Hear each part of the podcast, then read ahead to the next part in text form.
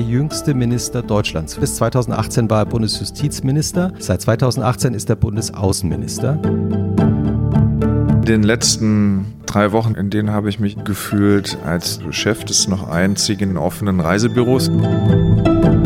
Viel verrückter fände ich, wenn man eine Verpflichtung zum Anziehen von Masken beschließen würde, aber überhaupt nicht genug Masken existieren dass das Protokoll die eigentliche Macht ist, auch hier im Auswärtigen Amt, dass es gar keinen Sinn macht, sich dagegen aufzulehnen. Am Schluss gewinnt immer das Protokoll. Sind wir bescheuert? Also ich würde mal diplomatisch formulieren, zumindest nicht jeder ist in der Lage, damit vernünftig umzugehen. Mit den G7-Außenministern, da wollte die amerikanische Seite, dass der Virus als China-Virus, so das haben wir, haben die anderen sechs nicht mitgemacht.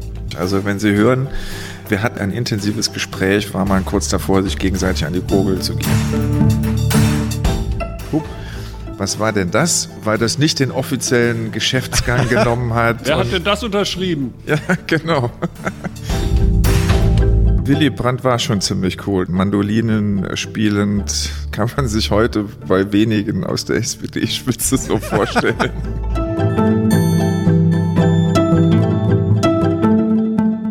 als Außenminister wenige haptische Erfolge. Wahrscheinlich baue ich deshalb auch Fahrräder zusammen.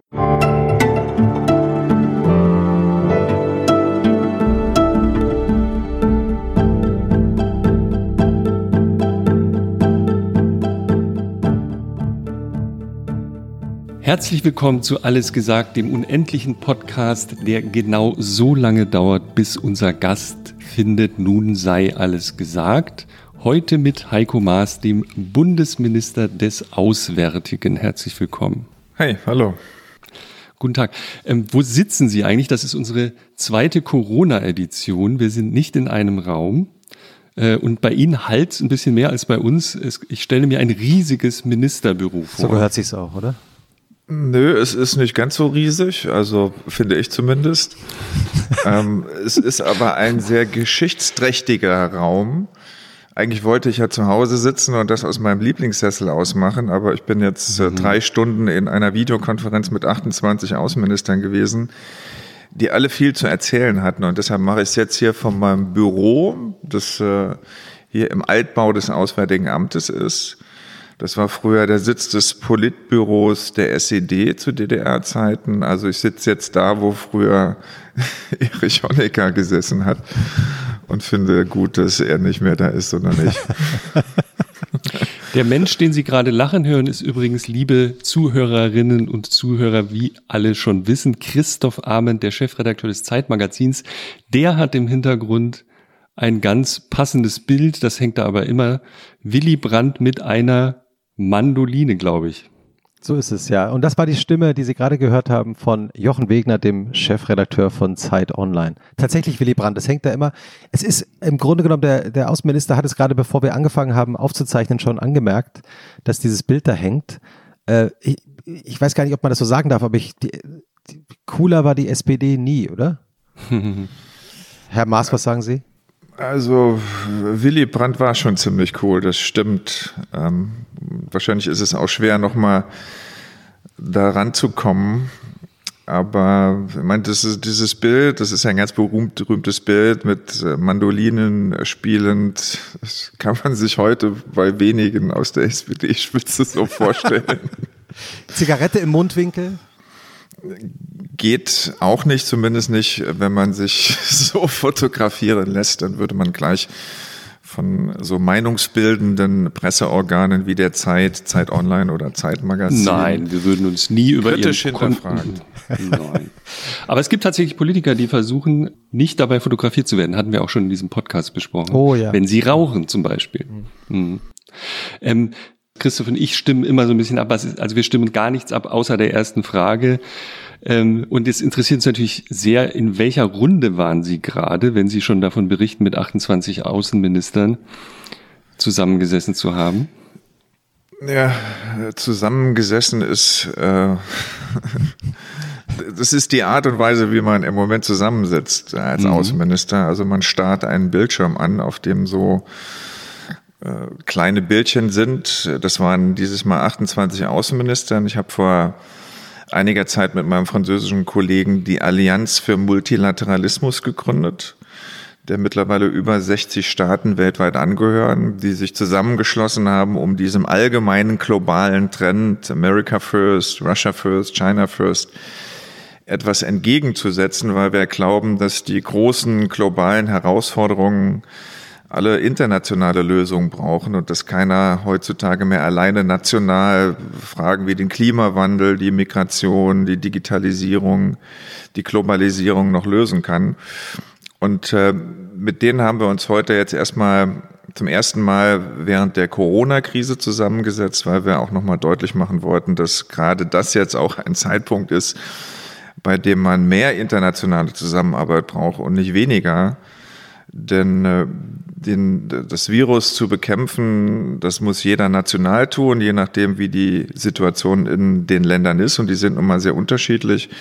Aber letztlich wird man den Kampf nur gewinnen, wenn man eine internationale Lösung hat. Darüber haben wir heute lange gesprochen. Bevor wir in diese Details gehen, ähm, eine Sache, Sie kennen unseren Podcast. Na klar, wer kennt den nicht? Ja, das stimmt natürlich, blöde Frage. Und dann wissen Sie ja auch, dass Sie dass wir Sie jetzt in diesem Moment äh, bitten würden, ein Schlusswort festzulegen, das sogenannte Schlusswort. Wenn, die, wenn Sie dieses Wort sagen, versehentlich oder absichtlich, endet die Aufnahme von Maria Lorenz, die auch mit in der Videokonferenz ist, wie immer. Äh, sie winkt. Ähm, endet die Aufnahme abrupt, der Podcast bricht ab, die Schlussmusik ertönt. Welches Wort würden Sie denn wählen? Also wählen Sie eins, das Sie normalerweise nicht sagen würden, weil sonst, also bei Uli Wickert war es nach zwölf Minuten zu Ende. Legende. Ja, der hat wahrscheinlich zu früh von Giovanni an, zu, angefangen zu erzählen, warum auch oh. immer. Ich weiß auch nicht. Also mein, Schlu mein, mein Schlusswort ist Alp d'Huez. Wie, was? Alp d'Huez. Alp d'Huez. Genau. Alp d'Huez okay. ist ein eigentlich hässlicher, hässlicher Ort in Frankreich. Darf man das als Außenminister sagen? Dass als Radfahrer das, das, das sehen die Franzosen genauso. Und das Besondere an diesem Ort ist eigentlich die Straße, die hochführt zu diesem Ort. Mhm, bekannt. Das bekannt. ist in, bei der Tour de France ein historischer Anstieg. Und wenn man den hinter sich hat, dann ist man auf dem Gipfel, dann ist man am Ziel. Und deshalb fände ich das ganz passend, wenn ich den Gipfel dieses Gespräches Stück für Stück erreicht habe, dass ich dann sage, Alpe d'Huez. Okay, dann wollen wir also kaum über Leistungssport reden heute, jedenfalls nicht über diese Art. Mal gucken. Ähm, ist notiert. Aber vielleicht ist ja ganz interessant, ähm, Tour de France, Sie sind ja ein begeisterter Radfahrer, ne? Sie bauen Ihre Räder auch selber zusammen, oder? Das stimmt. Ähm, Habe ich irgendwann mal mit angefangen, dass ich mir kein Custom Bike, also ein fertig zusammengesetztes Rad, ähm, kaufe, sondern mir das selber aussuche, die Einzelteile und sie dann auch selber zusammenbaue, also sehr individuell. Und wenn man mal damit angefangen hat, dann wird das gleich zur Obsession. Also wenn man permanent sich neue Teile kauft, um das Rad leichter zu machen oder besser zu machen. Und das ist eines meiner Lieblingshobbys, genau, an meinem Rad rumzuschrauben, aber natürlich auch damit zu fahren. Was macht eigentlich ein perfektes Rad aus? Ein perfektes Rad ist äh, zumindest mal aus meiner Sicht leicht, weil ich zu den Radfahrern gehöre, die lieber berghoch fahren, denn berg runter kommt ja jeder. Und da muss man so wenig Gewicht wie möglich mitschleppen. Also es sollte leicht sein. Es sollte ähm, die Kraftübertragung sollte direkt sein. Also man sollte, wenn man in die Pedale tritt, auch gleich merken, dass es vorwärts geht. Natürlich gibt es auch so ein paar ästhetische Gesichtspunkte. Ähm, ich bin eher so ein traditioneller äh, Rennrad. Äh, Enthusiast, also die müssen nicht so aeromäßig sein, sondern sollen aussehen, der Rahmen soll aussehen wie in einem klassischen Rennrad und die Einzelteile sollten halt schon sozusagen High-End sein, also dem letzten Stand der Technik entsprechen. Christoph, bevor wir jetzt weiter voranschreiten und eine Million Fragen haben, magst du unseren Gast, wie es der Tradition gebührt, nochmal vorstellen? Es ist ja, mir ein Vergnügen. Würde ich darum bitten, wäre ich auch mal sehr gespannt. Ja, und ich äh wir, wir spielen ja immer auch so ein bisschen Wikipedia. Das heißt, äh, wenn irgendetwas falsch ist, dann bitte unterbrechen Sie mich sofort, dann korrigieren wir das äh, Bei in Wikipedia. der Sekunde. Bei Wikipedia dann auch tatsächlich. Also äh, wir geben es dann weiter. Also, Heiko Maas heißt mit vollem Namen Heiko Josef Maas. Und der Josef ist kein Zufall, denn er ist katholisch aufgewachsen, er war Messdiener und auch sehr aktiv in der katholischen Jugend. Wo? In Saarlouis im Saarland. Geboren ist er 1966. Er ist also 53, ziemlich jung für einen Spitzenpolitiker, der schon so lange Politik macht. Er hat Jura studiert und sich bei den Jusos engagiert, ist 1989 in diesem historischen Jahr in die SPD eingetreten und hat dort ziemlich schnell Karriere gemacht. So schnell, dass er 1998 als saarländischer Minister für Umwelt, Energie und Verkehr der jüngste Minister Deutschlands wurde. Von 2013 bis 2018 war er Bundesjustizminister. Seit 2018 ist er Bundesaußenminister. Eine sehr steile Karriere. Einerseits. Andererseits weiß er auch, was Niederlagen in der Politik bedeuten. Bei drei Wahlen hintereinander in seiner Heimat, dem Saarland, hat er erfolglos versucht, Ministerpräsident zu werden. Der Mann, wir haben es ja gerade schon gehört, ist leidenschaftlicher Radrennfahrer. Äh, seine frühere Fußballmannschaft, habe ich gehört, in der SPD-Landtagsfraktion nannte sich Rote Hosen. Und passenderweise ist er 2016 zum bestangezogenen Mann in Deutschland gekürt worden. Als Außenminister hat er so unfassbar viele Flugkilometer zurückgelegt, wie selbst viele seiner legendären Vorgänger nicht, habe ich gelesen, bis Corona kam. Und wie das so ist, wenn man als Außenminister nur im Innen sein kann, auch darüber wollen wir heute reden. Noch einmal herzlich willkommen, Heiko Maas. Herzlich willkommen. Sehr gerne, hat alles gestimmt. Das ist ja unfassbar. Check. Christoph, das hatten wir noch Check. nie. Und äh, ähm, wie ist es denn, im Weltinnenraum zu arbeiten und, und nicht mehr nach außen treten zu können? Sie gelten oder Sie sagen das auch öfter in Interviews. Wir haben ja alles gelesen über Sie, deswegen es kommt öfter vor, dass Sie sagen, Sie legen sehr viel Wert auf persönlichen Kontakt. Außenpolitik sind persönliche Begegnungen. Und jetzt müssen Sie ja ziemlich leiden. naja, also in gewisser Weise stimmt das schon. Also als also vor der Corona-Krise, als man noch reisen konnte, äh, bin ich als Außenminister wirklich viel unterwegs gewesen, auch noch deshalb, weil wir ja dieses Jahr und das letzte Jahr Mitglied im Sicherheitsrat der Vereinten Nationen sind. Also das kommt dann auch noch dazu, dass man äh, ständig da im Sicherheitsrat sitzt. Dazu ist, sind bedauerlicherweise die Krisen auf der Welt nicht weniger geworden, sondern eher mehr. Das heißt, auch da ist man permanent unterwegs, äh, auch weil wir da eine Rolle spielen wollen oder einen Beitrag leisten wollen zur Lösung von Konflikten. Und äh, es gibt oder es gab oft Zeiten, in denen das viel war, sehr anstrengend, man irgendwann seinem eigenen Jetlag hinterhergereist ist und man sich gewünscht hätte, nicht so viel reisen zu müssen. Und jetzt kommt man gar nicht mehr weg. Äh, und man kriegt so ein bisschen Entzugserscheinungen. Ich weiß schon gar nicht mehr, wann ich das letzte Mal ein Flugzeug von innen gesehen habe, wann ich das letzte Mal irgendwie den Weg zum Flughafen genommen habe, der mir genauso vertraut ist wie der Weg ins Büro. Also das ist schon anders. Es ist auch schwieriger, weil es ist tatsächlich so, dass ich die Erfahrung gemacht habe, dass persönliche Verbindungen in der Außenpolitik sehr wichtig sind es gibt äh, Außenminister, mit denen man persönlich einen guten Draht hat, auch wenn man politisch mit ihnen viele Dissonanzen hat und das hilft ganz einfach, sich zu verständigen, irgendwo dann doch nochmal einen Weg zu finden, den man gemeinsam gehen kann. Das fällt jetzt komplett weg. Und diese ganzen Videokonferenzen, die wir jetzt machen, es ist gut, dass die stattfinden, damit die Kontakte überhaupt nicht äh, komplett abbrechen. Aber es ist, wie ich finde, oder zumindest so wie ich arbeite, kein Ersatz für ein, ein persönliches, physisches Treffen. Und äh, deshalb bin ich froh, wenn das vorbei ist mit den Videokonferenzen. Sie haben ja gerade äh, schon gesagt, diese Videokonferenz heute mit den 28 Außenministern, eigentlich nur Männer oder war, sind da auch Frauen? Nö, nö, da sind äh, auch Frauen. Also Außenministerinnen und Außenministern. Genau. Ähm, Aber deutlich mehr Männer hm. als Frauen, das stimmt schon.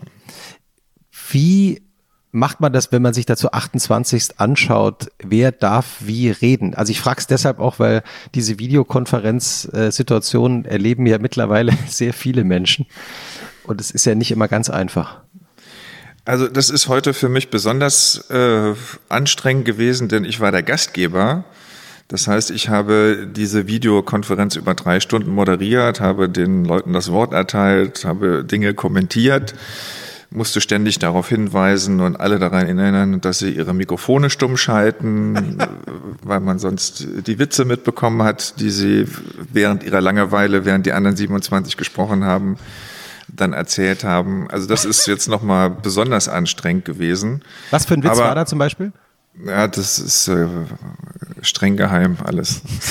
Oh nein. Naja, also insofern, ähm, das ist, äh, also es ist gut, dass es das gibt, aber es ist natürlich auch nicht sehr kommunikativ, denn letztlich muss man bestimmte Regeln haben. Das heißt, wenn 28 da sitzen, haben wir gesagt, also keiner redet länger als drei Minuten, hält sich natürlich nur die Hälfte daran. Lustigerweise ist es auch so, dass die kleinsten Länder manchmal die längsten Redezeiten haben, aber äh, geschenkt.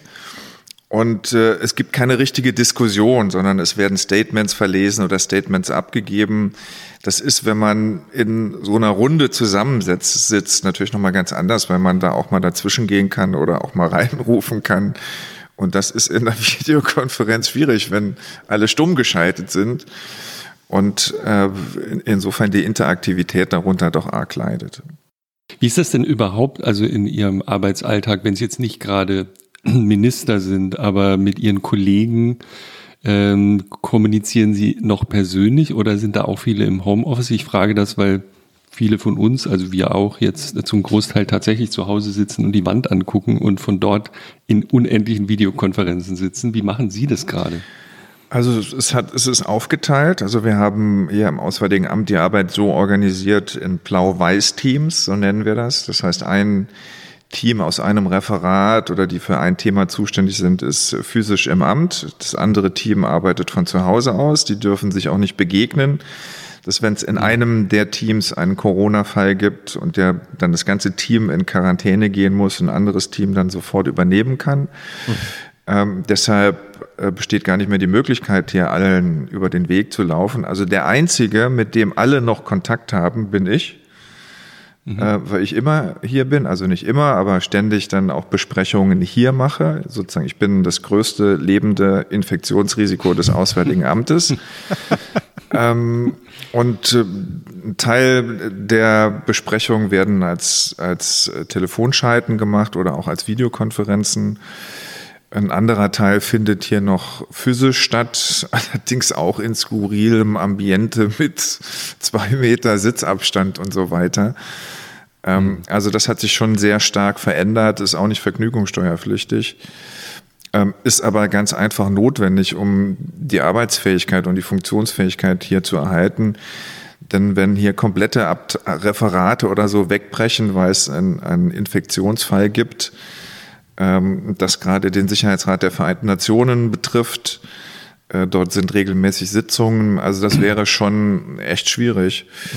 Und deshalb haben wir uns das hier so organisiert, dass immer nur die Hälfte der Leute hier ist ähm, und vieles über Telefonschalten oder digital gemacht wird. Hm. Und es gibt neue Runden. Ne? Es gibt das, äh, dieses kleine Corona-Kabinett, das relativ regelmäßig tagt. Wie ist denn das eigentlich? Und was nutzt, also interessiert mich einfach, wie, was nutzen Sie eigentlich für ein System? Gibt es da ein von der Regierung selbstgebautes Videokonferenzsystem? Also es gibt erstmal im Moment drei Kabinette. Also es gibt das kleine Corona-Kabinett.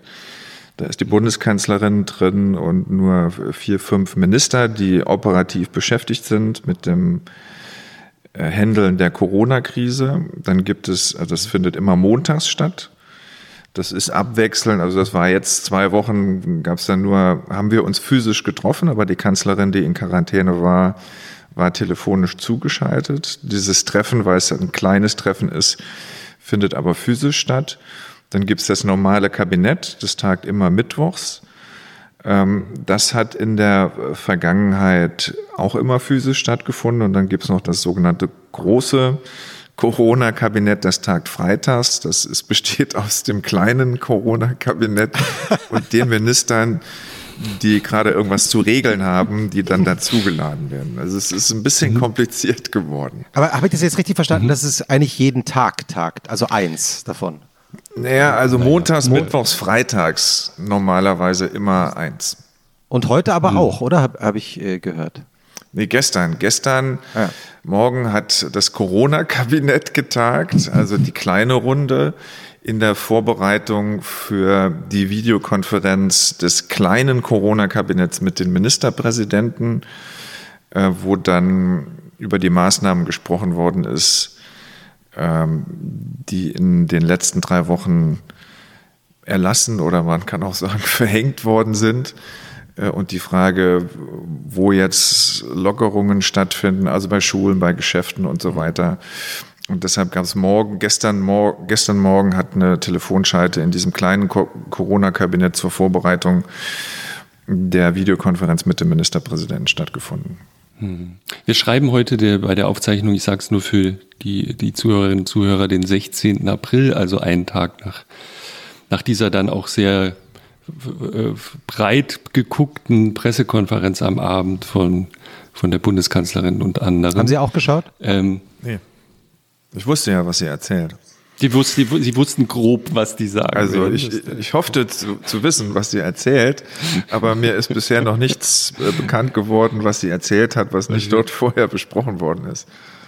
Aber interessiert einen das nicht? Äh, äh, also sozusagen als Kollege, was dann gefragt wird oder wie die Kolleginnen und Kollegen dort dann auftreten? Ja, also das kann ich jetzt nicht so umfänglich bestätigen. Be Begeisterungswellen. ähm, also die, die Fernsehansprachen, die die Kanzlerin gemacht hat, die habe ich mir schon angeguckt, aber ich gucke mir nicht jede Pressekonferenz an. Äh, in der Regel kann man das ja auch nochmal nachlesen. Und wenn es Dinge gibt, die einen selber betreffen, also uns im Auswärtigen Amt, wenn es um Reisewarnung geht oder Rückholaktion, wird man ohnehin nochmal angefragt. Und äh, das ist nicht so, dass der Bedarf an Pressekonferenzen so groß ist, dass über die eigenen hinaus, die man machen muss, sich auch noch die von anderen anguckt. Hm. Also wir haben die Pressekonferenz geguckt in der Redaktion natürlich und haben äh, später uns so ein bisschen gestritten über die Frage und ich habe einen sehr originellen Standpunkt vertreten. Ich fühlte mich und äh, viele Kollegen auch ausnahmsweise mal richtig gut regiert. Also es, ähm, wir hatten den das Eindruck. Sollten wir mal äh, festhalten an der Stelle. Naja, aber nur das könnte man meine Agentur große Ausnahme. Auf keinen Fall. Große Ausnahme. Wir kriegen das ja irgendwie zunehmend okay hin. Hat glaubt man, deswegen stelle ich die Frage auch so lang, so ausführlich, glaubt man auch, wenn man vor allem ins Ausland guckt, sich anschaut, wie andere Nationen damit umgehen. Das ist ja so ihr Metier. Sie bekommen ja sehr viel mit aus anderen Ländern, wie die damit umgehen. Wir natürlich auch. Wir sehen die Statistiken, aber auch die, die konkreten Maßnahmen. Und auch, äh, es erreicht uns natürlich auch viel Feedback. Äh, ist, also ich glaube, jeden Tag erscheinen zwei, drei Geschichten, zum Beispiel in den USA gerade von wirklich nennenswerten Medien, die sagen, schaut euch mal die Deutschen an. Das hat man jetzt nicht so oft. Wie empfinden Sie das gerade? Was bekommen Sie für Feedback? Also das ist so, wie Sie es beschreiben. Ähm, ich glaube, dass es auch objektiv so ist, dass wir im Vergleich zu anderen ähm, in dieser Krise ganz gut aufgestellt sind. Das hat allerdings ganz wesentlich damit zu tun, dass wir in Deutschland unser Gesundheitssystem in den letzten Jahren oder letzten Jahrzehnten nicht so sehr vernachlässigt haben oder zusammengespart haben, dass wir Standards haben, die bisher auf jeden Fall geeignet waren, äh, nicht zu einer Überlastung des Gesundheitssystems zu führen. Das heißt, dass es nicht zu wenig Intensivplätze gegeben hat, nicht zu wenig Beatmungsgeräte, nicht diese schrecklichen Entscheidungen getroffen werden mussten von Ärzten, wer wird noch beatmet und wer nicht. Ähm, das wird beobachtet und das löst natürlich unterschiedliche Reaktionen aus. Das geht von Bewunderung bis Neid. Ich glaube aber, dass es ganz wesentlich ist, auch für die Zeit nach der Corona-Krise, dass wir uns nicht daraus aufruhen, darauf ausruhen oder durch die Welt laufen und uns äh, rühmen, wie toll wir das machen.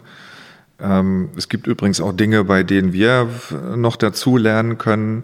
Wichtig ist aber, dass das, was bei uns funktioniert, auch dazu beiträgt, dass wir andere daran teilhaben lassen oder weil wir in der Lage sind, auch anderen besser zu helfen, diese Hilfe auch anderen zuteil werden zu lassen. Also um deutlich zu machen, klar, wir kümmern uns äh, um die Lage in unserem eigenen Land, aber wir wollen genauso verantwortlich auch einen Beitrag dazu leisten, dass in anderen Ländern, in denen die Lage schwieriger ist, und zwar unverschuldet schwieriger, äh, wir auch helfen. Hm. Das schien am Anfang ja mal äh, ein bisschen wirr. Ja, da hatte man den Eindruck, alle denken an sich. Also, und man dachte schon, Europa ähm, geht jetzt in eine wirklich schwere Krise. Äh, alle haben Exporte von bestimmten kritischen Gütern geblockt und solche Dinge, wir, wir auch, also Deutschland. Und äh, dann ist das aber sehr schnell umgeschwenkt in ähm, auch in der Kommunikation. Wir versuchen zu helfen, weil es bei uns jetzt einigermaßen stabil ist. Ne? Also haben wir da jetzt nochmal die Kurve gekriegt offensichtlich und sind jetzt doch wieder in einem Kooperationsmodus. Ja, wobei ich, ich kenne diese äh, Debatte ja auch und, und werde das auch viel gefragt.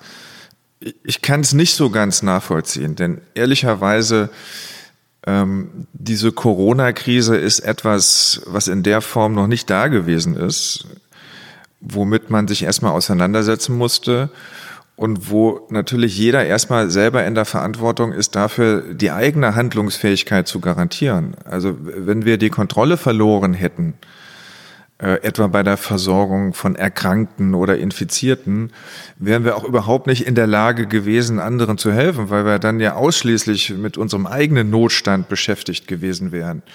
Und deshalb ist das Kümmern um die eigene Situation überhaupt erst die Voraussetzung dafür, um auch nach außen handlungsfähig zu bleiben. Also wenn ich eine Situation habe, bei der mir die Kontrolle entgleitet, dann führt dieser Kontrollverlust auch dazu, dass ich niemand anderem helfen kann. Und deshalb finde ich diese Reihenfolge richtig, die eigene Handlungsfähigkeit zu gewährleisten, damit natürlich auch erstmal nationale Entscheidungen zu treffen.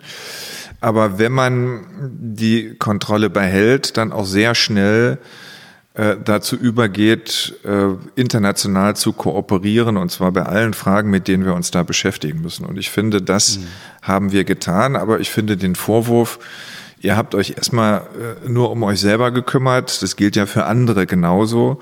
Ich finde, dass dieser Vorwurf eigentlich nicht berechtigt ist, weil das in der Verantwortung aller Regierungen steht, weltweit, auch in Europa, und das mittlerweile so viel koordiniert wird, auch innerhalb der Europäischen Union, ähm, ist ja auch ein Hinweis darauf, dass man eben nicht nur dabei bleibt, sich um sich selber zu kümmern, sondern wenn man die Lage zu Hause im Griff hat, ähm, alles dafür tut, äh, dass auch andere, die härter getroffen sind von der Krise, äh, aus der Krise schnellstmöglich wieder rauskommen.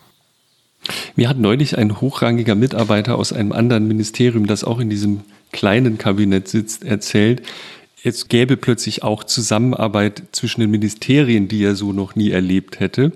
Und äh, wer war ganz begeistert und meinte, und er würde jetzt ständig mit dem Auswärtigen Amt auch zu tun haben, weil die ja so tolle Infos hätten und plötzlich brauchten sie internationale Netzwerke, um auch zu verstehen, wie die Krise in anderen Ländern gemanagt wird. Sind sie plötzlich auf ganz neue Weise sozusagen im, in den Fokus geraten dadurch? Naja, ich würde nicht sagen, dass wir hier im Auswärtigen Amt in den Fokus geraten sind. Aber erstmal finde ich es ja ganz interessant, wie gut anscheinend diese schon so oft totgesagte und totgeschriebene Regierung noch funktioniert. Ähm, immerhin. Oder wieder funktioniert. Ja, oder wieder funktioniert, aber auf jeden Fall, sie ist ja schon totgesagt worden, dass sie überhaupt noch lebt. Sind Sie selbst davon noch, überrascht? Und, und dann auch noch funktioniert. Nee, ich, also überrascht bin ich über die Wahrnehmung. Aber was ich auch innerhalb der Regierung feststelle, ist, dass, es, dass da echt alle den Ernst der Lage verstanden haben. Hm. Und wir sind, wir sind natürlich auch insoweit betroffen. Hier rufen ja alle an aus der ganzen Welt, die irgendwas brauchen. Mhm. Also die melden sich ja, also viele melden sich wahrscheinlich auch bei Herrn Spahn. Aber der klassische Weg ist, dass die Außenministerien mal Kontakt aufnehmen. Das heißt, das läuft dann bei uns ja zusammen. Und ja, wir haben auch Kontakte nach außen. Wir sehen, was in anderen Ländern gemacht wird, was gut läuft, was nicht so gut läuft. Und davon profitiert die Regierung, glaube ich, insgesamt. Und dass das ein, würde ich mal sagen, relativ konfliktfreier Austausch ist, der da stattfindet innerhalb der Bundesregierung, äh, das hilft uns insgesamt. Wie funktioniert das eigentlich? Also können Sie da Beispiele geben? Wie läuft so eine Anfrage, die Sie dann erreicht? Also ich kann, kann ja mal vielleicht ein ganz konkretes Beispiel geben, ein mhm. aktuelles mhm. vom letzten Sonntag. Ich hatte dann letzten Sonntag tatsächlich mal irgendwie ein, zwei, drei Stunden äh, Zeit gehabt und habe mich auf mein Fahrrad gesetzt. Wirklich? Das selbstgebaute? Genau, und bin äh, unterwegs gewesen, irgendwo südlich von Potsdam und musste an einer Ampel halten und mein Telefon klingelte. Und ich weiß nicht warum, aus einem Reflex ging ich ans Telefon und dort. soll man nie machen. Ja, zumindest nicht, wenn, wenn der Anrufer auch noch anonym ist.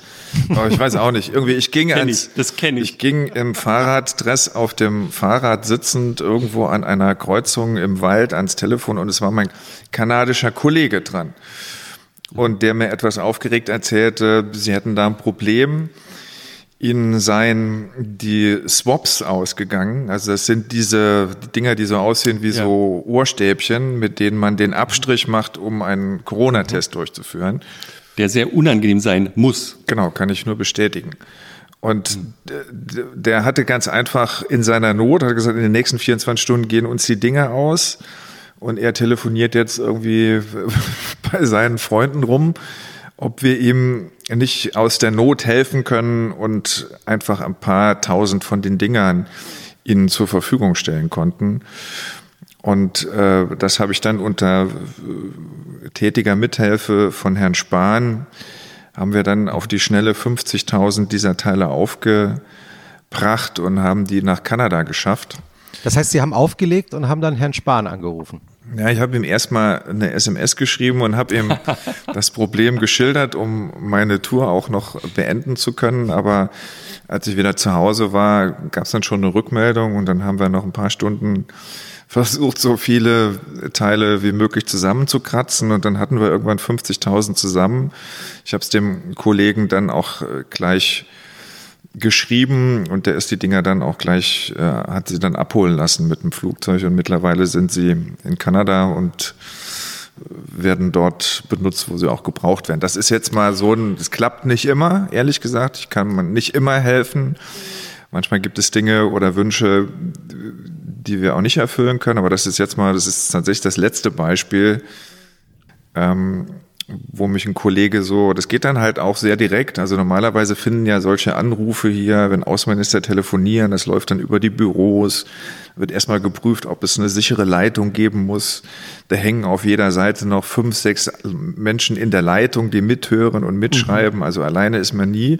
Mhm. Der hat mich einfach auf dem Handy angerufen mit seinem Handy und hat mir das gesagt und dann haben wir es dann auch geklärt. Und das ist eigentlich ehrlich gesagt auch ein ganz schöner Moment gewesen, weil ich auch nicht wusste, ob wir äh, von diesen sogenannten Swaps ausreichend Teile haben, um ihm ein paar äh, zukommen zu lassen. Äh, wie macht man das? Also das heißt, äh, Sie sagen dann zu Jens Spahn zumal, wie kratzen wir die jetzt zusammen? Also wie, also ganz konkret, was, was passiert dann?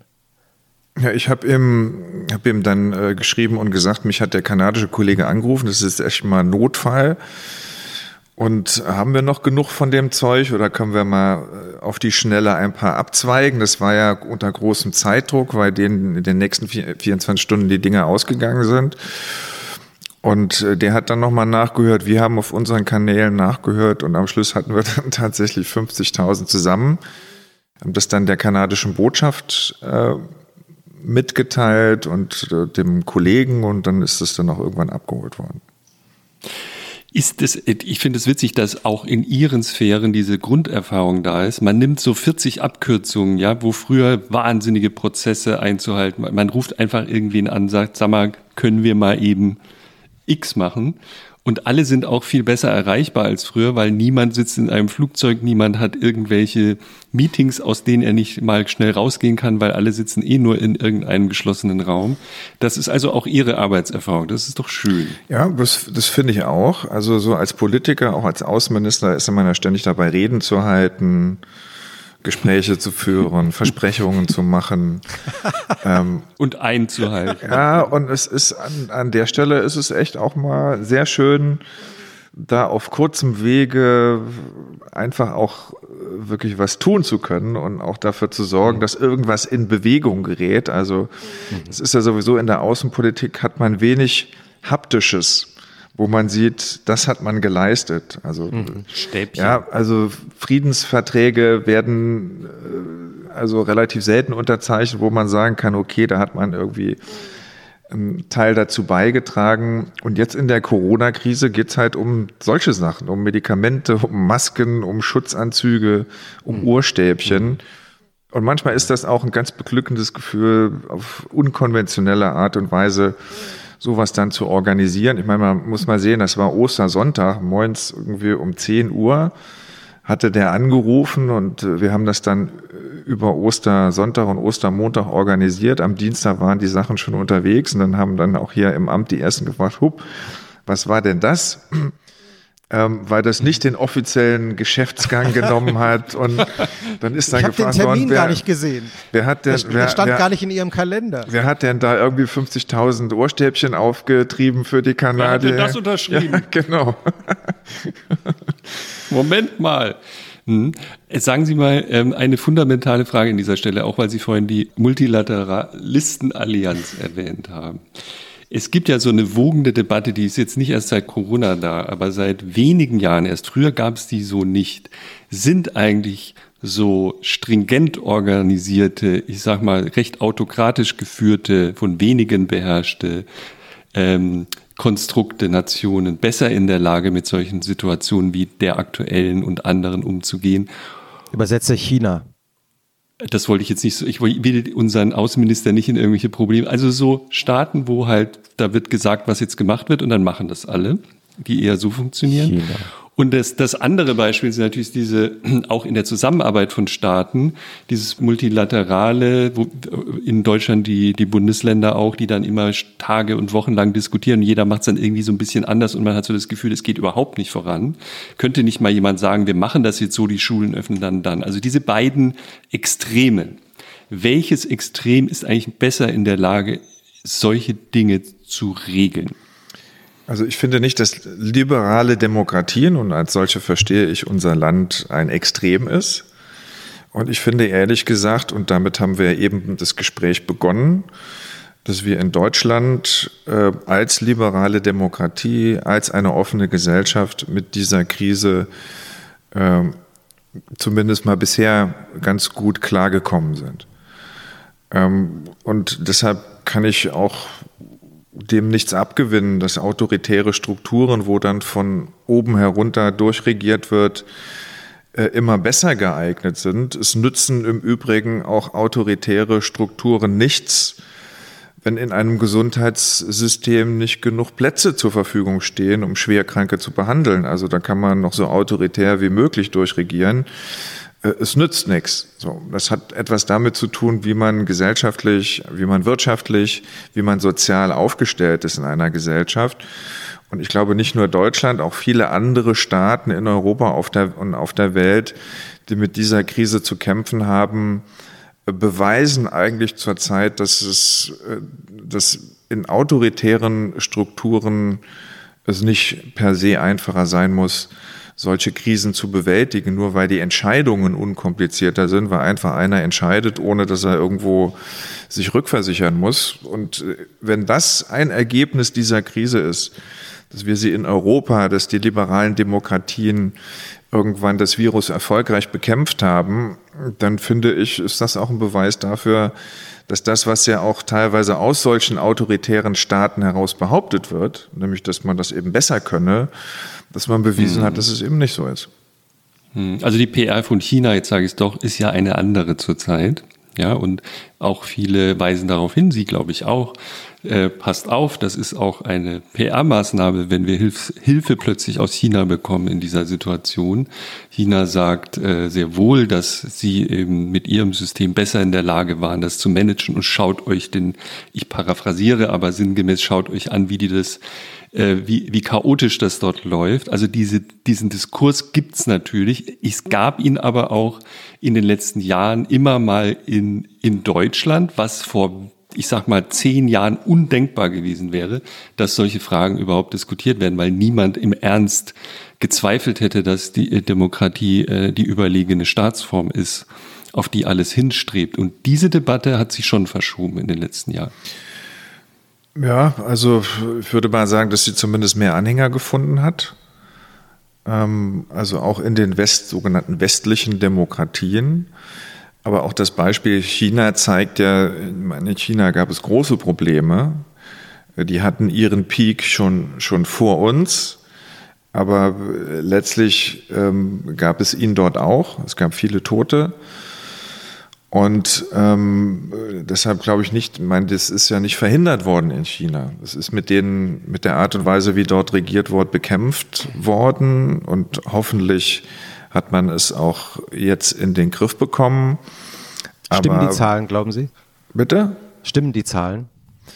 Naja, zumindest haben wir keine Beweise oder Hinweise dafür, äh, dass sie nicht stimmen sollen. Natürlich wird man bei allem immer sehr genau hingucken müssen und wir wissen, dass es auch zurzeit einen Kampf der Narrative gibt, eben genau das, worüber wir gerade sprechen. Mhm. Und da ist es sinnvoll, auch mal zweimal hinzugucken. Und deshalb mhm. bin ich auch der Auffassung, ähm, dass weder das chinesische Modell, aber auch das amerikanische Modell eigentlich keins ist für uns in Europa, ähm, dass wir unseren eigenen Weg gehen müssen und ähm, ich mittlerweile froh darüber bin, dass nachdem anfänglich jeder sich erstmal um seine eigenen Angelegenheiten kümmern musste, wir Stück für Stück die Dinge auch immer mehr europäisch koordinieren und versuchen, dass diejenigen, die die Möglichkeit haben, äh, auch denjenigen, die es äh, schwer getroffen hat, äh, zu unterstützen. Hm.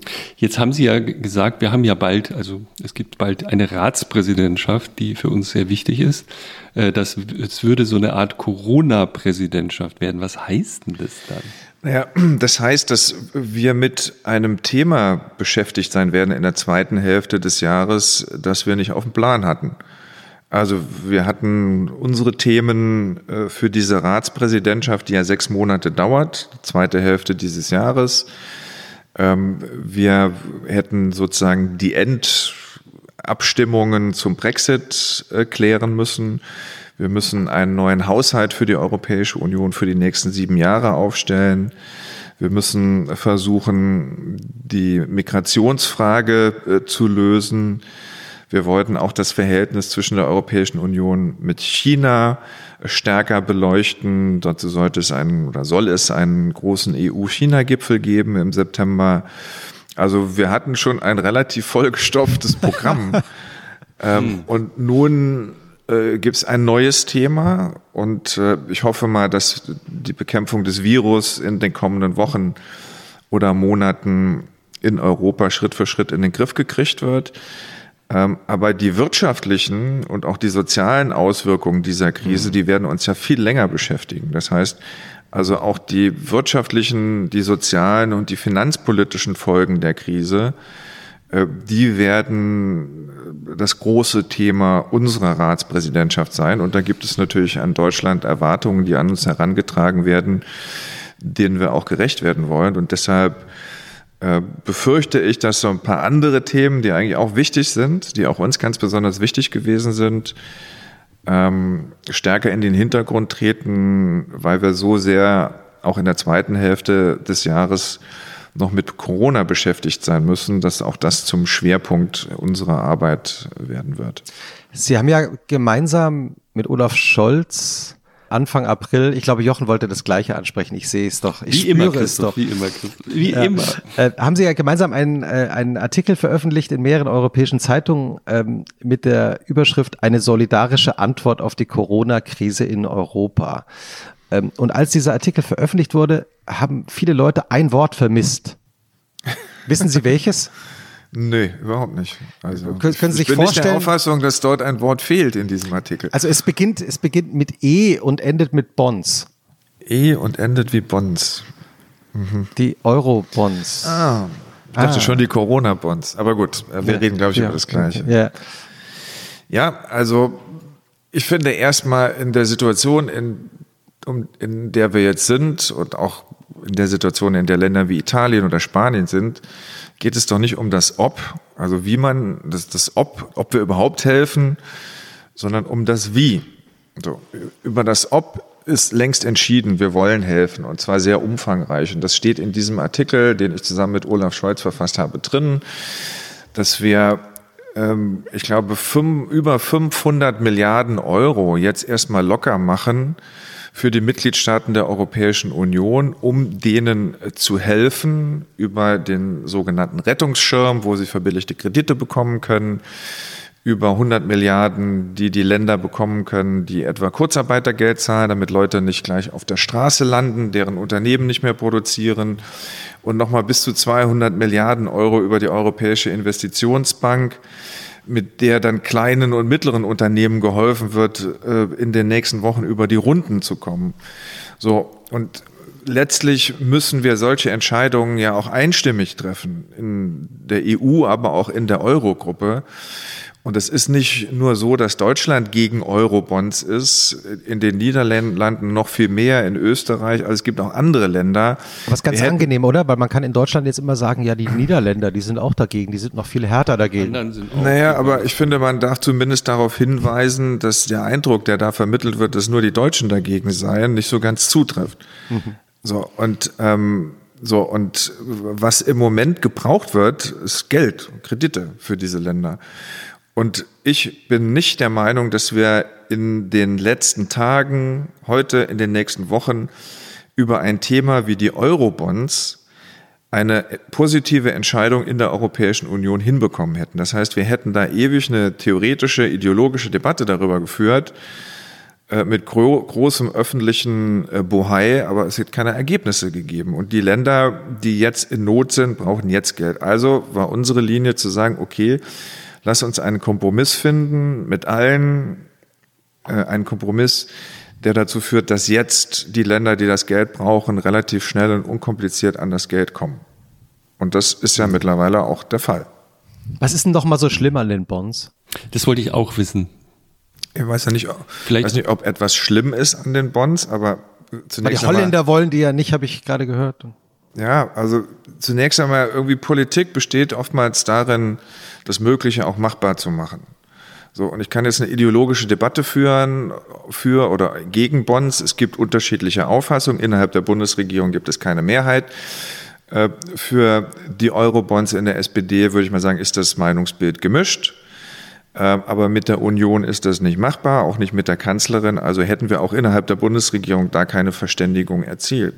So, und es gibt auch Leute aus der Wissenschaft, die sagen, dass die Eurobonds dazu führen, dass die Länder, die sie in Anspruch nehmen, damit auf den Kreditmärkten noch weiter geschwächt werden, weil das ein Zeichen dafür ist, dass sie große Probleme haben und sie in ihrer Kreditwürdigkeit noch weiter herabgestuft werden und damit ein Kreislauf in Gang gesetzt wird, der am Schluss das Gegenteil von dem bewirkt, was mit den Bonds eigentlich, also der Vergemeinschaftung von, Schuld, von Schulden, äh, auch erreicht werden soll. Und deshalb finde ich, das muss auch möglich sein, zu unterschiedlichen Finanzinstrumenten unterschiedliche Auffassungen zu haben. Es liegt nicht daran, dass wir nicht viel Geld für andere zur Verfügung stellen wollen. Aber es ist nun einmal so, dass bei den Eurobonds, äh, mal unabhängig von der Frage, ob sie überhaupt mehrheitsfähig sind, äh, ich nicht der Auffassung bin, dass mit hundertprozentiger Gewissheit all die Effekte, die damit äh, beschrieben werden, auch wirklich eintreten werden. Hm. Und ich finde auch, man kann einem nicht unterstellen, nur weil man gegen ein Finanzinstrument ist, dass man deshalb auch gleich unsolidarisch ist, wenn man gleichzeitig bewiesen hat, dass wirklich in breitem Umfang man bereit ist, Geld zur Verfügung zu stellen, um anderen zu helfen. Wie werden wir aus dieser Krise rauskommen? Also ich meine jetzt nicht wie konkret auf welchem Weg, sondern wie wird denn das sein? Also werden wir und müssen wir uns ernsthaft Sorgen machen, dass einzelne Länder in so eine schwere Krise kommen, dass es wirklich bedrohlich ist? Das besteht ja der Eindruck. Besetze Italien. Äh, wie, wie, glauben Sie, wird denn das sein, äh, wenn wir einigermaßen raus sind? Wie wird, das, wie wird die Welt aussehen? Naja, also erstmal, wenn wir nichts tun, werden einige Länder große Probleme äh, bekommen innerhalb der Europäischen Union, wirtschaftspolitisch, finanzpolitisch. Und das wird äh, das widerspricht auch den deutschen Interessen, denn letztlich Deutschland ist und die deutsche Wirtschaft ist eine exportorientierte Wirtschaft. Wenn um uns herum in den Ländern Europas es niemandem mehr gut geht, wird es am Schluss uns auch nicht gut gehen. Also wir haben ein hm. vitales Eigeninteresse daran, anderen zu helfen, weil wir davon abhängig sind, dass es anderen auch gut geht, damit es uns gut geht.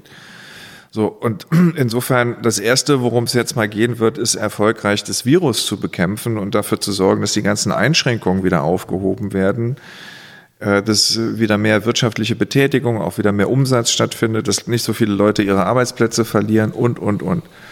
So, und äh, da, wie schnell uns das gelingt, wird darüber entscheidend sein, wie tiefgreifend diese Krise wirtschaftspolitisch und finanzpolitisch in Europa sein wird. Und deshalb finde ich, ist es gerechtfertigt, auf der einen Seite, weil es um den Schutz von Menschenleben geht, aber auch nachfolgend um Fragen, wie werden sich Gesellschaften entwickeln, wie wird sich die Wirtschaft entwickeln, was wird das für soziale Auswirkungen haben, dass man mit sehr einschneidenden Maßnahmen jetzt versucht, so schnell wie möglich äh, das Virus oder die Verbreitung des Virus einzudämmen, um damit überhaupt die Voraussetzungen äh, zu schaffen, dass die wirtschaftliche Katastrophe eben nicht stattfindet. Und das finde ich ist deshalb richtig und deshalb auch zumutbar, auch wenn ich weiß, dass die Einschneid, dass die Maßnahmen, die dafür ergriffen worden sind mit Kontaktsperren, in vielen Ländern Ausgangssperren, sehr, sehr freiheitsbeschränkend sind, sehr, sehr einschneidend sind, keine Perspektive sind, auch nicht auf Dauer verhängt werden können. Ähm, aber es führt kein Weg daran vorbei, auch mit mittelfristigen und langfristigen Blick auf die sozialen Konsequenzen aus der Corona-Krise. Es, es gehört zu dem Spaß zu unserem Podcast, dass wir Fragen, die der eine Kollege gestellt hat, dann nochmal stellen, wenn sie nicht ähm, ganz beantwortet sind. Ja, okay. also deswegen würde ich Sie gerne nochmal fragen, wie, wie wird die Welt sein danach? Also, das weiß ich nicht, ehrlich gesagt. Aber ich kann Ihnen zumindest eines sagen. Ich lese, höre und sehe überall, die Welt danach wird eine andere sein. Nichts mehr wird so sein, wie es mal war. Und da würde ich mal sagen, hoffentlich doch. Denn ich bin nicht der Auffassung, äh, erstmal bin ich nicht der Auffassung, dass nichts mehr so sein wird, wie es war. Ähm, ich glaube, dass diese Krise irgendwann überwunden sein wird, sowohl gesundheitspolitisch, aber auch wirtschafts- und finanzpolitisch. Und ich finde, die Art und Weise, wie wir zusammengelebt haben, in Deutschland und in Europa, äh, nicht so ist, als dass ich mir nichts mehr von dem wieder wünsche. Es gibt viele Dinge in unserem Land, in Europa, die verbesserungswürdig sind. Aber dass Europa für die meisten Menschen der Welt the place to be ist, so viele Menschen, die auf der Flucht sind, ein Ziel haben, nämlich Europa, kann ja nur ein Hinweis darauf sein, dass es in diesem Europa und in Deutschland viele Dinge gibt, die das Leben auch lebenswert machen. Und davon bin ich fest überzeugt. Und deshalb kann ich dieser ganzen Debatte wenig abgewinnen, dass nichts mehr so sein wird, wie es war. Ich bin mir ziemlich sicher, viele Menschen wollen ihr normales Leben wieder zurückhaben und nicht alles ähm, in diesem normalen Leben ist schlecht oder so rund erneuerungsbedürftig, dass jetzt plötzlich nichts mehr so sein soll, wie es war. Also das geht mir zu weit. Ich glaube das auch nicht. Ähm, ich glaube, dass die Menschen ihr Leben zurückhaben wollen, so wie sie es kennen. Ich würde mir auch wünschen, dass ein paar Dinge hängen bleiben, die Beschränkungen aufs Wesentliche, der Umgang mit Zeit. Was, aber ist, denn das, was ist denn das aber, Wesentliche? Naja, dass man sich vielleicht, vielleicht nicht jedem Quatsch hingibt, der einem so angeboten wird in der digitalen Welt. Ähm, dass man sich auf die Dinge in seinem persönlichen Umfeld äh, konzentriert, äh, dass man die Zeit hat, auch mal über Dinge nachzudenken und nicht jedem Unterhaltungsangebot, äh, das es heutzutage gibt, gleich fröhnt, nur um sich von sich selber abzulenken und den Fragen, die man sich vielleicht selber nicht beantworten will. Aber trotzdem diese Einschätzung, irgendwie nichts wird mehr so sein, wie es war, äh, das glaube ich nicht äh, und ich wünsche mir es auch nicht. Hm. Wenn Sie jetzt sagen, dass das Wesentliche und die dass, dass man ja Zeit hat, darüber nachzudenken, äh, was man mit seinem Leben machen möchte. Ich glaube, das geht schon vielen so. Also ob gerade, ob man jetzt viel Zeit hat, es haben ja auch viele Leute viel weniger Zeit.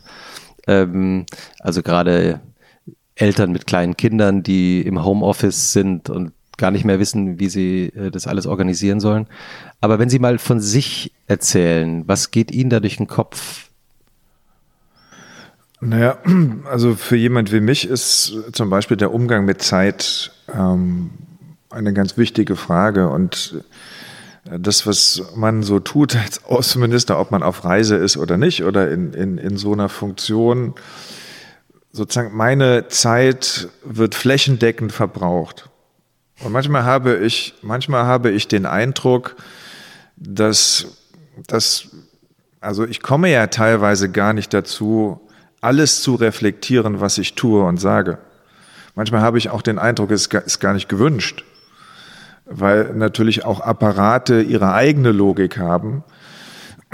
Und äh, ich aber der Auffassung bin, dass jemand, der politisch in führender Funktion tätig ist, auch eine persönliche Verantwortung hat, die Dinge zu reflektieren und nicht nur das zu machen, äh, was einem vorgespult wird oder das, was immer gemacht worden ist. Und ähm, also äh, wenn, wenn das so ist nach der Krise, worüber ich mir aber auch nicht so sicher bin, dass es so ist, zumindest nicht bei der Mehrzahl der Menschen in unserer Gesellschaft. Ähm, wenn das bleiben würde, das fände ich nicht schlecht, sowohl für mich selber als auch für viele andere.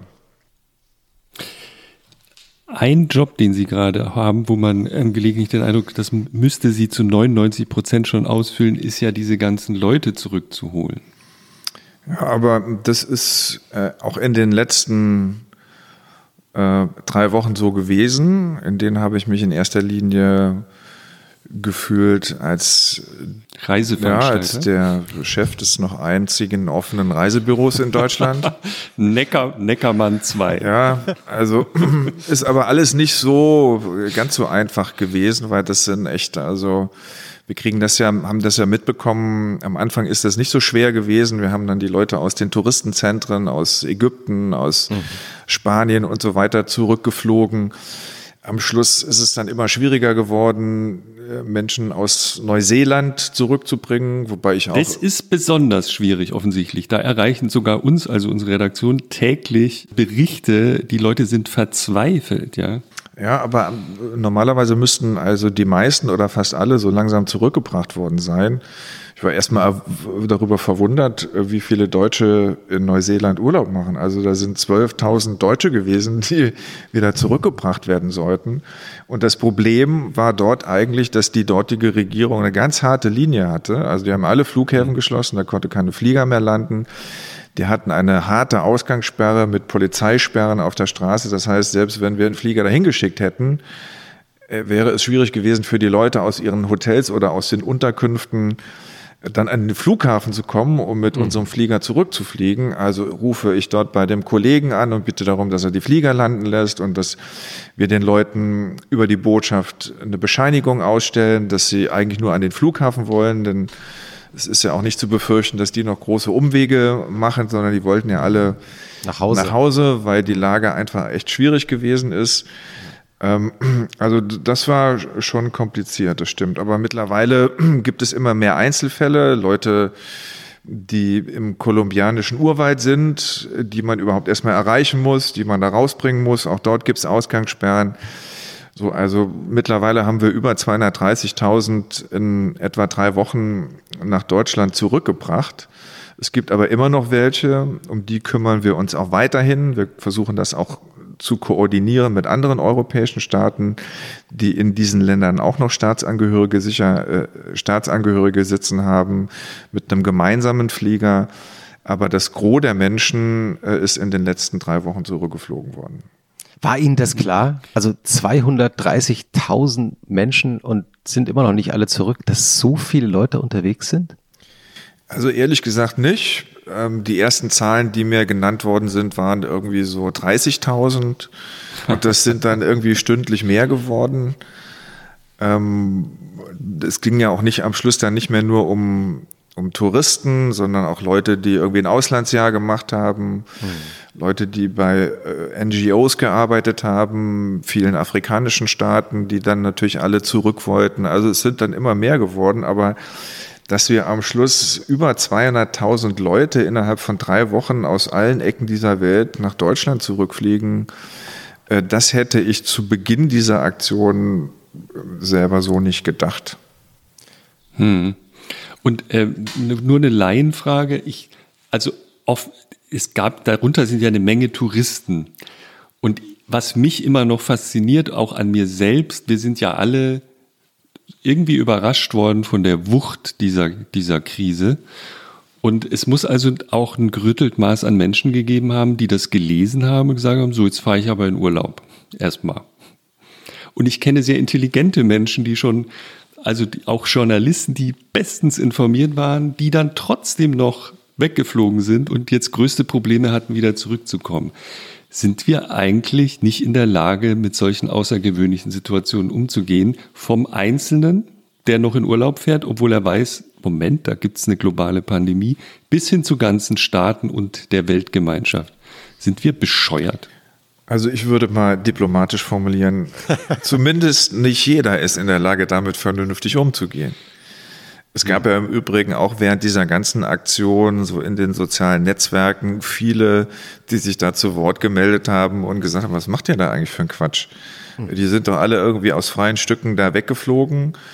Äh, man muss dazu sagen, viele, bevor das wirklich richtig ernst wurde hier, aber sicherlich auch welche, die in so einer Zwischenzeit noch geflogen sind, so nach dem Motto, wird schon gut gehen.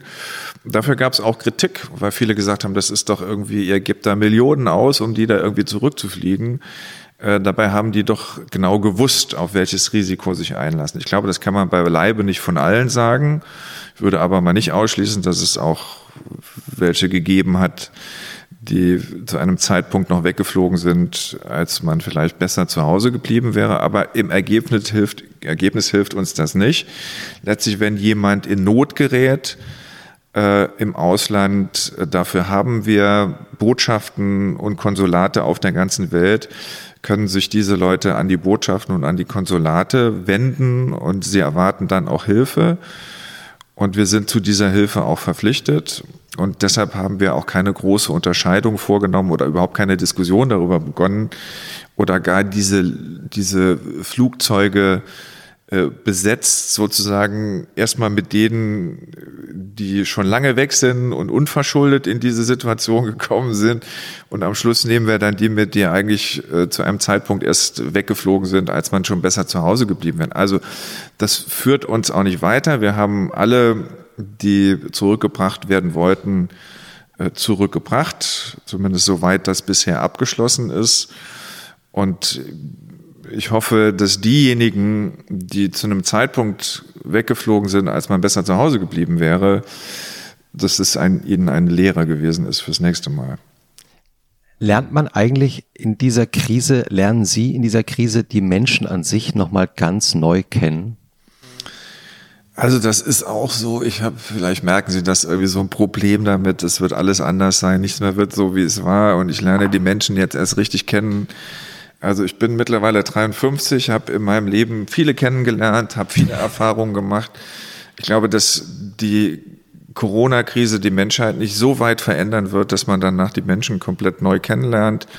Ich habe in dieser Zeit äh, viele schöne Erfahrungen gemacht, mindestens genauso viele nicht so schöne Erfahrungen. Ähm, Erzählen Sie mal. Naja, also bei, bei dieser Rückholaktion gibt es wirklich ganz viele Menschen, die verzweifelt gewesen sind und die auch Verständnis hatten, dass wir nicht allen eine 24-Stunden-Lösung äh, angeboten haben äh, und die das auch zum Ausdruck gebracht haben, die auch lustige Videos verschickt haben.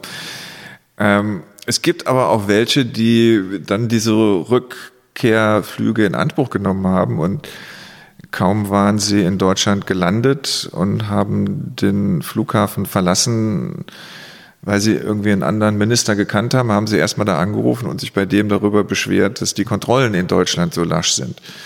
Äh, mit Blick auf Corona. Also auch muss man dann auch erstmal Wie nochmal? Die haben einen Kollegen von Ihnen dann angerufen. Jo, also jemand, der ausgeflogen worden ist äh, mit so einer äh, Rückholmaschine und dann kaum war er in Deutschland gelandet und sicher zurückgebracht worden, hat er den ersten Anruf, den er derjenige getätigt hat, war an einen äh, Kollegen, um sich mal zu beschweren. Kaum ist er wieder in Deutschland zurück. Schon gehen die da alle aus dem Flieger irgendwie nach Hause. Keiner wird kontrolliert. Was sind das hier für ein schlechtes Management? Das Zustände. Ja. Gibt's auch. Das ist ja auch eine, eine, übrigens eine Hauptkritik, ne, dass die in, äh, das fällt so minimal auch in ihre Sphäre jedenfalls. Äh, an, bei der deutschen Einreise wird, wurde, wird nicht sehr streng kontrolliert. Das ist ein grundlegender Vorwurf immer gewesen, habe ich. Ja, also mittlerweile nicht mehr. Mittlerweile müssen die ja, die zurückgekommen sind, und das ist jetzt schon einige Tage so geregelt, dann verpflichtend zwei Wochen in Quarantäne gehen. Hm. Vorher hat man das den Gesundheitsämtern an den Flughäfen Frankfurt, Düsseldorf und München. Dort sind die meisten Flieger gelandet überlassen. Die Leute sind informiert worden, ihnen ist empfohlen worden, eine zweiwöchige Quarantäne zu machen. Das ist auch nicht so einfach gewesen, weil teilweise die Leute zurückgekommen sind aus Ländern, in denen viel weniger Menschen infiziert waren als in Deutschland. Also das Infektionsrisiko, als sie in Deutschland gewesen sind, ist erstmal viel größer geworden. Äh, als in dem Land, aus dem sie zurückgekommen sind. Also das ist sehr, sehr schwer gewesen zu differenzieren, aber am Schluss hat man sich dann tatsächlich entschieden zu sagen, okay, alle, die zurückkommen, müssen verpflichtend äh, in Quarantäne gehen. Können Sie sich erinnern, wann Sie das erste Mal geflogen sind? Christoph lacht, weil er dieselbe. Diese Frage wolltest du nicht stellen. Ja, ich dachte, du fragst jetzt, können Sie sich erinnern an den ersten Moment, die hätte ich nämlich jetzt gestellt, äh, an dem Sie selber gemerkt haben, Corona, jetzt wird's ernst. Nein, ich möchte aber jetzt ich, wissen, wann sind Sie zum ersten Mal geflogen? Ich bin dran. Also, ehrlich gesagt, ich habe keine Ahnung, ähm, wann ich das erste Mal geflogen bin. Waren Sie da eher 10, 20? 25, 30? Also wir sind, äh, also wir sind früher, als ich mit meinen Eltern noch Urlaub gemacht habe, eher mit dem Auto in Urlaub gefahren. Also an Flugreisen kann ich mich bis auf eine USA-Reise und da war ich schon deutlich näher an den 20 äh, eigentlich nicht erinnern. Und ich würde mal sagen, ich, hm. ich, war näher an den 20 als an den 10, als ich das erste Mal geflogen hm. bin. Ich wollte nämlich so ein bisschen auf Ihre Sozialisation und Ihre Jugend zu sprechen kommen und ich versuche okay. das. Überleitungsfrage. Ich versuche das ähm, jetzige Leben oder jetzt ist natürlich nochmal völlig anders, aber das Leben, das Sie jetzt als Außenminister oder auch als Minister geführt haben, zusammenzukriegen mit dem Typen, der Sie mal waren. Aha. Und äh, fragte mich, wie, wie Ihre Jugend so, wie die sich so angefühlt hat. Wie, wie also ähm, sie, die kommen ja nicht vom Dorf, aber aus einem kleinen Städtchen. Äh, wie war das da? Was hat, da ist man ja nicht nach Malle in Urlaub geflogen, denke ich mal. Nö, da ist man nach Frankreich oder nach Italien mit dem Auto in Urlaub gefahren. Mhm. Da ist man sonntags in die Kirche gegangen. Sie haben mir eben schon mal erzählt, ich bin eigentlich auch politisiert worden, nicht bei den Jusos oder der SPD, sondern in der katholischen Jugend. Und man muss äh, sagen, bei mir kommt erschwerend noch hinzu. Ich war jahrelang auch Messdiener. Ich komme aus einem sehr bürgerlichen katholischen Haushalt. Meine, mein, mein Vater war lange Berufssoldat in meiner Jugend. Also ich würde mal sagen, ich habe nicht den klassischen sozialdemokratischen Stallgeruch mit in die mhm. SPD gebracht. Ich habe meinen SPD-Kollegen immer gesagt, naja, das ist doch viel effektiver für die SPD, wenn da einer kommt, der aus jetzt nicht den klassischen sozialdemokratischen Zusammenhängen kommt, sondern der aus anderen gesellschaftlichen äh, Kreisen kommt und vielleicht auch noch ein paar mitbringt.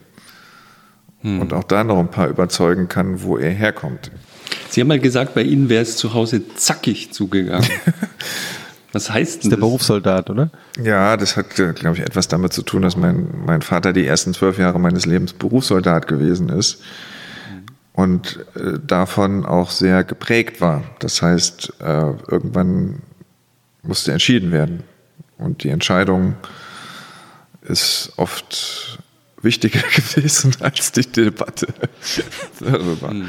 Nein, also das ist so. Ähm, ist so ganz, ist so ein Teil äh, sicherlich auch meiner Sozialisation gewesen und etwas, äh, was mich dann auch nie, nie wieder so richtig ganz verlassen hat, denn bei allen Diskussionen und Debatten, die geführt werden, nervt es mich bis heute, wenn ich feststelle, dass ich an Debatten teilnehme, die nur der Debatte wegen geführt werden, ohne dass es äh, irgendwann auch mal eine Entscheidung gibt, zu was man steht oder was eben nicht. Hm. Aber war das, war das, wurden Sie sehr streng erzogen? Also ich bin zumindest nicht anti-autoritär erzogen worden, sagen wir mal so. Aber bei den Jusos ist ja eigentlich das komplette Gegenteil, oder? Also, Stelle ich mir zumindest vor, oder war das in, im Saarland damals anders? Also nicht als ich Juso-Vorsitzender war. Was haben Ihre Eltern gesagt, als Sie sich für diese politische Richtung entschieden haben? Also erstmal gar nichts. Deswegen findet man auch nichts dazu interessant. Ja, muss man ja auch nicht. Also ich würde auch gar nicht wollen, dass irgendwie das, was ich mit meinen Eltern dazu besprochen habe, irgendwie auch noch irgendwie Gegenstand von öffentlichen Debatten wird. Also ich würde mal sagen, dass mein, mein Vater ganz sicherlich kein sozialdemokratischer Stammwähler war, was sich aber mhm. mittlerweile verändert hat. Ach nein. Ja. Und äh, ich komme auch nicht aus einer Familie, in der politisches Engagement, also auch parteipolitisches Engagement, äh, besonders weit verbreitet gewesen ist. Also ich bin, glaube ich, so im Wesentlichen der Erste gewesen, der sich dazu entschlossen hat, wirklich operativ Politik zu machen, in eine Partei einzutreten. Ähm, das ist nie kritisiert worden. Ähm, ich würde mal sagen, dass äh, zu dem Zeitpunkt, an dem ich das getan habe, meinem Vater es vielleicht lieber gewesen wäre, wenn ich in eine andere Partei eingetreten wäre. Ich meine, ausgerechnet 1989 in die SPD einzutreten. Ja. Wie, wie kam es dazu? Ja, also das hat äh, viele Gründe. Es gibt irgendwie, es gibt, wird ja oft immer gefragt, was war der entscheidende Moment oder das Ereignis, das dich irgendwie in die SPD gebracht hat. Das, es muss doch eins gegeben haben. Nee, also es gab zumindest so keinen, nicht das, diesen, äh, das, äh, den erleuchtenden Moment, an dem dann irgendwann man zu dem örtlichen SPD-Vorsitzenden gelaufen ist. Es ist bei mir eher ein Prozess gewesen. Ähm, das, ich, ich hatte irgendwie mich sehr früh dazu entschieden, auch Jura zu studieren, weil ich immer der Auffassung war, dass diejenigen, die Gesetze auslegen vor Gericht und wo auch immer diejenigen sind, die ganz wesentlich auch die Gestaltungshoheit über Recht und Unrecht haben in einer Gesellschaft. Und irgendwann ist mir immer deutlicher geworden, dass es eigentlich diejenigen sind, die die Gesetze machen. So, die werden in einer Demokratie politisch in Parlamenten gemacht. Deshalb hat mich das immer mehr interessiert und da ich, würde ich mal sagen, für mich das größte Motiv, sich politisch zu engagieren, ist das Thema Gerechtigkeit und zwar nicht nur das Thema soziale Gerechtigkeit, sondern ich würde mal sagen, ein tief verwurzeltes Gerechtigkeitsbedürfnis in allen Beziehungen und äh, dafür war die SPD für mich die Partei, die das am ehesten abgebildet hat. Und außerdem hat mich auch die Geschichte dieser Partei immer, hat mir sehr imponiert, äh, als die einzige Partei, die es in Deutschland gibt, die es schon lange gibt und die es nie nötig hatte, ihren Namen zu ändern. Stimmt es eigentlich, dass Sie mal Fußballprofi werden wollten? Ähm, also ich würde mal sagen, ich hätte es nicht abgelehnt. Mhm. Weil es gibt noch jemanden in dieser Videokonferenz, der kurz davor aus der Karriere als Fußballprofi gerissen wurde. Naja, kurz davor mit 15, Jochen, das weißt du. Aber also ich kann aber, ich kann aber nicht sagen, dass ich kurz davor stand. Also ich habe lange Zeit Fußball gespielt, in, in meiner Jugend auch im Verein und auch in der Mannschaft. Ähm, aber ich hatte nie äh, Angebote. Heute ist das ja anders. Heute hat man ja schon in der Jugend Angebote von Profi-Clubs und macht irgendwelche Vorverträge. Hm. Das gab es bei mir nicht. FC Elm 08. FC 08 Elm, korrekt. Und oh, ja. Wikipedia. Jochen. Jochen. Nee, ich glaube, es steht gar nicht. Ich bin mir nicht sicher, ob ich. Aber welche Position haben Sie gespielt? Ich habe defensives Mittelfeld gespielt. Was muss man da können? Ähm, da muss man ein gutes Auge haben. Ähm, man muss sehr ausdauernd sein, weil das eine Position ist, bei der man echt viel laufen muss. Man muss nach hinten und nach vorne können. Ähm, und man muss in der Lage sein, wenn man irgendwo im Zentrum spielt, ähm, auch koordinativ äh, den anderen Mitspielern gegenüber äh, zu agieren. Also auch, auch sowas wie Führung zu nehmen und in der Organisation eines Spiels. Hm. Da gab es, also ich habe das nur in einem, in einem Magazin gelesen, äh, ein, Werner Kühn, deswegen kam ich überhaupt auf diese Fußballfrage, ja. äh, der sie an, also der, der Vorsitzender des, wie heißt der jetzt, FC, FC 08, 08 ähm. Entschuldigung, äh, gewesen sei und sie auch so ein bisschen in die SPD eingeführt hätte. Ja. Das ist auch so. Also der war gleichzeitig in Personalunion Vorsitzender des Fußballvereins und Vorsitzender der örtlichen SPD.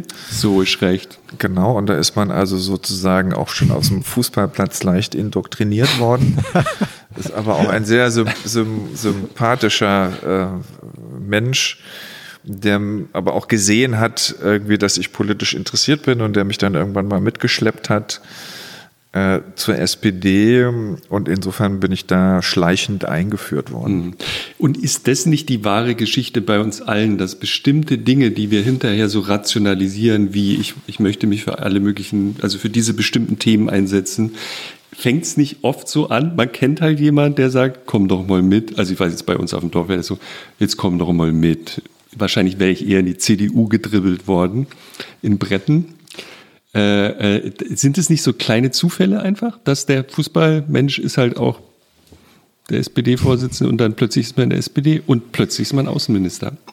Ja, also finde ich, ist vollkommen richtig. Also diese, ich finde sowieso, dass politische Karrieren nicht planbar sind, zumindest nicht mehr planbar, so wie Politik mhm. heute gemacht wird und auch verläuft. Und irgendwie so, Gerhard Schröder, ich habe mal irgendwie in Bonn am Zaun gerüttelt, am Kanzleramt, ich will da rein. Ähm, weiß ich nicht. Also bin ich zumindest nicht gewesen. Ähm, ich glaube auch, dass es heute nicht mehr funktioniert. Wenn mir irgendwie vor 30 Jahren jemand gesagt hat, du wirst mal Außenminister, hätte ich auch gesagt, irgendwie, du hast, hast irgendwie ein bisschen was an der Birne. Ähm, und Sie haben das ja eben selber beschrieben. Ich bin lange Zeit in der Landespolitik aktiv gewesen. Ich war 18 Jahre Vorsitzender der saarländischen SPD. Ich habe drei Landtagswahlen vergeigt. Mhm. Äh, dass man dann, das hat Christoph auch gesagt. Das fand ich so ein bisschen unhöflich. Ja, das ist aber gehört damit dazu. So. Also richtig so richtig in Sand gesetzt. Ja, also würde ich mal sagen, also ich würde mal sagen, überhaupt dreimal nacheinander als Spitzenkandidat anzutreten oder zugelassen zu werden, wenn man vorher schon ja, beides, eine Wahl ne? oder also, zwei ja. Wahlen vergeigt hat, ja. ist auch schon eine Leistung. Stimmt. Aber wenn man dann die dritte auch noch vergeigt hat und anschließend dann Justizminister und später noch Außenminister in Berlin wird, ist jetzt auch nicht, würde ich mal sagen, so normal. Wie haben Sie das gemacht? Weiß also ich auch nicht. nicht. Aber ist, Ihnen, ist, ist Ihnen das selber wirklich so ein Rätsel? Also naja, ich hatte ehrlich gesagt nach der, nach der dritten Landtagswahl, die haben wir, also bin ich zwar nicht Ministerpräsident geworden, sondern stellvertretender Ministerpräsident. Wir haben dann nach der Wahl eine große Koalition gemacht, im Übrigen mit Annegret Kamp-Karrenbauer. Mhm. kommen wir noch drauf, kommen wir ja, noch ja, very well. fürchte es. Und ähm, also sind dann doch in die Regierung gekommen und ich bin dann Wirtschaftsminister geworden. Aber für mich war zu diesem Zeitpunkt schon vollkommen klar, dass ich nicht nochmal für eine Wahl antrete. Und mein Amt, das ich damals hatte, und ich bin auch noch SPD-Vorsitzender gewesen, also dann geht man in eine fünfjährige Legislaturperiode und mein Plan war gewesen, äh, dass ich in diesen fünf Jahren äh, das Amt des Vorsitzenden weitergebe, einen jemanden aufbaue, der dann die nächste Wahl als Spitzenkandidat bestreitet, ähm, aber danach dann für mich Schluss ist. So, mhm. das war was mein hätten, Plan. Was hätten Sie dann gemacht? Was hätten Sie dann gemacht? Wahrscheinlich wäre ich dann Anwalt geworden. Also mhm. ich habe ja einen ordentlichen Sie, Beruf, wie, wie ist das Examen Beruf gelaufen? erlernt und den könnte wie ich haben Sie abgeschlossen? Ausüben. Was? Wie waren Ihre Examensnote? Das weiß ich nicht, müsste ich eigentlich wissen. Ich weiß es einfach nicht. Also ich hatte ein Prädikatsexamen, das war das hm. erste. Voll befriedigend. 12,6, oder? Naja, und das, das zweite war dann aber nicht mehr voll, sondern nur noch hm. befriedigend. Aha, also kein Richter, keine Richterlaufbahn möglich. Nö. Also Richter hat, also Richter, Staats, man ist ja, wenn man das erste Staatsexamen gemacht hat, macht man ja eine Referendarzeit. Und danach, also in dieser Referendarzeit ist man sechs Monate, macht man so eine Anwaltsstage, man ist sechs Monate bei einem Richter, bei einem Staatsanwalt äh, und irgendwann auch in der öffentlichen Verwaltung. Also man sieht die unterschiedlichen klassischen juristischen Betätigungsmöglichkeiten. Richter wäre für mich nichts gewesen, hm. wenn dann eher schon Staatsanwalt, aber im Ergebnis äh, ist das, was mich immer am meisten interessiert hätte, eine, eine freie Tätigkeit als Anwalt gewesen. Hm. Und jetzt hat sie aber aus diesem Blues Sigmar Gabriel womöglich rausgerissen damals? Das kann man so sagen, ja. Mhm. Wie, wie lief das genau? Das wollte Christoph bestimmt auch wissen. Also der, das war nach der Bundestagswahl und äh, als es ähm, die große Koalition gab und dann ist, läuft das, wird verhandelt, Koalitionsverhandlungen und so weiter, an denen ich eigentlich gar nicht beteiligt war. Also zumindest nicht für den juristischen Teil. Und ähm, dann kam irgendwann Sigmar Gabriel, der damals SPD-Vorsitzender war und hat mich sehr kurzfristig gefragt, ähm, ob ich Justizminister werden wollte. Und dann habe ich einmal kurz nachgedacht und habe dann auch angenommen. Wie hat er das gemacht? Wie Sigmar Gabriel das gemacht hat? Ja. Naja, der hat mir irgendwann gesagt, also. Hat er angerufen oder? oder nee, SMS? Ja, nee, der. nee, nee, der war. Ähm, war im Saarland äh, unterwegs auf einer Veranstaltung, die wir zusammen gemacht haben und äh, wir sind da zusammen da rumgefahren und da hat er mich persönlich gefragt, wobei ich würde mal sagen, man kann das nicht als Fragen bezeichnen, sondern hat mir mehr oder weniger verdeutlicht, dass ich das machen muss. Nee. Also wie, ja, wie, sollte. Wie, wie, wie, wie, hat er das dann gemacht? Also was sind dann so Sie saßen nebeneinander im Auto hinten. Ja. Und genau. dann sagt er. Also alle Positionen, alle Positionen sind besetzt. Eine noch. Aber hier ist noch so ein Loch. Eine, genau, eine ist noch frei. Da streiten sich auch schon welche drum. Aber ich hätte gerne, dass du das machst. Hm. Und da musste ich erstmal kurz in mich gehen, weil ich ja da eigentlich schon sozusagen in der Absprungphase war. Mhm. Und habe mir das dann nochmal überlegt und habe es dann gemacht. Ich musste, hatte allerdings nicht viel Zeit, ich glaube irgendwie 48 Stunden oder so. Mhm, immerhin. Mhm. Mhm. Wie ist denn, also seitdem ist ja viel passiert auch, vielleicht kommen wir ja später noch drauf, wie ist Ihr heutiges Verhältnis? Zu wem? Zu Sigmar. Mhm. Na, ich glaube, das ist ja allgemein bekannt, dass äh, die Art und Weise, wie Sigmar Gabriel äh, aus seinen politischen Ämtern ausgeschieden ist, schmerzhaft gewesen ist und Sigmar gerne noch weitergearbeitet hätte. Allerdings Olaf Scholz und Andrea Nahles dazu eine andere Auffassung hatten und die waren nun einmal diejenigen, die zu dem Zeitpunkt die Entscheidung getroffen haben. Deshalb ist das, glaube ich, ein schmerzhafter Prozess gewesen für alle Beteiligten.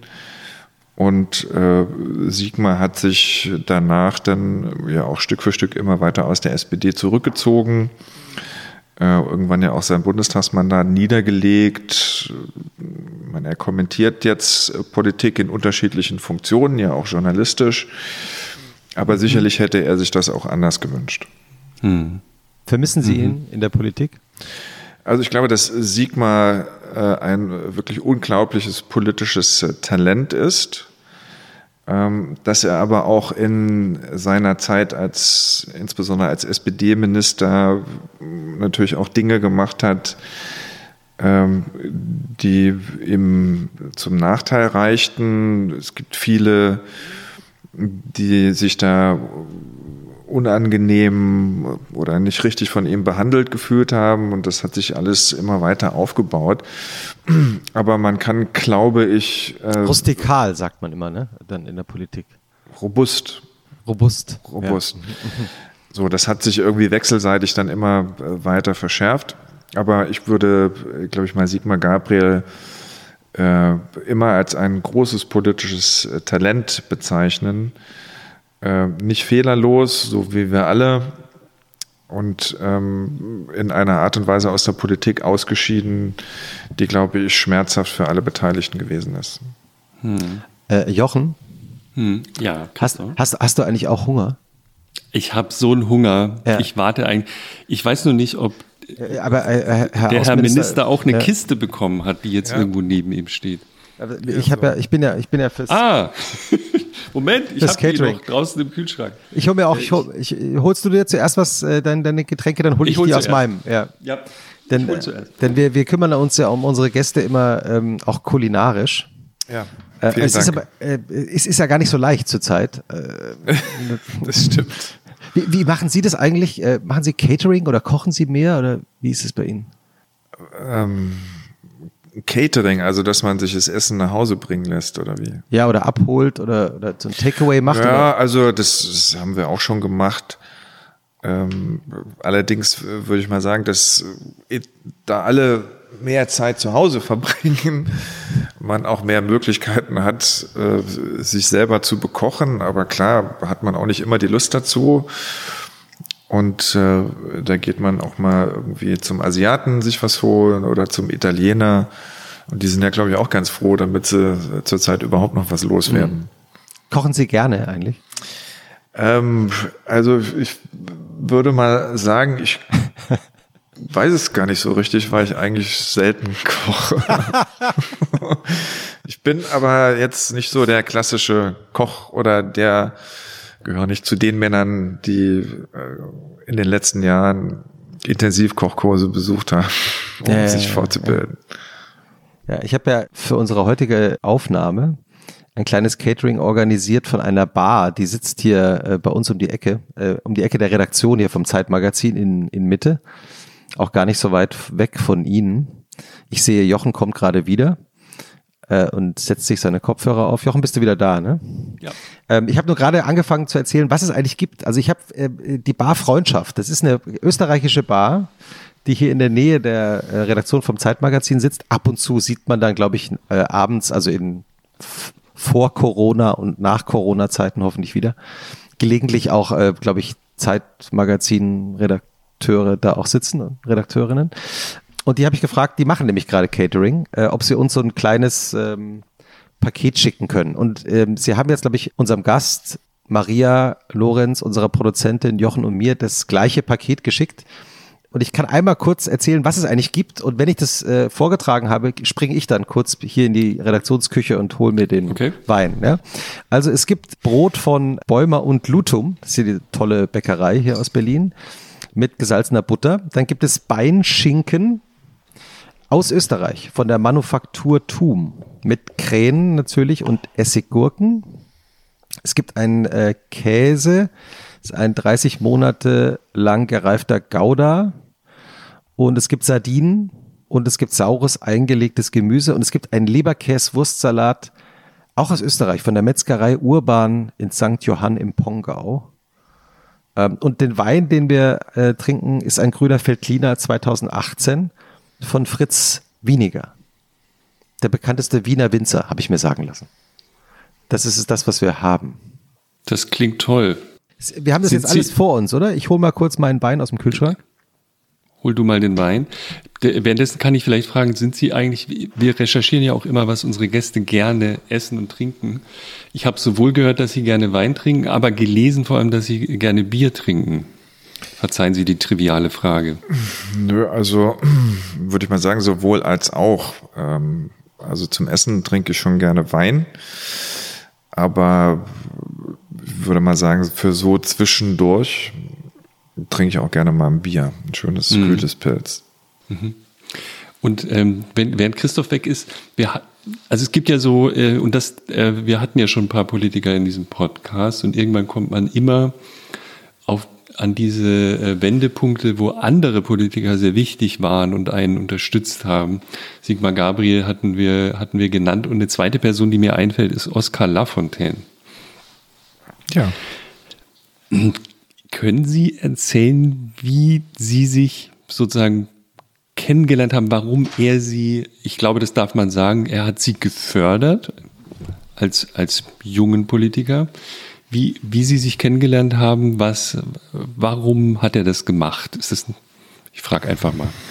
Wie ging das los? Naja, wahrscheinlich müssten Sie das ihn mal fragen.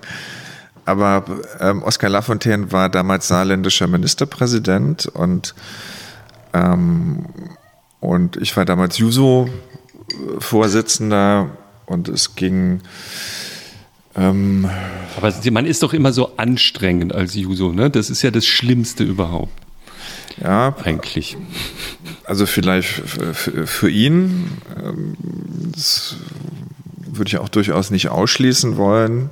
Das ist auch so ein bisschen ritualisiert, aber es ist tatsächlich so gewesen, dass 1994, glaube ich, 94 ähm, bei den saarländischen Landtagswahlen er irgendwann zu mir kam und mich gefragt hat, ich war damals Yusuf, also in der, das war dann halt davor Yusuf-Vorsitzender und mich gefragt hat, ob ich nicht für den Landtag kandidieren würde, denn ähm, da gäbe es eigentlich keinen Jungen und irgendwie braucht man irgendwie junges Gesicht.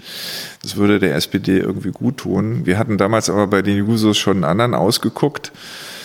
Ähm, der dann aber irgendwie doch nicht wollte. Und dann hat irgendwie Lafontaine gesagt, äh, dann habe ich so, naja, also ist ja nicht so einfach, gibt deutlich mehr Kandidaten als Plätze.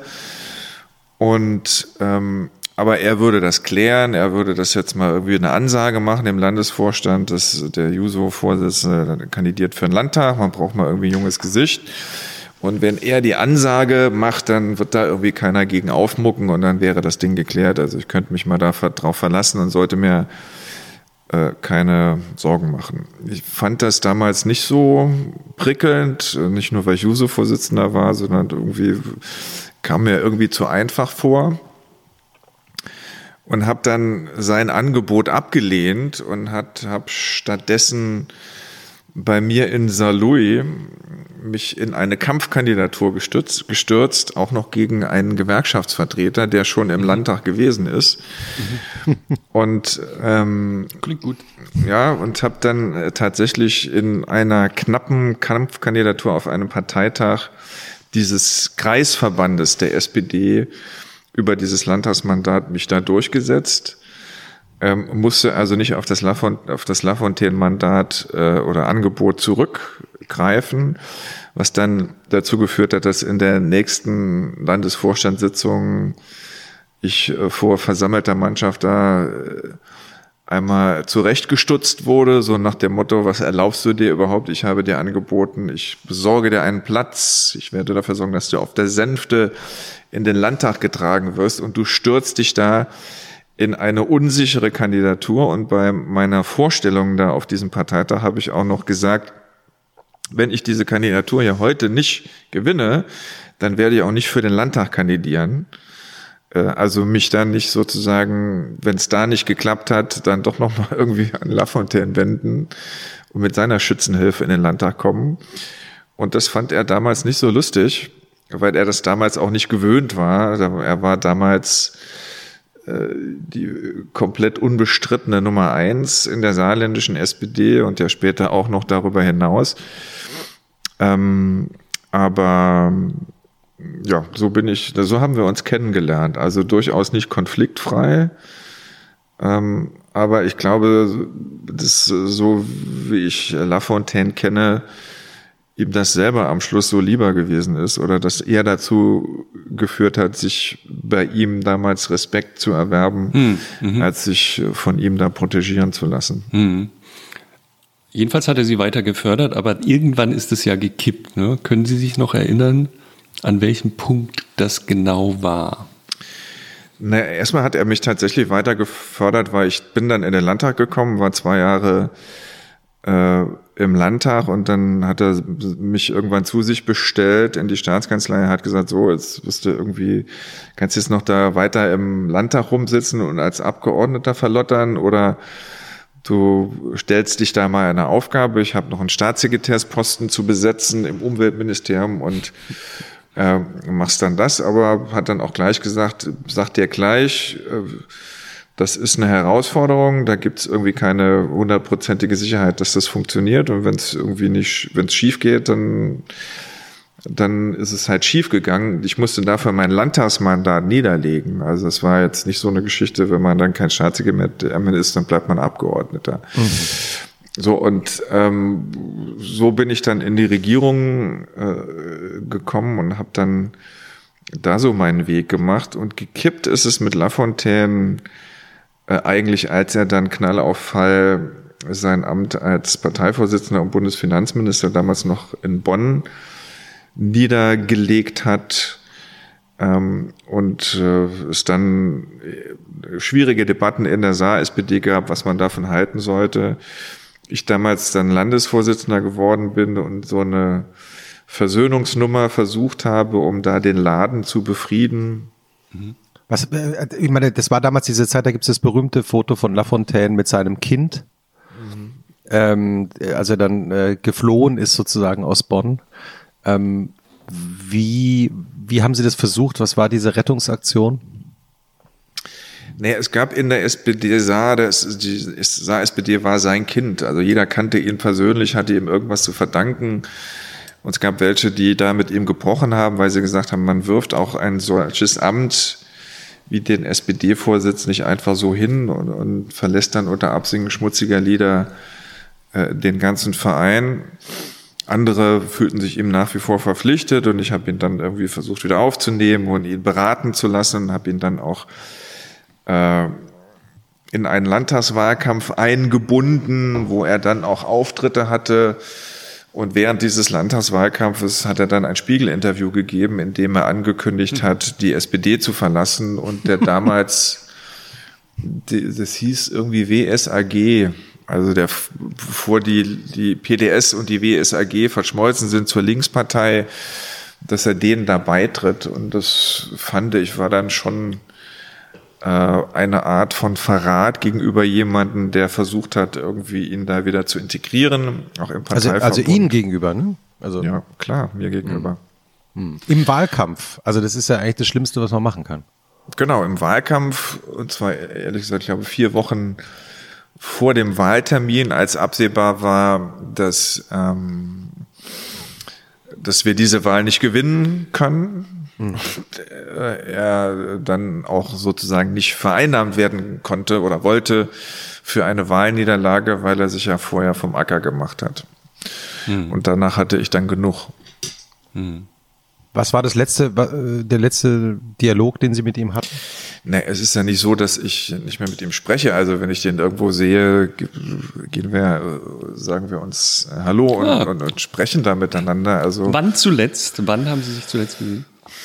Das ist jetzt auch schon länger her, da ich die meiste Zeit ja hier in Berlin bin. Äh, findet das ab und zu mal noch irgendwie auf dem Flughafen statt, wenn man sich über den Weg läuft. Ach so, so zufällig. Jo. Am Gate. Genau. Hm. Gibt's ja jetzt auch nicht mehr, aber. Wie enttäuscht sind Sie heute? Also heute, muss ich Ihnen ehrlich sagen, beschäftigt mich äh, das alles äh, wirklich nur noch peripher. Es gibt mal jemanden, einen guten Freund, der nach den ganzen Wahlniederlagen im Saarland und als ich dann Justizminister geworden bin, zu mir sagte, naja, da hast du noch mal Glück gehabt, hm. dass du im Saarland die ganzen Wahlen verloren hast ähm, ansonsten wärst du nicht da gelandet, wo du jetzt ist. Kann man so sehen, muss man nicht so sehen. Und insofern habe ich, so wie das bei mir verlaufen ist, ehrlich gesagt keinen Grund, im Groll äh, zurückzublicken. Habe ich auch gar keine Lust zu. Ähm, ich habe meine Erfahrungen gemacht und habe äh, daraus auch gelernt. Ich glaube, dazu das gehört auch zur Politik aus Niederlagen zu lernen und ich habe äh, einige Niederlagen erlebt und eingesteckt und immer versucht daraus zu lernen. Im Saarland hängen bleiben klingt wirklich fürchterlich, sagen, weil wir jetzt, wir, wir essen ja jetzt gleich, es ist kein mhm. saarländisches Essen. Sagen Sie mal was Nettes über Saarland und sein, seine Ernährung. Nee, also das Saarland hat ernährungstechnisch wirklich alles zu bieten, was zu bieten ist. Und zwar von Haute Cuisine ich glaube, im ganzen Saarland sind zehn Guide Michelin-Sterne verteilt. Mhm. Ähm, das heißt, bezogen auf die Einwohnerzahl gibt es keine Stelle in Deutschland, in der die Guide Michelin-Sterne dichter ist als im Saarland. Gehen Sie da selber mal hin? Ähm, äh, ja, jetzt schon länger nicht mehr, aber äh, diejenigen, die da gute Restaurants haben, die, die wollen ja auch, dass man da irgendwie hingeht, die wollen auch mit, dass mit ihnen Werbung gemacht wird. Also bin ich schon regelmäßig mal aufgetaucht. In der letzten Zeit, seitdem ich in Berlin bin, nicht mehr. Aber die andere Seite der saarländischen Kulinarik besteht aus ähm, einer wirklich guten Küche, die nach meiner Einschätzung das beste Preis-Leistungs-Verhältnis in ganz Deutschland hat, aber auch sehr vielen einfachen Gerichten, die was zu tun haben mit der Geschichte des Saarlandes als Industrieland auf der anderen Seite, aber auch als Grenzland äh, zu Frankreich. Und das ist, glaube ich, der saarländischen Küche alles sehr gut bekommen. Wie, wie ist es nochmal? Dippelabbes? Dippelabbes. Was ist nochmal Dippelabbes? Dippelabbes ist ein Gericht, da werden so Kartoffeln gestampft und, und angebraten und gerührt und das wird mit Apfelmus äh, serviert und das ist so ein klassisches saarländisches Gericht. Das Können ist, Sie mal einen Satz sagen? Was? Auf Saarländisch?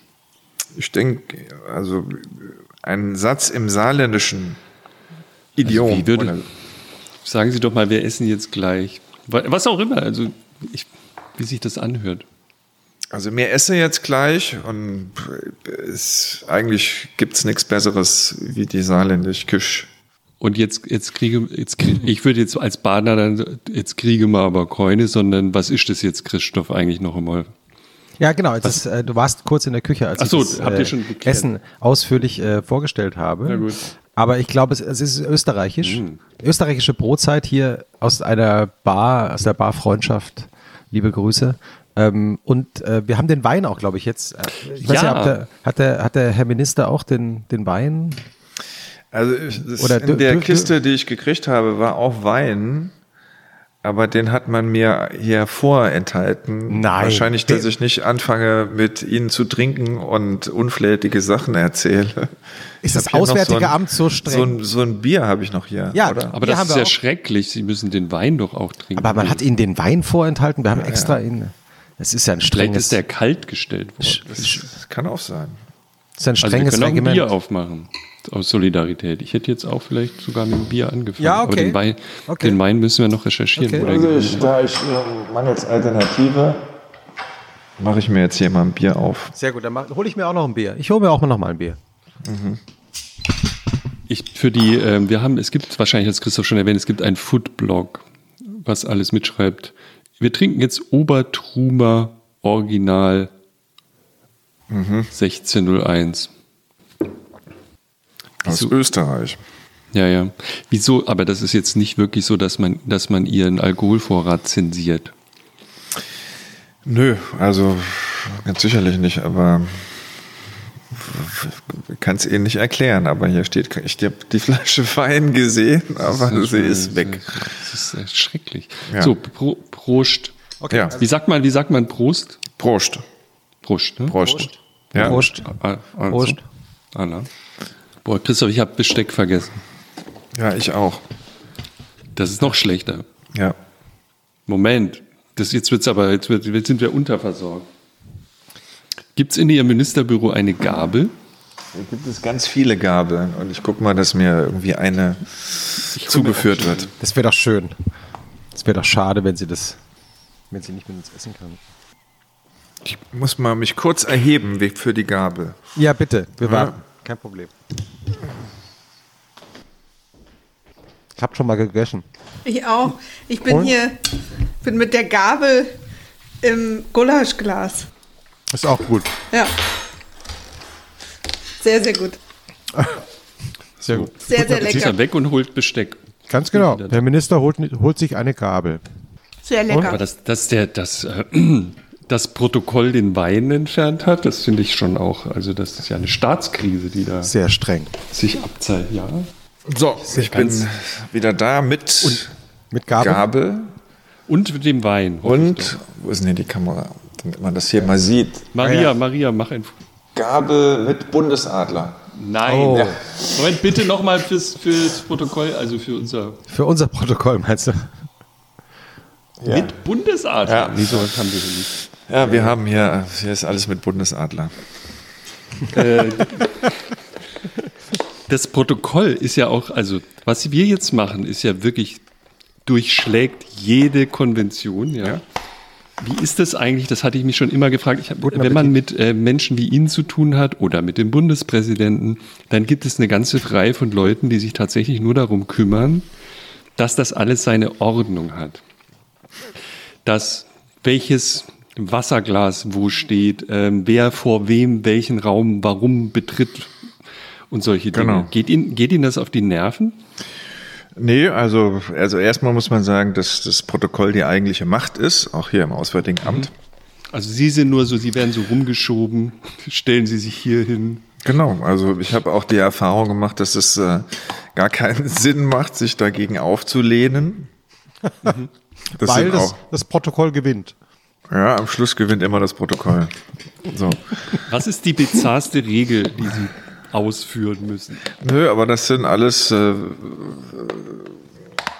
wirklich äh, nette Kollegen. Das sind ja auch, ist, die sind ja nicht ihr Leben lang im Protokoll. Das sind ganz normale Diplomaten, die auch Auslandseinsätze haben, die dann hier sind, die mal Protokoll machen.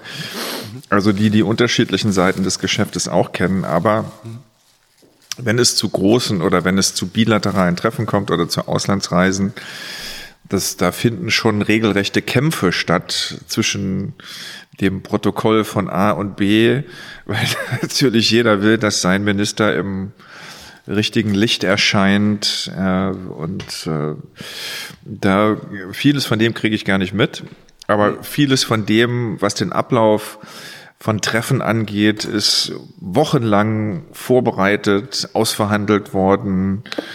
Ähm, zwischen den Protokollabteilungen der jeweiligen Minister, dass die das natürlich gar nicht lustig finden, wenn sie wochenlang etwas ausverhandelt haben und dann kommen irgendwie die zwei Minister, treffen sich und halten sich nicht an das, hm. was wochenlang Sagen einfach Hallo.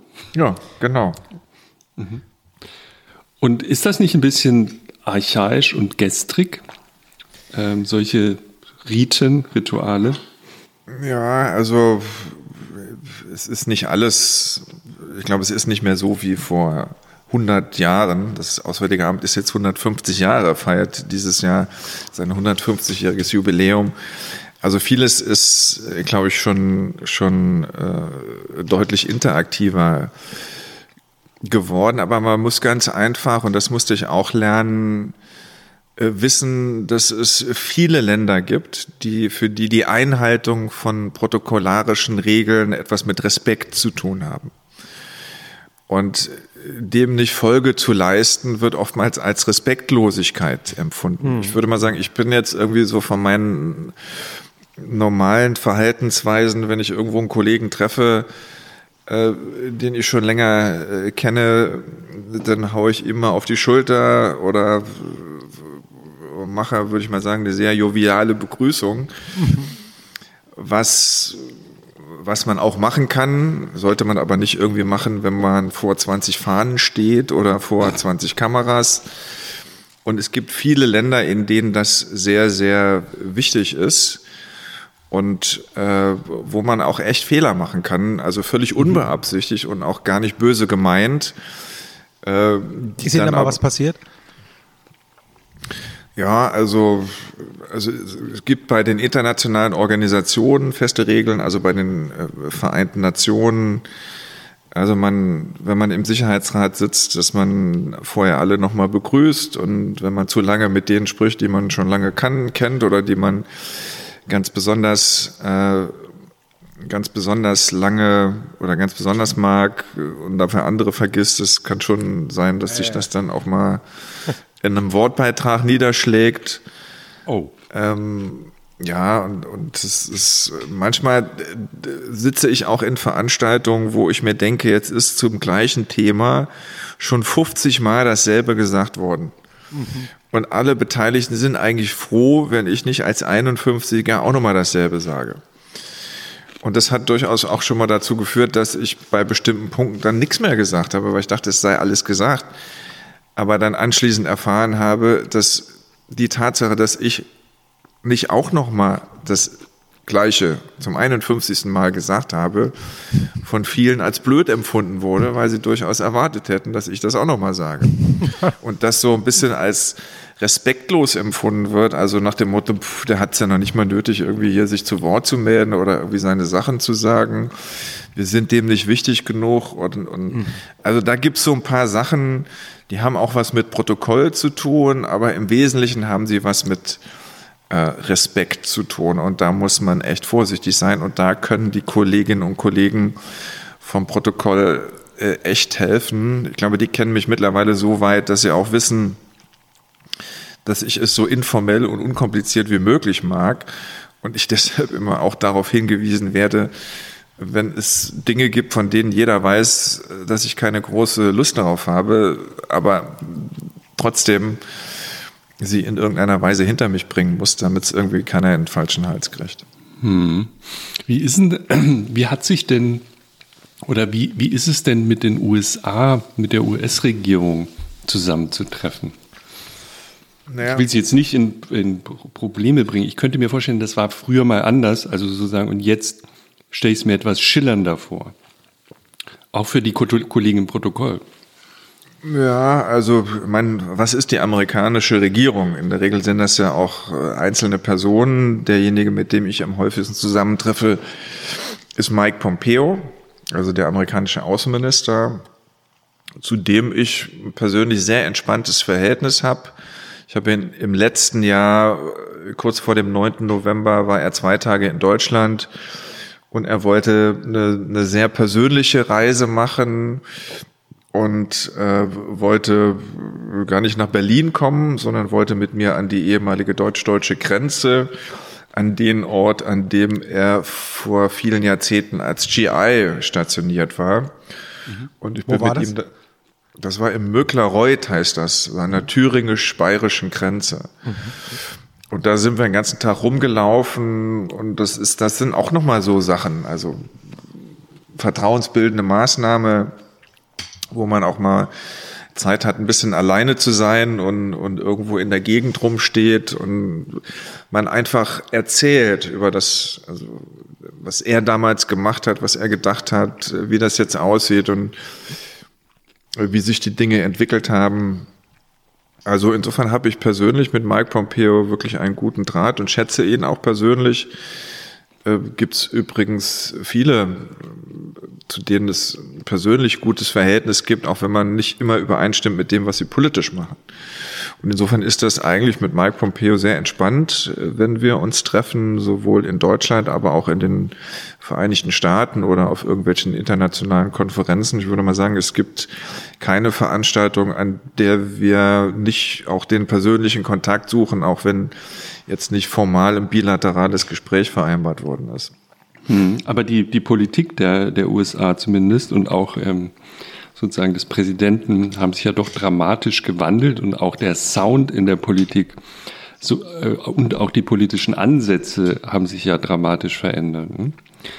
Und äh, wie, wie schlägt sich das denn nieder? Also wie, wie laufen internationale Treffen in so einem Framing ab im Vergleich zu früher? Ich weiß, es ist sehr heikel, aber Vielleicht gibt es Details, wo Sie sagen, daran kann man das festmachen, die Sie nicht in Probleme also bringen. Ein paar heikle Details.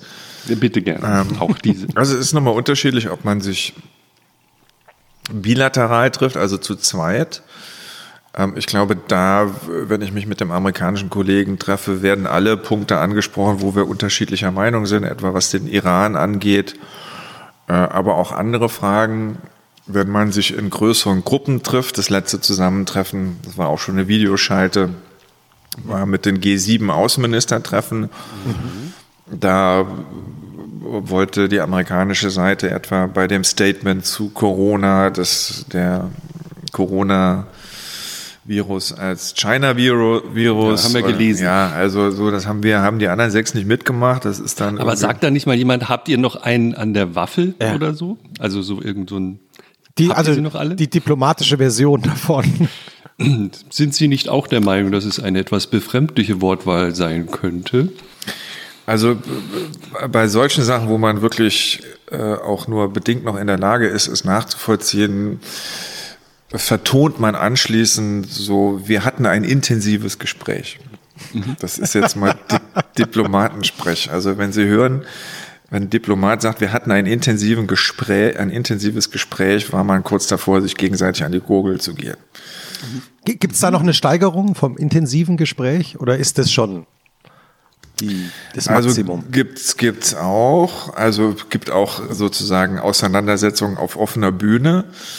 Im Übrigen auch teilweise sehr äh, originell. Ich erinnere mich einmal an eine Pressekonferenz, die ich mit dem russischen Kollegen hatte, mit Sergei Lavrov mhm. in Moskau. Der ist so ein bisschen robuster auch, ne?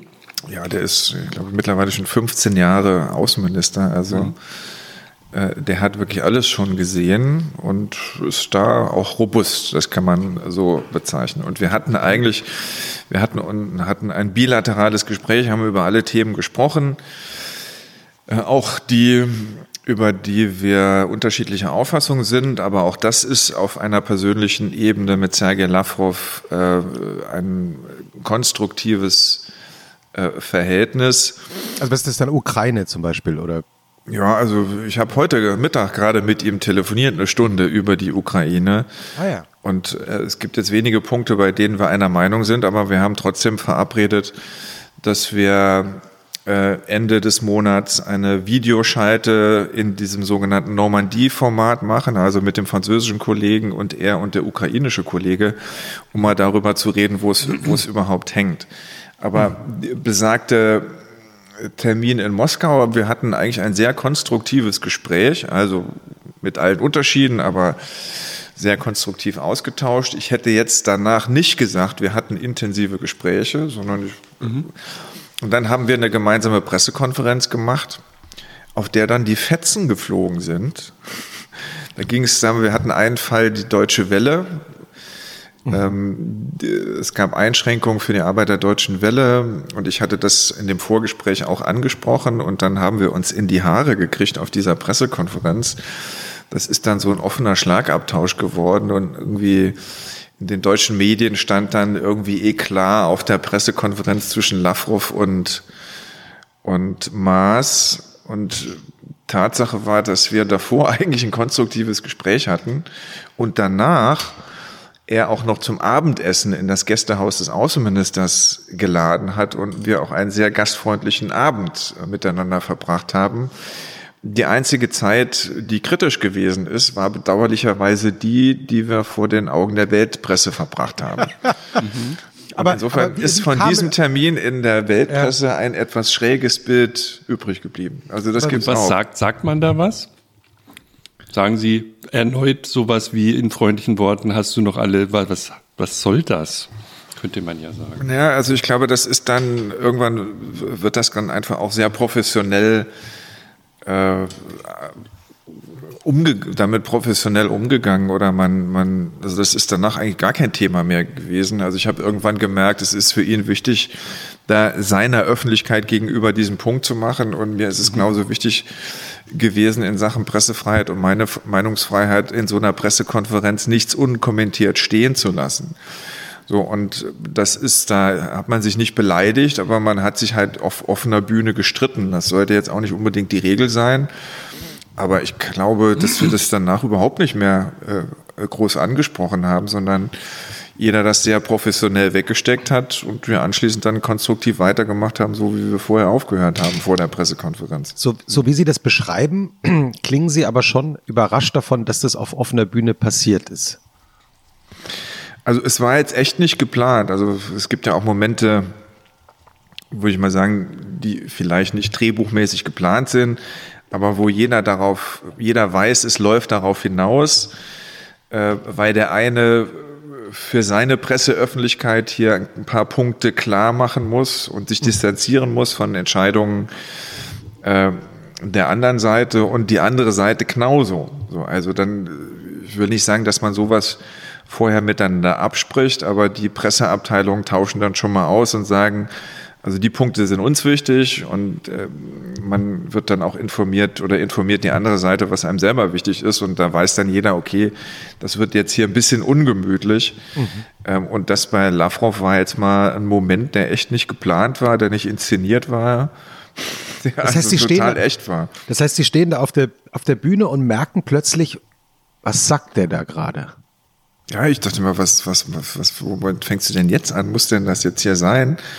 Und irgendwann ist man in der Situation, dann kann man gar nicht mehr anders, als sich selber nochmal das Wort zu nehmen auf einer Pressekonferenz, was ja sehr ungewöhnlich ist, mhm.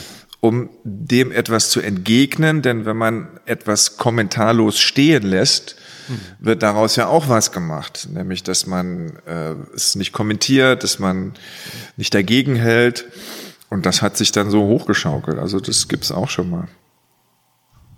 Also auf der einen Seite inten, echt heftige Gespräche, die man dann anschließend als intensiven Dialog verkleistert. Und auf der anderen Seite wirklich sehr, sehr konstruktive, freundliche Gespräche, die aufgrund von welchen Umständen auch immer auf einer Pressekonferenz aus dem Ruder laufen. Jetzt haben wir viel über Ihre Kollegen gesprochen, aber was ist Ihr Eindruck von zum Beispiel Donald Trump? Naja, ich glaube, der Mann hat eine Agenda. Ich glaube, der ist auch davon überzeugt, dass das, was er tut, also dass dieses, diese ganze America First äh, Nummer geeignet ist, den Vereinigten Staaten äh, und den Menschen in den Vereinigten Staaten die bestmögliche Ergebnisse politisch zu präsentieren. Ich halte davon gar nichts. Äh, ich glaube auch nicht, dass es funktioniert. Ich glaube auch, dass man in der gegenwärtigen Corona-Krise äh, ja merkt, dass das nicht funktioniert. Und äh, insofern ist äh, Donald Trump für mich ein, jemand, der das personifiziert, was es ja auch in Europa gibt. Dass es ähm, so ein Eliten-Bashing gibt. Er hat ja auch stark gegen Washington, gegen die Administration, gegen die Eliten in Washington in seinem Wahlkampf mobil gemacht und ist dabei auf viele Ohren gestoßen, auch gegenüber äh, der Presse, also das, was wir hier auch als Lügenpresse kennen, das ist ja äh, nichts anderes, äh, findet ja auch in den USA mit den permanenten Pressekonferenzen von Donald Trump und dem ganzen Fake News Gespräch dort statt. Also insofern ist er da schon jemand, der das personifiziert, aber eben nicht nur in den USA, das gibt es bei uns auch. Aber ich kann mir langsam nicht mehr erklären, jetzt gerade in der Corona-Krise agiert er ja auf eine Weise, die ich, wo ich noch mal fassungsloser bin als in den letzten Jahren über das, äh, wie er da agiert, welchen Unsinn der Mann zum Teil verzapft. Und das Irritierendste für mich dabei ist, dass die Zustimmung bei den äh, Bürgern jetzt nicht dramatisch eingebrochen ist. Ähm, der Mann ist ja eigentlich im Wahlkampf und dann gab es immer die These, naja, das wird ihn jetzt seine zweite Präsidentschaft kosten. Ich sehe das im Moment, also bitte korrigieren Sie mich, aber die Gefahr kommt bestimmt noch, aber im Moment sehe ich die noch nicht und das irritiert mich besonders. Also was ist das eigentlich, was solche ja, sehr populistischen Politiker ähm, trotz aller ihrer offensichtlichen Schwächen beflügelt? Ich glaube, das hat auch was mit den Informationsstrukturen in unseren Gesellschaften zu tun. Es gibt immer mehr Menschen, die sich auf bestimmten Wegen informieren, die sich in der sogenannten Blase befinden, in der nur Dinge vermittelt werden, die der eigenen Meinung noch entsprechen. Meine, so funktioniert ja auch Facebook oder die Timeline von Facebook, dass man nur noch Dinge aufgespielt bekommt, die man in anderen Zusammenhängen schon mal geliked hat. Mhm. Und deshalb glaube ich, dass es äh, viele gibt, das ist auch nicht nur in den Vereinigten Staaten so, das gibt es auch in Europa, äh, deren Informationsquellen eine Sicht der Dinge präsentiert, dass es also nur noch schwarz und weiß gibt. Meine, das ist ja auch ein Problem von Qualitätsmedien. Übrigens auch ein Punkt in der Corona-Krise. Ist ganz interessant zu sehen, äh, wie viel mehr gelesen wird an Zeitungen, was mhm. Äh, mehr äh, gesehen wird im Fernsehen, auch an ernstzunehmenden, auch bei den öffentlich-rechtlichen. Ähm, also wenn sich das nochmal ein bisschen verändert würde, glaube ich, wäre nicht schlecht. Aber die Tatsache, dass sich die Informationskanäle teilen, es immer mehr Schwarz und Weiß gibt, man sich immer mehr nur mit seinen eigenen Argumenten auseinandersetzt, auch nur mit ihnen konfrontiert wird, und insofern nur nach eigen, der Bestätigung seiner eigenen Meinung sucht und nicht mehr nach Dingen, die dazu führen, dass man auch die eigene Meinung permanent hinterfragen muss und sich selbst vergewissern muss, ob das richtig ist, was man denkt oder ob man die richtigen Schlussfolgerungen aus etwas zieht. Das wird immer mehr entkoppelt und äh, ich glaube, das hilft äh, Politikern wie Donald Trump, ähm, die ja auch in ihren Kampagnen maßgeblich dafür sorgen, dass ihre Anhänger ganz gezielt bespielt werden von einer Seite und dass die Kommunikationskanäle zu anderen Informationsquellen dauerhaft gekappt werden. Und ich glaube, mhm, aber das ist ein, Corona-Krise ein ist ja neu, ne? ja, weil sie, weil sie sozusagen eine unumstößliche Wahrheit beinhaltet, die, die sich nicht so einfach wegkommunizieren lässt. Eben, weil sie unmittelbare Auswirkungen für alle hat. Mhm. Und zwar ganz unmittelbar, Kontaktsperren, man muss zu Hause bleiben, irgendwie man kann nicht mehr zur Arbeit gehen. Und ich glaube, das schafft ein Bewusstsein, dass man wissen will, wieso, weshalb, warum.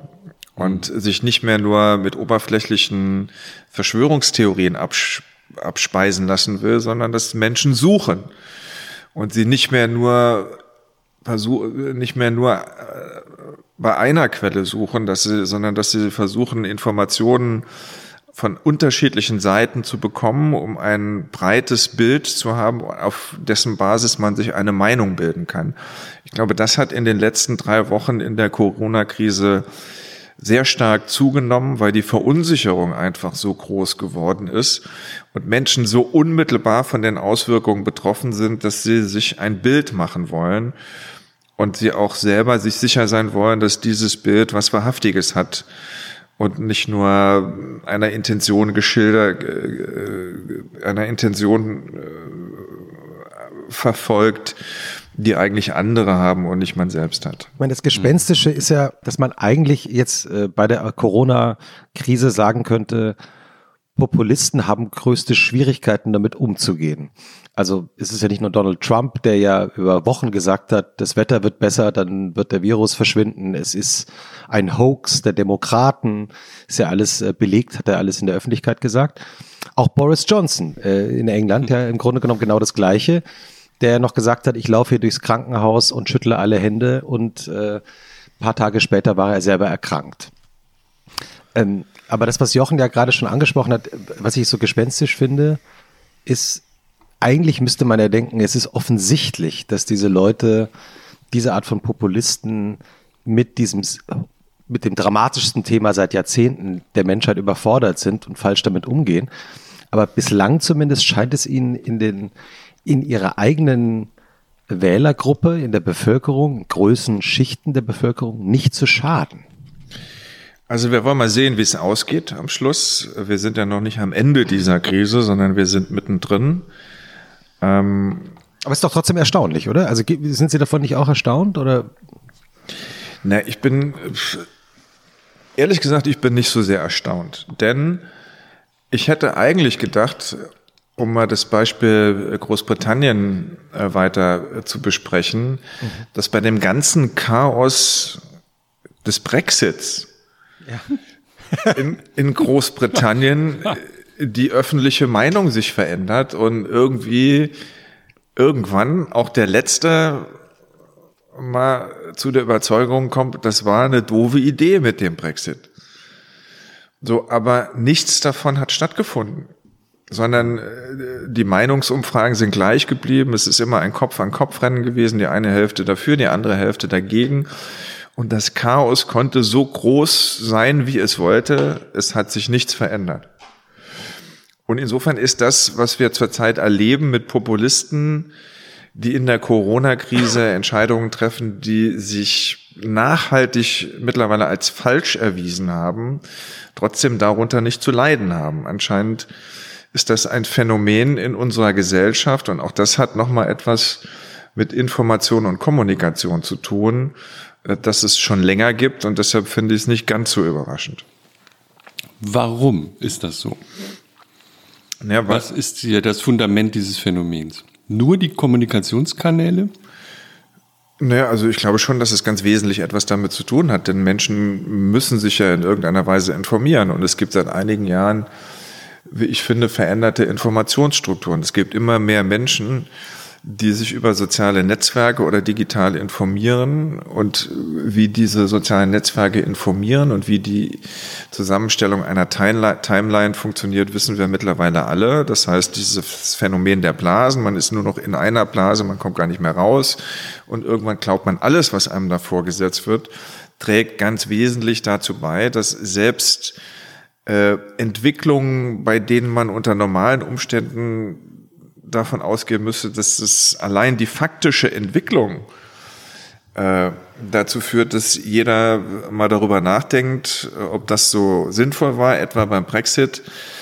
Ähm, das ist, also haben wir schon gehabt und ich glaube, dass das wirklich etwas zu tun hat, wie sich Menschen informieren. Und das hat sich maßgeblich verändert in den letzten Jahren und das ist ein Grund, der dazu beiträgt. Ich versuche es mal anders ähm, könnte es sein, ähm, dass der Hass, ich sage jetzt bewusst Hass, der, ich sage jetzt aber der politische Hass auf das, was wir Elite nennen, also auf die etablierten Systeme, auf die Parteien, auf, auch auf Medien, in einer bestimmten Gruppe der Bevölkerung so groß ist, dass sie die Leute, also die Politiker, die dagegen sind, unterstützen, komme was wolle.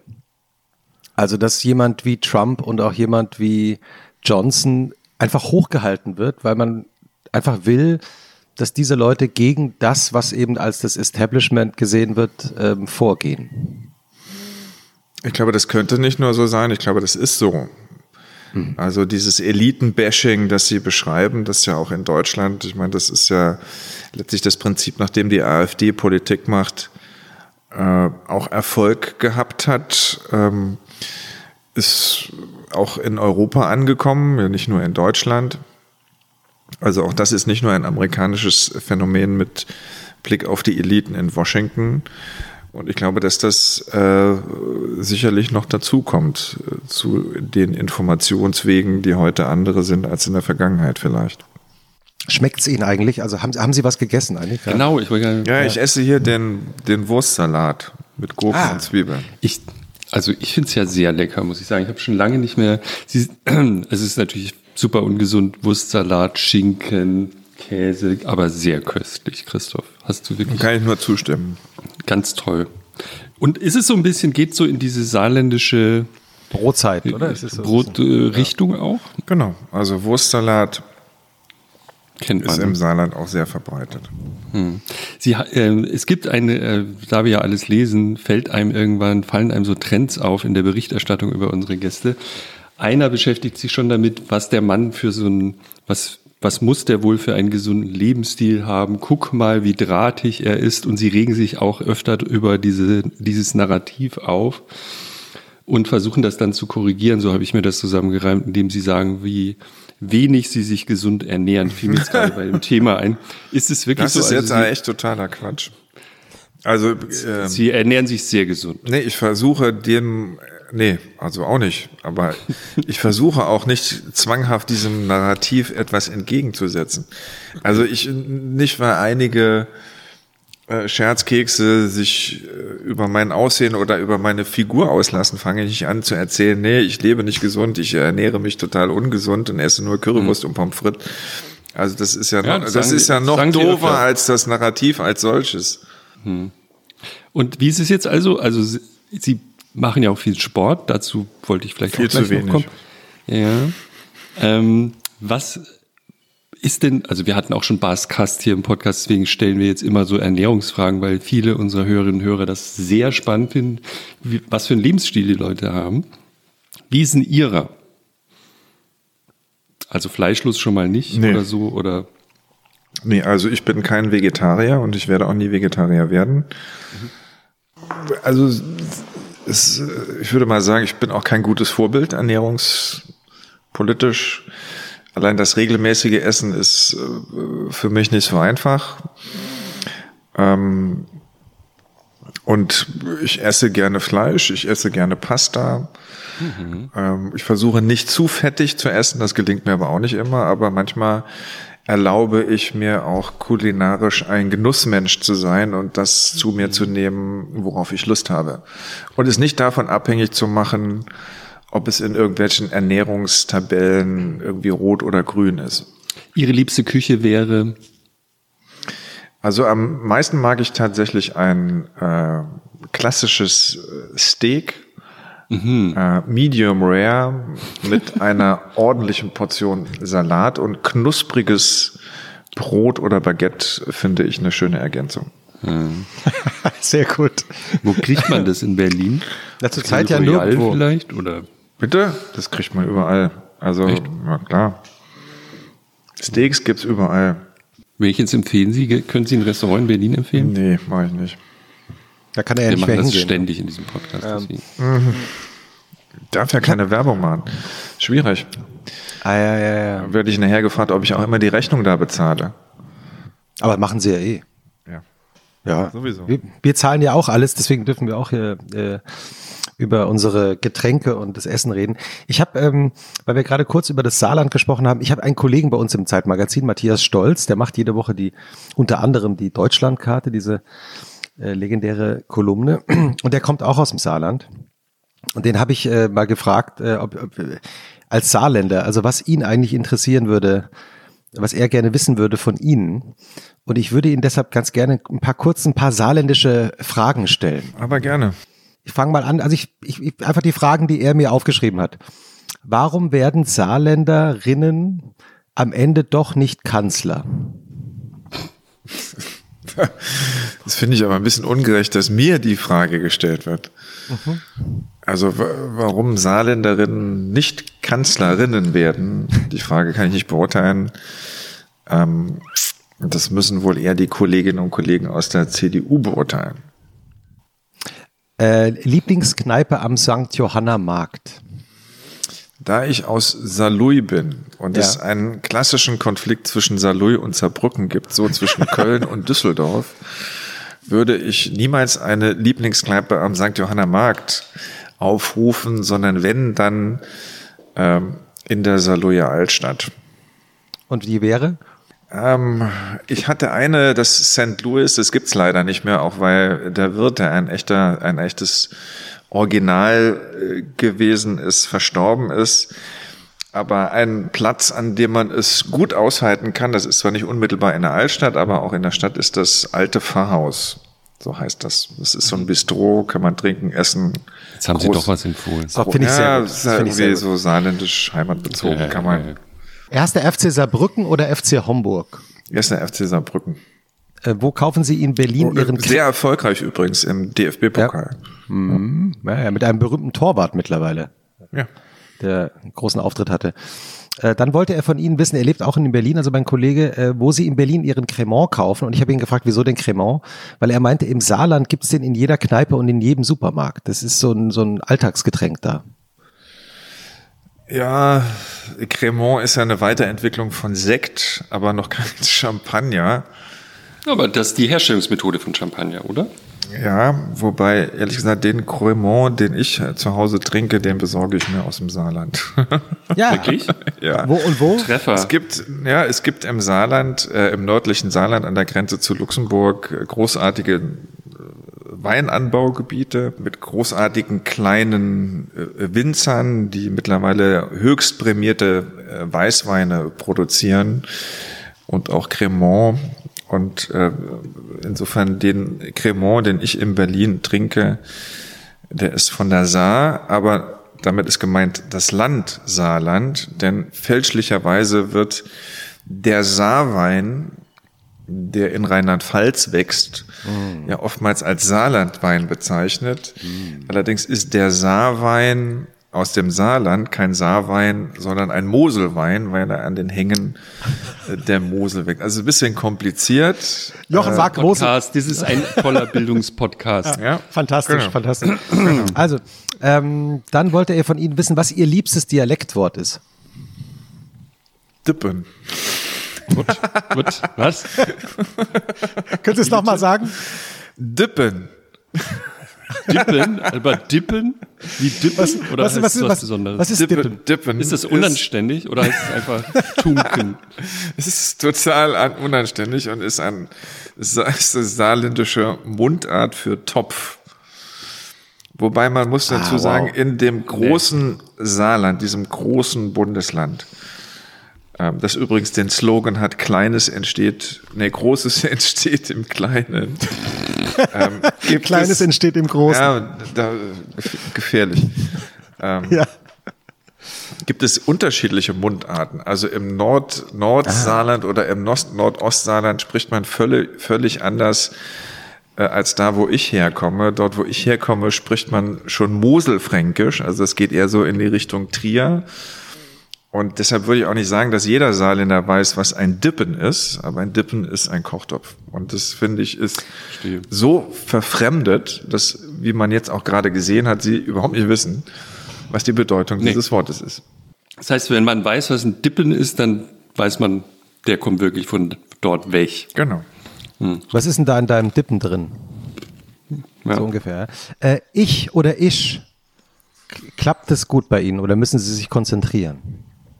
Also man muss beides können, wobei ich äh, immer wieder äh, immer wieder Auswüchse sowohl in die eine als auch in die andere Richtung habe. Das heißt, dort, wo man das CH benutzen sollte, wird es auch schon mal das SCH und auch lustigerweise, wenn ich dann im Saarland bin, äh, um mich sozusagen volkstümlich zu unterhalten, wird dann oftmals aus dem SCH ein CH. Also gefährlich, auch gefährlich. Äh, sind eigentlich alle Saarländer tief in ihrem Herzen Sozialromantiker? Nö, also das äh, glaube ich nicht. Ich glaube, das Saarland hat eine im letzten Jahrhundert, das wächst immer weiter aus, aber noch nicht ganz, eine ganz eigene Geschichte. Dieses Land ist ja nach den beiden Weltkriegen im letzten Jahrhundert immer zwischen Deutschland und Frankreich hin und her geschoben worden. Es hat äh, teilweise eine eigene Staatlichkeit gehabt oder ist vom Völkerbund äh, verwaltet worden.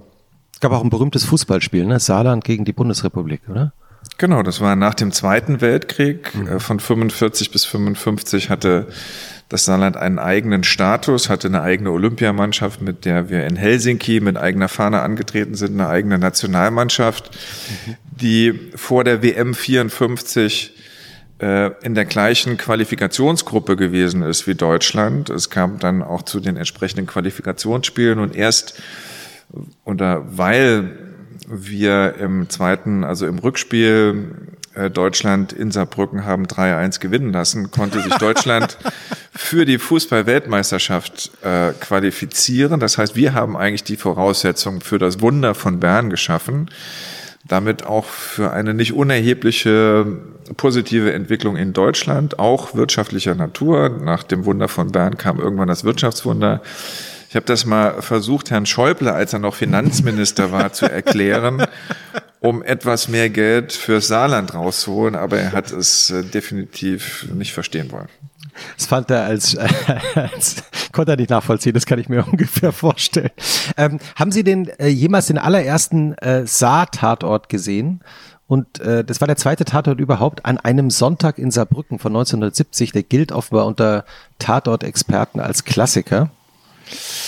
Äh, muss ich ehrlich gesagt passen. Also zumindest bei der Erstausstrahlung war ich erst vier. Also da bin ich definitiv nicht dabei gewesen. Aber ist mit Sicherheit tausendmal wiederholt worden. Ich kann mich aber ehrlich gesagt auch nicht erinnern und nicht einmal, wer da Kommissar gewesen ist. Möglicherweise damals noch Jochen Senf. Der war dann bekannt, ne? Später, Kommissar ja, Palü. Ja, der war dann ein bisschen Aber ich weiß nicht, ob das der erste überhaupt Nee. war. Wie, glaub, der aber war diesen später. Tatort? Habe ich schon mal öfter geguckt, ehrlich gesagt. Hm, wie offen genau? Also eigentlich im Moment gar nicht. Oh no, wirklich? Ja. Und, er, und der, der Kollege wollte eben auch wissen, was das Problem eigentlich ist, weil die neueren Saar-Tatorte seien doch eigentlich nicht so toll. Also das weise ich natürlich zurück. Aha. Es ist aber tatsächlich so, dass die Saarländer auch ein total gespaltenes Verhältnis zu ihrem Saartautort haben. Ähm, warum auch immer, ist halt so, mal hängt es an den Kommissaren, mal hängt es an den Geschichten, weil sie finden, dass ihr Bundesland nicht anständig und angemessen dargestellt wird. Es, es gibt da so eine Art Minderwertigkeitskomplex. Saarland ist ja das äh, älteste neue Bundesland äh, und so weiter und wird ja auch ein bisschen von dem einen oder anderen, wie man früher im, im Saarland sagte, aus dem Reich, also aus dem Rest der Bundesrepublik, so ein bisschen komisch beäugt. Und deshalb legt man großen Wert darauf, wenn man irgendwo bundesweit ausgestrahlt wird, dass es äh, natürlich nur in bestem Lichte ist. Äh, und das ist in den Saartatorten nicht immer der Fall gewesen, was dramaturgisch, glaube ich, aber auch gut zu erklären ist. Aber das war schon immer so. Das ist am meisten umstritten waren die Saartatorte immer im Saarland selbst. Und dann etwas, was ich überhaupt nicht wusste. Ähm, haben Sie äh, Nicole damals gesehen, als sie den Grand Prix d'Eurovision gewonnen hat mit ein bisschen Frieden? Denn äh, offenbar ist Nicole auch Saarländerin. Die, Offenbar. Die ist definitiv Saarländerin. Ja. Und äh, damit wirbt das Saarland ja auch oder hat lange Zeit geworben.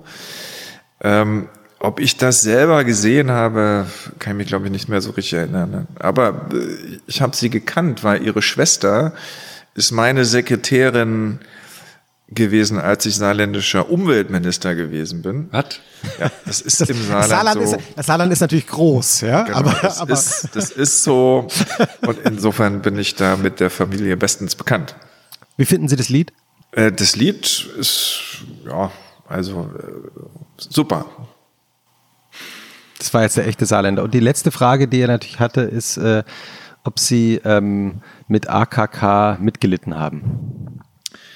Also das würde ich äh, so nicht bezeichnen, weil ich, wenn ich an ihrer Stelle wäre, das auch komisch fand. Ähm, ich glaube, dass das sie echt eine schwere Zeit dahinter sich hat und ich meine, ich kenne das auch. Es ist ja auch nicht so, dass in meinem politischen Leben alles immer so erfreulich verlaufen ist und insofern kann ich vieles gut nachfühlen. Ähm, und sie hat sich jetzt entschieden und sie wird das sicherlich sich gut überlegt haben. Ja, also ich glaube, sie hat dann irgendwann auch eine persönliche Entscheidung getroffen, äh, was sie bereit ist, äh, persönlich auszuhalten und was nicht mehr. Und das kann ich gut nachempfinden. Hat es Ihnen trotzdem auch leid getan? Ich kenne sie so lange. Ähm, ich glaube, dass es äh, in Berlin halt deutlich anders ist als in der Landespolitik. Ähm, ich glaube, dass äh, nicht alles gerecht gewesen ist, was über sie geschrieben wurde. Ich lese ja jetzt auch mit Erstaunen, dass sie jetzt wieder alles richtig macht. Ähm, aber so ist das halt hier in Berlin. Äh, und das muss man wissen, wenn man sich darauf einlässt. Äh, trotzdem, trotzdem finde ich den Umgang äh, mit ihr in den letzten Monaten nicht, zumindest an, an unterschiedlichen Stellen nicht gerecht. Im Übrigen nicht nur gegenüber der Presse, sondern auch aus ihrer eigenen Partei. Hm. Sagen Sie mal, diese Corona-Krise verändert ja auch offensichtlich die Wahrnehmung der Parteien ganz massiv gerade. Hätten Sie das erwartet? Also ich will jetzt nicht so besserwisserisch gelten, aber äh, ich glaube, Aber ja. Ja. aber ich würde gerne diese Frage mit einem eindeutigen Ja beantworten. Ja, beantworten. Haben Sie da nicht Angst, dass Sie ein bisschen besserwäscherisch jetzt rüberkommen? Ja, Minimal vielleicht. Minimal. ja, es äh, Nee, im Ernst, gibt aber gewisse wa- warum Dinge, da muss man zur da Wahrheit Sie, also da wir ja alle erwartet haben, dass das passiert, äh, können Sie nur für die etwas ungebildeten Hörer nochmal sagen, warum genau? Also zum einen hat es, glaube ich, was damit zu tun, dass in solchen Krisensituationen es schon eine Orientierung äh, an die Verantwortlichen und an Autoritäten gibt. Ähm, das ist jetzt nicht so neu. Und wenn man den Eindruck hat, dass die das einigermaßen vernünftig handeln, dann glaube ich, haben Regierungen in solchen Phasen große Chancen, auch sehr vertrauensbildend in der Bevölkerung zu wirken und auch so wahrgenommen zu werden. Und ich glaube, äh, in Deutschland kriegen viele Menschen mit, dass die Art und Weise, wie unser Agieren bewertet wird im Ausland, ähm, auch sehr positiv beschrieben wird. Und das wirkt auch noch einmal zurück. Und insofern glaube ich, dass äh, zum einen die Rahmenbedingungen in Krisen so sind, dass es den Autoritäten und Regierungen einfacher fällt, äh, Vertrauen in der Bevölkerung zu gewinnen, aber dass man das sich auch erarbeiten muss. Und ich glaube, das hat was damit zu tun, dass die Regierung zum gegenwärtigen Zeitpunkt einfach nicht den schlechtesten Job macht. Hm. Profitiert, die, äh, profitiert die SPD im selben Maße? Nee, offensichtlich ja nicht, wie man in den mhm. Umfragen sieht. Das würde Ihrer These minimal widersprechen. Ja, also eigentlich nicht, weil mit Autoritäten und Regierungen gerade in Krisenzeiten versucht man das noch viel stärker zu fixieren auf einen Punkt. Das ist in dieser Krise äh, immer das Amt des äh, Bundeskanzlers. Es ist auch in der Vergangenheit in der Bundesrepublik nicht anders gewesen. Hm. Und ich glaube, dass äh, das ganz einfach im Wesentlichen durch Frau Merkel als Bundeskanzlerin abgebildet wird. Und da Frau Merkel ja der CDU angehört, äh, wird auch die oder profitiert die CDU äh, deutlich mehr davon als die SPD. Also mit ähm, als Juniorpartner in einer solchen Koalition ist es immer schwieriger, dort entsprechend zu reüssieren. Und weil Frau Merkel mittlerweile ein solches Standing hat nach so vielen Jahren als Bundeskanzlerin und ähm, dies sehr, sehr abgewogen, sehr, sehr verantwortlich macht und sehr, sehr ernsthaft und seriös. So ist die Wahrnehmung in der Bevölkerung. Wenn ich all dem glauben kann, was Meinungsforschungsinstitute erfragen, dann wundert es mich nicht, dass das auch mehr der CDU, CSU zugutekommt mhm. ähm, als der SPD. Aber Andere Frau Merkel wird ja die CDU nicht mehr in den nächsten Bundestagswahlkampf führen. Also insofern kann man sich innerhalb der CDU nur bedingt darauf verlassen, dass das, was es an Zustimmung zur CDU gibt, was nach meiner Einschätzung zu einem großen Teil Zustimmung zu Frau Merkel ist, am Schluss auch bei der CDU verbleiben wird. Also da werden die Karten neu gemischt. Das wird noch spannender werden, als der eine oder andere sich das heute erwartet. Kann die SPD denn noch die Kurve kriegen? Ja.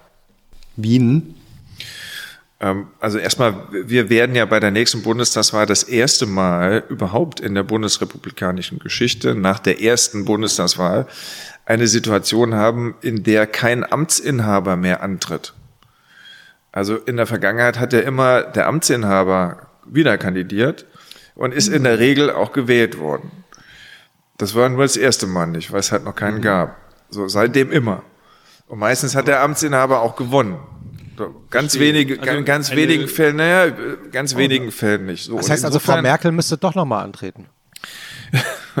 also wahrscheinlich aus Sicht der CDU ja, wenn sie sich die hohen Zustimmungswerte, die Frau Merkel hat, in irgendeiner Weise äh, zugutekommen lassen will. Wird sie aber nicht, das hat sie ja erklärt. Und insofern wird dieser Wahlkampf ein anderer sein als die, die wir bisher kennen. Und es werden auch die Umfragen, die es bisher gegeben hat, wenn Frau Merkel mal weg ist und da irgendein anderer steht von der CDU oder CSU, wer auch immer, äh, ich glaube, dann werden die Karten nochmal komplett neu gemischt. Aber und ich habe ja nach der SPD gefragt. Ja. Ne? Also jetzt, das heißt ja, die SPD wird also ein, könnte ja einen wirklich überzeugenden Kandidaten oder eine Kandidatin haben und hätte dann eine Chance. Das ist Ihre Antwort. Genau. Hm, wen? Hab die Frage nicht richtig verstanden. We, äh, verzeihen Sie, wen denn zum Beispiel? Also irgendwie ist die Leitung im Moment ganz schlecht. Hallo, hallo. Ich kann das nicht hallo? verstehen, was Sie sagen. ja, es bricht auch immer wieder ab. Ja. Hallo? Herr Scholz? Herr Scho hallo? hallo? Nein, ich bin Herr also, Maas, ich bin nicht Herr Scholz. nein, nein, ja. hallo? Also das wird, äh, also ich, ich werde einen Teufel tun, irgendwie mich mit der Frage jetzt zu beschäftigen, weil ich genau weiß, was daraus würde. Ähm, ich glaube, die SPD, ist, die SPD hat sich am Anfang irgendwie anders angehört. Mhm. Ähm, also ich glaube, dass die SPD gut beraten wird in so einer Situation. Und wenn die Bundestagswahlen sein werden im, im nächsten Jahr, werden wir die Corona-Krise hinter uns haben, hoffentlich. Aber ganz sicherlich wird bei diesen Wahlen eine Rolle spielen, äh, wer wann äh, gute Arbeit geleistet hat, wer sich in Krisenzeiten bewährt hat. Und äh, ich bin mir sicher, dass das bei der Auswahlentscheidung der SPD auch eine ganz wichtige Rolle spielen wird. Mhm. Ich habe noch eine ganz oberflächliche Frage, Jochen. wenn du noch was tiefschürfendes gerade fragen willst, dann will ich ja, dich nicht unterbrechen. Total, aber ich kann, ich werde gleich fragen, was eine Volkspartei eigentlich ist, aber frag du erst mal nach saarländischem Essen oder so. Nee, das haben wir ja schon gehabt, aber was ist eine Volks, das interessiert mich auch. Machen wir erst die Volkspartei? Okay, ah, das freut mich, dass du meine Frage von mir gut findest. Was ist heute eine Volkspartei? Wir haben das öfter diskutiert schon in diesem Podcast. Also eine Volkspartei ist für mich eine Partei, deren äh, Zusammensetzung sich aus möglichst vielen, wenn nicht gar allen gesellschaftlichen Schichten speist. Mhm. Es ist nicht abhängig von der Mitgliederzahl, sondern es ist nach meiner äh, Einschätzung abhängig von der Zusammensetzung der Mitgliedschaft und auch der Anhängerschaft einer Partei. Die Grünen sind also eine super Volkspartei. Also nur mal um ein Beispiel random herauszugreifen. Weiß ich nicht. Also ich glaube, dass die Grünen sehr stark äh, eine Themenpartei sind und auch geblieben sind. Ich glaube, wenn Aber sie würden doch alle gesellschaftlichen Schichten abbilden. Also welche würden sie nicht abbilden? Das ist ja dann die interessante Frage. Naja, also ich glaube, dass die Grünen sehr unterschiedliche äh, Verankerungen in den unterschiedlichen gesellschaftlichen Schichten haben. In den Arbeitern, Arbeitnehmerinnen, Arbeitnehmer äh, ist es, würde ich mal sagen, doch sehr zurückhaltend. Hm. Ähm, das kann aber auch für eine Partei Vorteile haben, weil sie natürlich das, was sie tut, viel besser ausrichten kann auf eine klar definierte Anhängerschaft. Die SPD ist die Partei, die nach allen Umfragen äh, und nach allen Studien, die es gibt, ihre Anhängerschaft aus den meisten gesellschaftlichen Schichten erhält.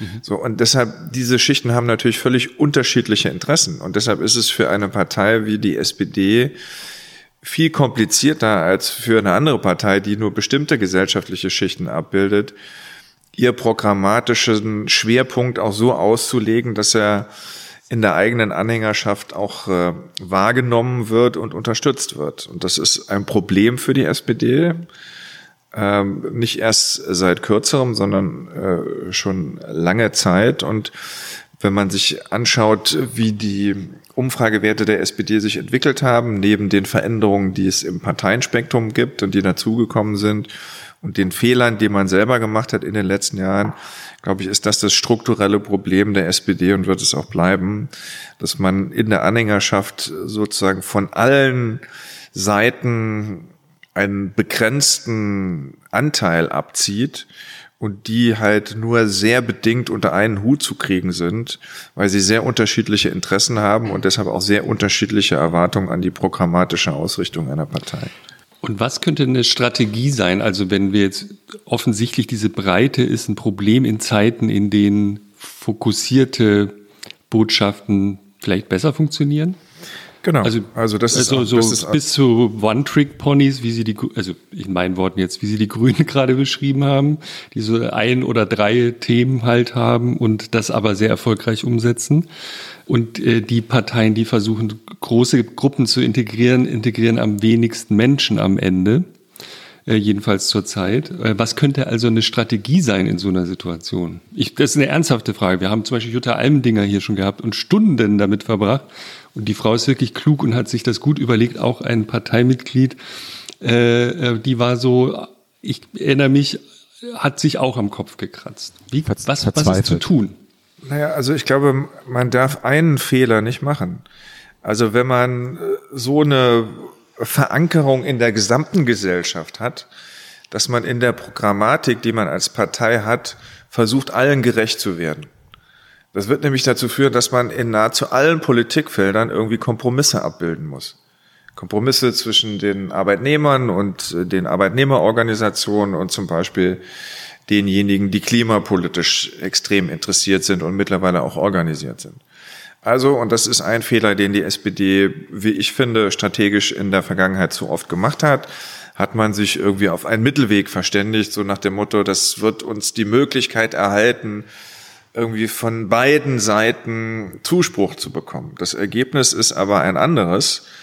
Ähm, ich glaube, dass der Mittelweg, so wie heute kommuniziert wird und so wie heute Politik gemacht wird, überhaupt kein erfolgversprechendes Instrument mehr ist, sondern man muss den Mut haben, bei einzelnen Themen sich zu entscheiden, und zwar klar und pointiert und auch in Kauf nehmen, dass man durch diese pointierte Festlegung auf der einen Seite verliert, aber wenn man immer nur den Mittelweg geht, wird man beide Seiten langfristig verlieren. Und wenn ich mir die Zustimmungswerte zur SPD anschaue und vor allen Dingen ihre Kompetenzwerte in einzelnen Fragen, die sind ja die Grundlage, darauf baut die Zustimmung letztlich auf, äh, dann glaube ich, hat das was damit zu tun, dass viele sagen, naja, wir wissen nicht mehr, wofür die SPD steht, weil sie irgendwie immer für den Mittelweg ist. Und am Schluss man überhaupt nicht mehr in der Lage ist zu beurteilen, was sind die wichtigsten Positionen dieser Partei und sich deshalb auch keine Zustimmung mehr ergibt.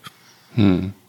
Ist dieses, ähm, dieses, ähm, diese Selbstfindungsschwierigkeiten und auch die, ja, ähm, die unterschiedlichen Strömungen, die es in der SPD gibt, die spiegeln sich ja dann auch in den Debatten mit ihr wieder, zum Beispiel wenn, in ihrem Amt oder wie sie ihr Amt ausüben. Da gab es ja auch immer wieder Reibungsflächen. Ist das einer der Gründe, warum es so schwer ist, als SPD-Außenminister äh, zu agieren? Also ich, es gibt dazu ja relativ viel äh, viele Debatten äh, ist ein Klotz an ihrem Bein sozusagen die Partei, die immer sagt, Moment, um Gottes Willen, äh, wir sind doch die Hüter der, ähm, der Ethik, der Moral und jetzt müssen wir hier diese hässlichen außenpolitischen Entscheidungen treffen und äh, es ist sehr schwer in so einer Situation dann zu agieren.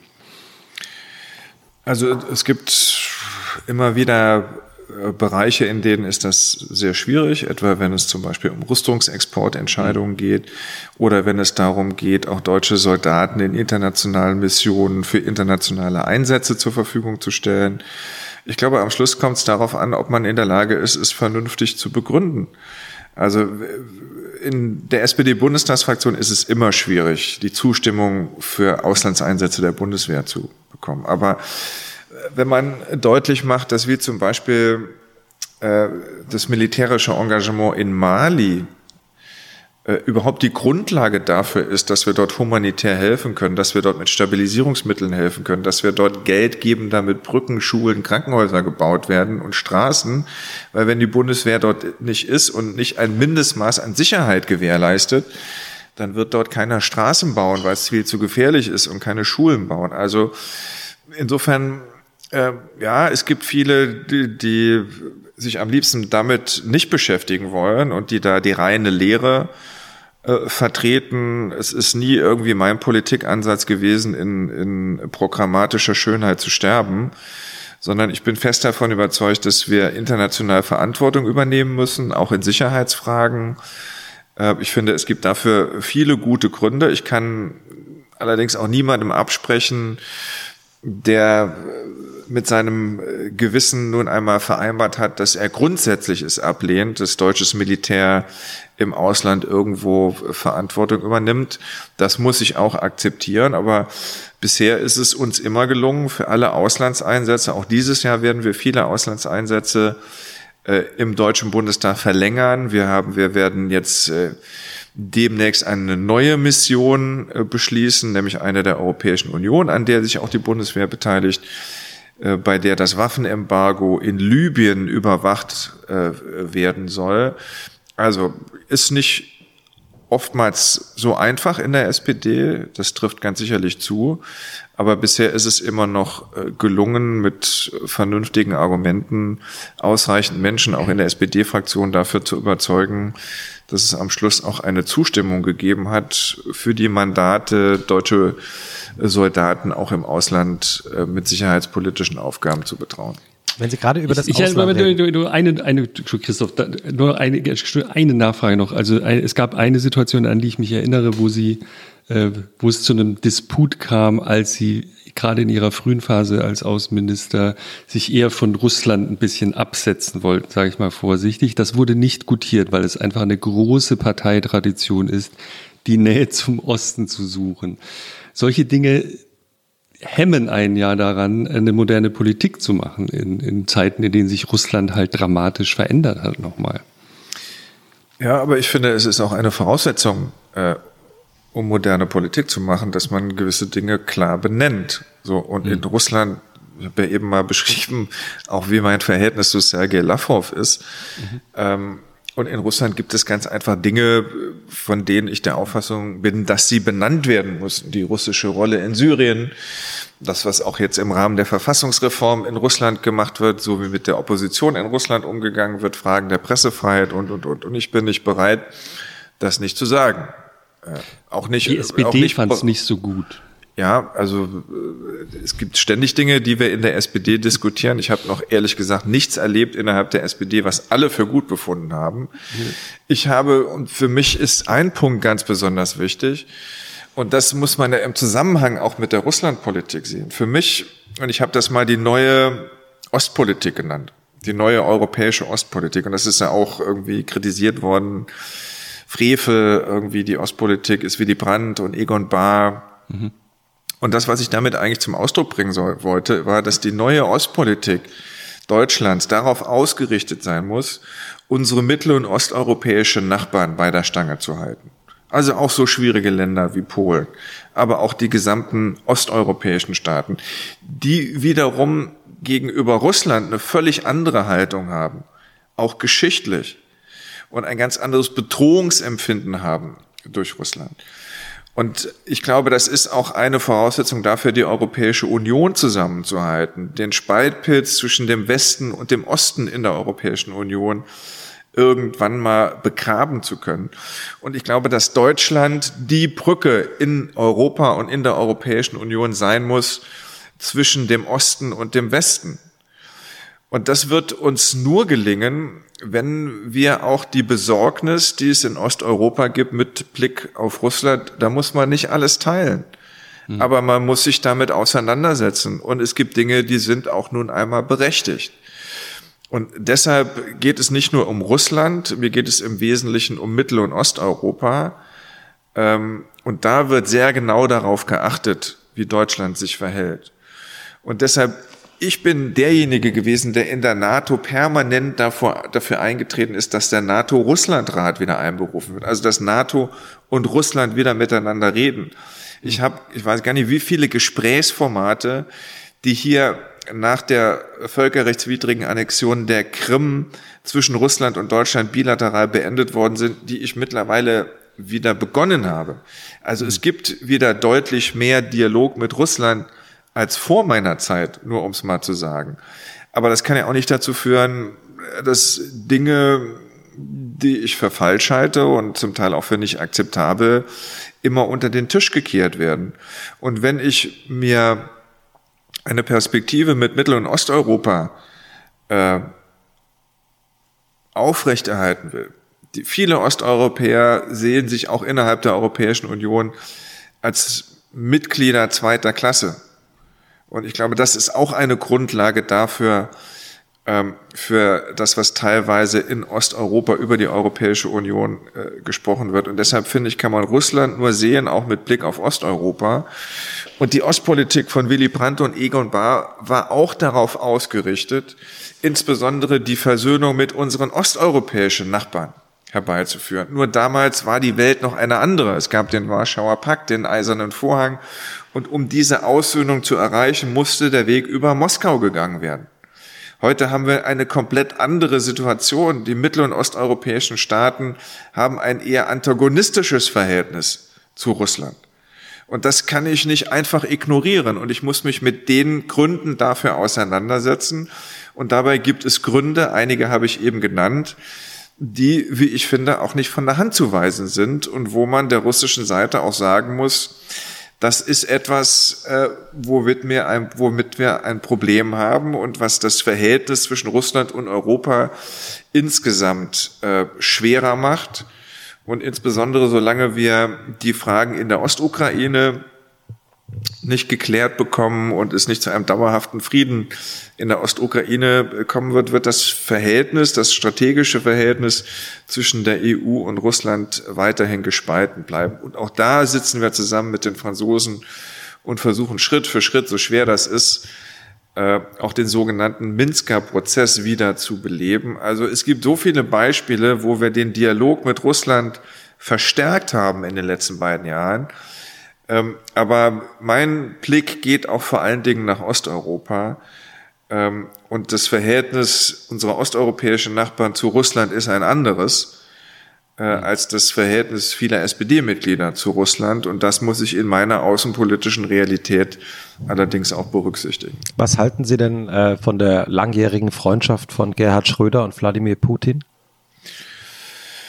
Also das ähm, muss jeder irgendwie mit sich selber ausmachen. Ich habe das nie äh, kommentiert. Ich habe immer darauf. Aber jetzt wäre doch der ein guter Zeitpunkt. Nö. Es, darum geht's mir ehrlich gesagt aber auch nicht. Also die Freundschaften von ehemaligen Bundeskanzlern nach Westen oder nach Osten zu kommentieren, äh, verändert an den Herausforderungen meiner Arbeit überhaupt nichts. Es ist irgendwie ein Nebenkriegsschauplatz, der gerne genommen wird und immer auch mal eine schöne Agenturmeldung macht. Können auch gerne andere machen, äh, ich nicht. Es darf nie der Eindruck entstehen, und zwar egal, ob es irgendwie nach Russland geht oder in die Türkei geht, dass irgendwie persönliche Freundschaften äh, sozusagen entscheidend darüber sind, wie strategische Außenpolitik gemacht wird. Jetzt, Sie klingen ganz schön genervt gerade, aber für Ihre Verhältnisse sind ja sehr diplomatisch, aber, aber jetzt klangen Sie gerade kurz mal genervt. Ja, also das ist, man, man muss halt manchmal auch äh, das ganze Bild sehen und äh, auch manche Realitäten, die es gibt. Das nicht nur irgendwie sozusagen aus, aus äh, programmatischen Grundsatzbeschlüssen, die man vor 10 oder vor 20 Jahren getroffen hat, äh, definieren, wie heute Außenpolitik gemacht wird. Es verändert sich alles und es verändert sich jetzt noch einmal vieles, gerade jetzt. Mhm. Aber letztlich, wenn man auch im Sicherheitsrat sitzt, wie wir, also auch ich jetzt seit über einem Jahr mhm. und permanent erlebt, wie Resolutionen etwa zu Syrien und auch dort, wo es nur um humanitäre Hilfe geht, von Russland und China äh, fast schon spielerisch in die Tonne getreten werden. Da kann es auch schon sein, dass man irgendwie an einen Punkt kommt, an dem man mal genervt ist. Ähm, Christoph, welche Frage wolltest du vorhin eigentlich stellen? Ja, ich ich habe jetzt, ich habe noch eine, die Frage, auf die Frage komme ich noch, aber ich habe jetzt noch eine andere Frage, die mir zwischendurch noch eingefallen ist, weil ähm, Sie ja Anfang äh, April angekündigt haben, dass Deutschland, ähm, ich glaube, 300 bis 500 äh, Minderjährige aus Griechenland aufnehmen wird, also aus diesem Flüchtlingslager. Und in den letzten Wochen immer, wenn ich diese wenn ich Berichte gelesen habe oder im Fernsehen gesehen habe von diesem völlig überfüllten Lager und äh, ja da die Frage auftaucht, wann ist da eigentlich Corona da und wenn Corona da ankommt, dann wird sich das so schnell verbreiten wie nur irgendwo. Wieso können wir da als Bundesrepublik Deutschland nichts machen? Naja, wir machen ja was, äh, aber jetzt erstmal in kleinen Schritten. Wir sind zurzeit dabei, wir haben uns bereit erklärt, zwischen 300 und 500 Kinder und Jugendliche aus diesen Lagern in Deutschland aufzunehmen.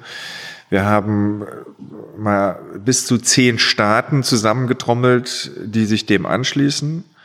Mittlerweile sind aufgrund der Situation in den jeweiligen Ländern in der Corona-Krise alle zurückgetreten von ihren Zusagen, nicht grundsätzlich. Sie sagen, ja, sie halten die Zusage ein und sie werden diese auch umsetzen, allerdings erst, wenn die ausgangsbeschränkenden Maßnahmen in ihren eigenen Ländern zurückgefahren werden, weil sie sagen, also wir haben eine Ausgangssperre in Frankreich, die haben auch 500 zugesagt äh, zu übernehmen, aber wir sind nicht in der Lage, wenn wir im ganzen Land eine Ausgangssperre haben, die Unterbringung von 500 Kindern und Jugendlichen zu organisieren. Und deshalb wird es aufgeschoben in den nächsten Wochen.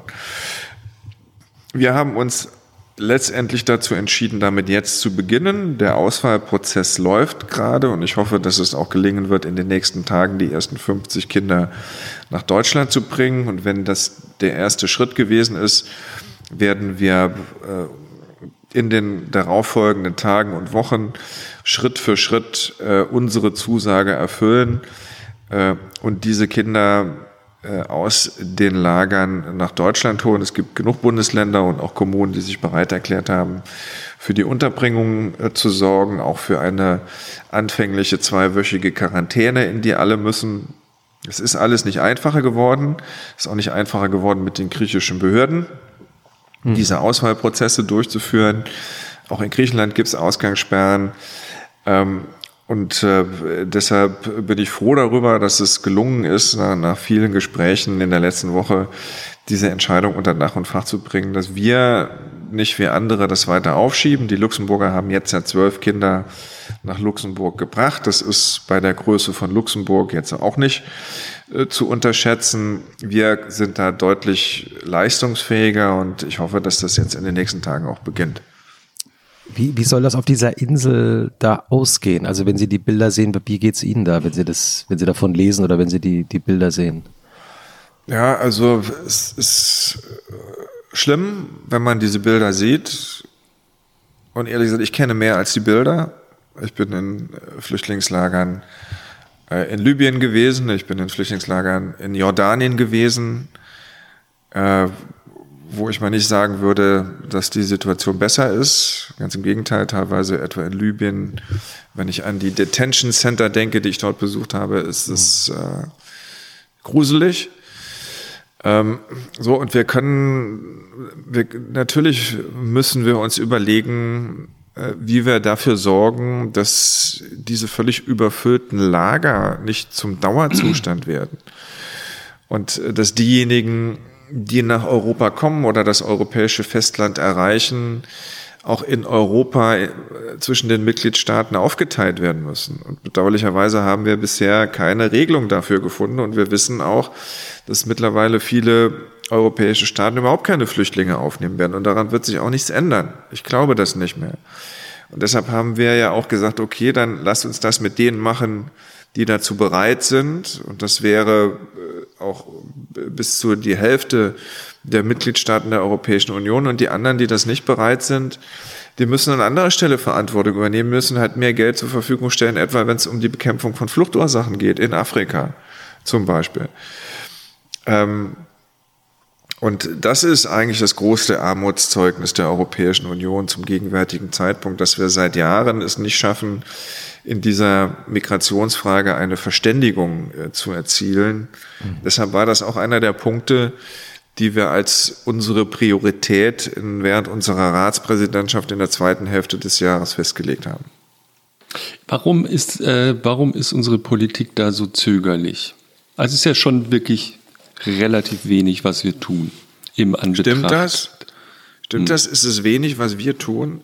Gibt hm. es irgendein anderes Land in Europa, das mehr getan hat als ja, Deutschland? Das meine ich nicht. Also ich, ich meine, es ist trotzdem wenig im Vergleich zu den äh, Zahlen, mit denen wir es zu tun haben. Also es, es bahnt sich ja eine, eine Katastrophe an und das wird debattiert. Sie sind Sozialdemokrat, also Sie, Sie, Sie nehmen sich das noch vielleicht sogar noch stärker zu Herzen. Und äh, im Vergleich dazu sind die Maßnahmen nicht nur von Deutschland, sondern natürlich international relativ überschaubar. Also finde ich nicht. Also ich meine, wir nehmen ja, ohne dass es jemand zur Kenntnis nimmt, äh, weiterhin jeden Monat Tausende von Flüchtlingen in Deutschland auf. Hm.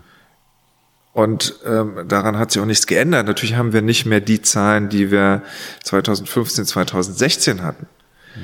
Ähm, aber wir haben in den letzten Jahren, und ehrlich gesagt, da muss ich mich ja nur mal in Europa umgucken und ehrlich gesagt, ich kann mich auf der ganzen Welt umgucken, glaube ich, gibt es kein Land, das seiner humanitären Verantwortung so gerecht worden ist, wie wir in Deutschland. Und ehrlich gesagt, das höre ich auch ständig im Ausland. Dafür gibt es bedauerlicherweise in der Europäischen Union, bei Ländern, in Ländern wie Ungarn sogar Kritik, weil man sagt, naja, das führt ja dazu, dass irgendwie noch mehr kommen werden, aber ansonsten auf der Welt gibt es dafür äh, viel Zustimmung. So, und wir werden das Problem nicht dadurch lösen, dass immer nur Deutschland Flüchtlinge aufnimmt. Das wird auch nicht funktionieren. Das wird auch praktisch nicht funktionieren. Und deshalb muss Europa seiner Verantwortung gerecht werden, äh, vor allen Dingen die Europäische Union. Dass das nicht bisher funktioniert hat, ist mehr als schlimm. Aber trotzdem finde ich, dass man als Deutschland sehr selbstbewusst sagen kann, wenn es ein Land gegeben hat, das seiner humanitären Verantwortung gerecht geworden ist, bei der Aufnahme von Flüchtlingen, bei der humanitären Hilfe, wir sind mittlerweile, ich weiß gar nicht, wo überall in den internationalen Organisationen mittlerweile der zweitgrößte Geber hinter den Vereinigten Staaten, teilweise sogar der größte Geber, wo wir uns um humanitäre Fragen kümmern. Viele haben davon mit Flüchtlingen zu tun. Ich habe alleine in meinem Haushalt des Auswärtigen Amtes mittlerweile 1,6 Milliarden Euro für humanitäre Hilfe, die ich jedes Jahr zur Verfügung stelle. So, natürlich ist, äh, ist, na, man kann Dinge noch anders machen, man kann Dinge noch mehr machen. Aber die großen Migrationsfragen, die es gibt, die wird ein Land nicht lösen. Wir brauchen dafür eine europäische Lösung. Wir brauchen dafür auch eine äh, Fluchtursachenbekämpfung, die ihren Namen auch verdient. Und das, es gibt ganz unterschiedliche Ebenen. Das hat teilweise auch was mit Sicherheitspolitik zu tun. In den Sahelstaaten, äh, das ist die Region, die der neue internationale Hotspot des Terrorismus wird. Ähm, von daher werden die Menschen flüchten, wenn es ständig Attentate und Anschläge gibt, die auf kleinste Dörfer verübt werden, wo ganze Familien abgeschlachtet werden, ganze Dörfer ausgelöscht werden. Also es gibt sicherheitspolitische Erfordernisse bei der Fluchtursachenbekämpfung. Es gibt äh, soziale und da müssen wir mehr tun. Ansonsten wird in einer Welt, die immer mehr vernetzt ist, in der auch Menschen in armen Ländern auf ihrem Handy sehen, wie es bei uns hier aussieht, sich immer mehr auf den Weg machen. Und die Klimakrise wird das auch weiter verschärfen. Jetzt sind Sie ja, jetzt sind Sie ja Außenminister in einem der reichsten Länder, der einflussreichsten, mächtigsten Länder der Welt äh, und können dann trotzdem nichts machen. Also, das würde ich nicht, nicht so stehen lassen, dass ich nichts mache. Nein, nein, also, sie machen ja sicher viel. aber sie können nichts machen. Ich habe ich hab, ich hab das nicht gesagt, dass sie nichts machen, sondern. Also sie können, also mir, ja sagen, dass ich, sie können mir ja sagen, dass ich noch mehr machen könnte, aber dass ich nichts tue oder nichts tun kann, stimmt ja nicht. Also natürlich kann ich national was tun. Das tun wir jetzt, so wie wir anfangen, die Kinder aus den Flüchtlingslagern aus Griechenland nach Deutschland mhm. zu bringen. Das tun wir auch im Übrigen, wenn wir äh, Mittel zur Verfügung stellen für die fast vier Millionen Flüchtlinge, die in der Türkei sind. Und insofern, wir tun viel, wir können viel tun, wir haben die Möglichkeiten, wir müssen auch mehr tun als andere. Ähm, aber ich versuche überall dort, wo ich die Möglichkeit habe, äh, dieser Verantwortung und dieser Erwartung, die es an uns gibt, auch gerecht zu werden. Ich würde nie in Anspruch nehmen, dass das überall und immer gelingt. Aber meine, ehrlich gesagt, wenn alle sich so sehr beteiligen würden, mhm. wie das in Deutschland in den letzten fünf Jahren der Fall gewesen ist, gäbe es einige Probleme weniger auf der Welt. Ich, ich, ich meine es auch eher im Sinne von, ich stelle mir vor, Sie sitzen, wenn Sie dann mal zu Hause sind, am Sonntagabend schauen Weltspiegel und denken, sag mal, wieso können wir da eigentlich nicht mehr machen? Ja klar, also diese Momente gibt's oft. Also wenn ich irgendwas sehe oder lese, was in Libyen passiert, äh, was in Syrien passiert, was im Jemen passiert, was in Afghanistan nach wie vor geschieht, was in der Ostukraine geschieht, was im Sahel geschieht. Äh, das ist ja das, was ich eben so bezeichnet habe. Man hat als Außenminister wenige haptische Erfolge. Mhm. Wahrscheinlich baue ich deshalb auch Fahrräder zusammen, um haptische Ergebnisse meiner Arbeit zu sehen. Mhm. Und das ist manchmal echt ermüdend. Und man mhm. weiß, man fährt nochmal dahin und man führt viele Gespräche. Es gibt keine unmittelbaren Ergebnisse. Man hofft dann irgendwie mittelbar Regierungen überzeugen zu können, mehr Mittel zur Verfügung zu stellen, dieses oder jenes Projekt auf den Weg zu bringen. Es dauert manchmal ewig. Und wenn man gerade in so einem Prozess ist, wo man ewig irgendwie an einem Projekt arbeitet und man sieht dann was, man liest was, und sieht, wie schlimm es da ist und man ist immer noch nicht so weit, wie man gerne sein würde, äh, dann ist das manchmal auch frustrierend, ja klar. Hm. Äh, Jochen? Christoph? Ähm, wolltest du nicht ähm, dieses äh, Spiel ja. spielen? Wir sind im Grunde ein Gehirn, das ist, kommt Ihnen sicher befremdlich vor, weil wir kennen uns Total. schon so lange, wir verbringen so viel Zeit miteinander, mehr als mit unseren Partnerinnen. Grüße. In diesem Podcast. Deswegen wusste Christoph schon, dass ich jetzt Sie bitten würde, mit uns ein traditionelles Spiel zu spielen, das, da Sie ja diesen Podcast durchgehört haben, alle Ausgaben schon kennen, nämlich das A oder B oder Weiterspiel. Ja. Ich erkläre aber gerne nochmal für alle Hörerinnen und Hörer, die jetzt zum ersten Mal reinhören, die Regeln, auch zur Auffrischung für Sie. Ich würde Ihnen jetzt, wenn Sie das möchten und mitspielen würden, ähm, Begriffspaare vorlesen. Sehr einfach. Und Sie sagen einfach als Antwort den, das eine Element des Paars oder das andere. Ich sage mal Hund oder Katze. Dann würden Sie antworten. Hase. Nein, so funktioniert das Spiel nicht. Ja, ist mir ich, ich fange noch, ich erkläre es Ich verstehe es, ich weiß, wie es geht. Gut, sehr schön. Und äh, Sie, das, das, die, die einzige Bitte, die wir haben, ist, Sie müssten sehr schnell antworten. Ja, ja. Also nicht, äh, nicht lange Nicht überlegen. nachdenken. Genau, das Teil, also ich erkläre jetzt nicht die Hirnforschung dahinter, die ist Mhm. uns allen bekannt. Und äh, es gibt aber eine Exit-Klausel. Sie können auch weiter sagen. Mhm. Allerdings nur in, und das ist die Rezo-Regel, 10% der Fragen. Also an Riso-Regeln halte ich mich schon gar nicht. Dann nehmen wir die Dorothy-Bär-Regel. Also, Nein, okay. Doro, Also die- Doro eher als Riso. Okay, die Dorothy-Bär-Regel, äh, die durch Rezo nur ergänzt wurde, ist, man kann auch äh, mehrmals weiter sagen und Christoph Amen zählt die Weiters, während ich die Begriffspaare vorlese. Und die 10 Prozent, ich habe 59 Begriffspaare 59. mhm. und es wird abgerundet. Also Äh, sechs das, oder fünf. es wird abgerundet. Es Gnadenlos. Okay. Fünf. Gnadenlos. Okay. Heute ist mir gnadenlos. Okay. So. so, darf ich anfangen? Jochen, leg doch los. Also. Snooze oder Aufstehen? Aufstehen. Achtsamkeit oder keine Zeit? Achtsamkeit. Ja oder vielleicht? Ja. Teilen oder haben? Teilen. Drinnen oder draußen? Draußen. Räucherstäbchen oder Fenster auf? Fenster auf. Alt oder neu? Neu. An oder aus? An. iOS oder Android? iOS. WhatsApp oder Signal? WhatsApp. WhatsApp oder Anruf? Anrufen. Rosenkranz oder Vater unser? Vater unser. Fernweh oder Heimweh? Heimweh. Ostküste oder Westküste? Ostküste. Sturm oder Abwehr? Sturm. Couch oder Stadion? Stadion. Hoffmann oder Jansen? Jansen. Bio oder regional? Was? Bio oder regional? Okay, also regional. Eingeschweißte Biogurke oder plastikfreie normale Gurke? Weiter. Eins. Vegane Wurst oder keine Wurst? Keine Wurst. Liona oder Kochschinken? Leona. Schwenken oder Grillen? Schwenken. Charles oder Diba... Oh Gott. Dippelappes. Da haben wir ihn doch schon gehabt. Den Charles Dippelappes. oder Dibbelabbes? Dippelappes. Entschuldigung. Mehlknepp oder Eierschmäher? Mehlknipp. Cidre oder Fietz? Citre. Sagt man eigentlich Fietz? Ja. Sorry. Schwimmen oder Radeln? Radeln. Laufen oder Radeln? Radeln. Koppeltraining oder Wechseltraining? Wechseltraining. Low Carb oder Keto? Low Carb. Flugscham oder Zugstolz? Weiter. Zwei. Roll, interessant. Rollkoffer oder kein Rollkoffer? Rollkoffer. Bike oder Motorrad? Bike. Bike oder E-Bike? Bike. E-Bike oder kein Bike? Kein Bike.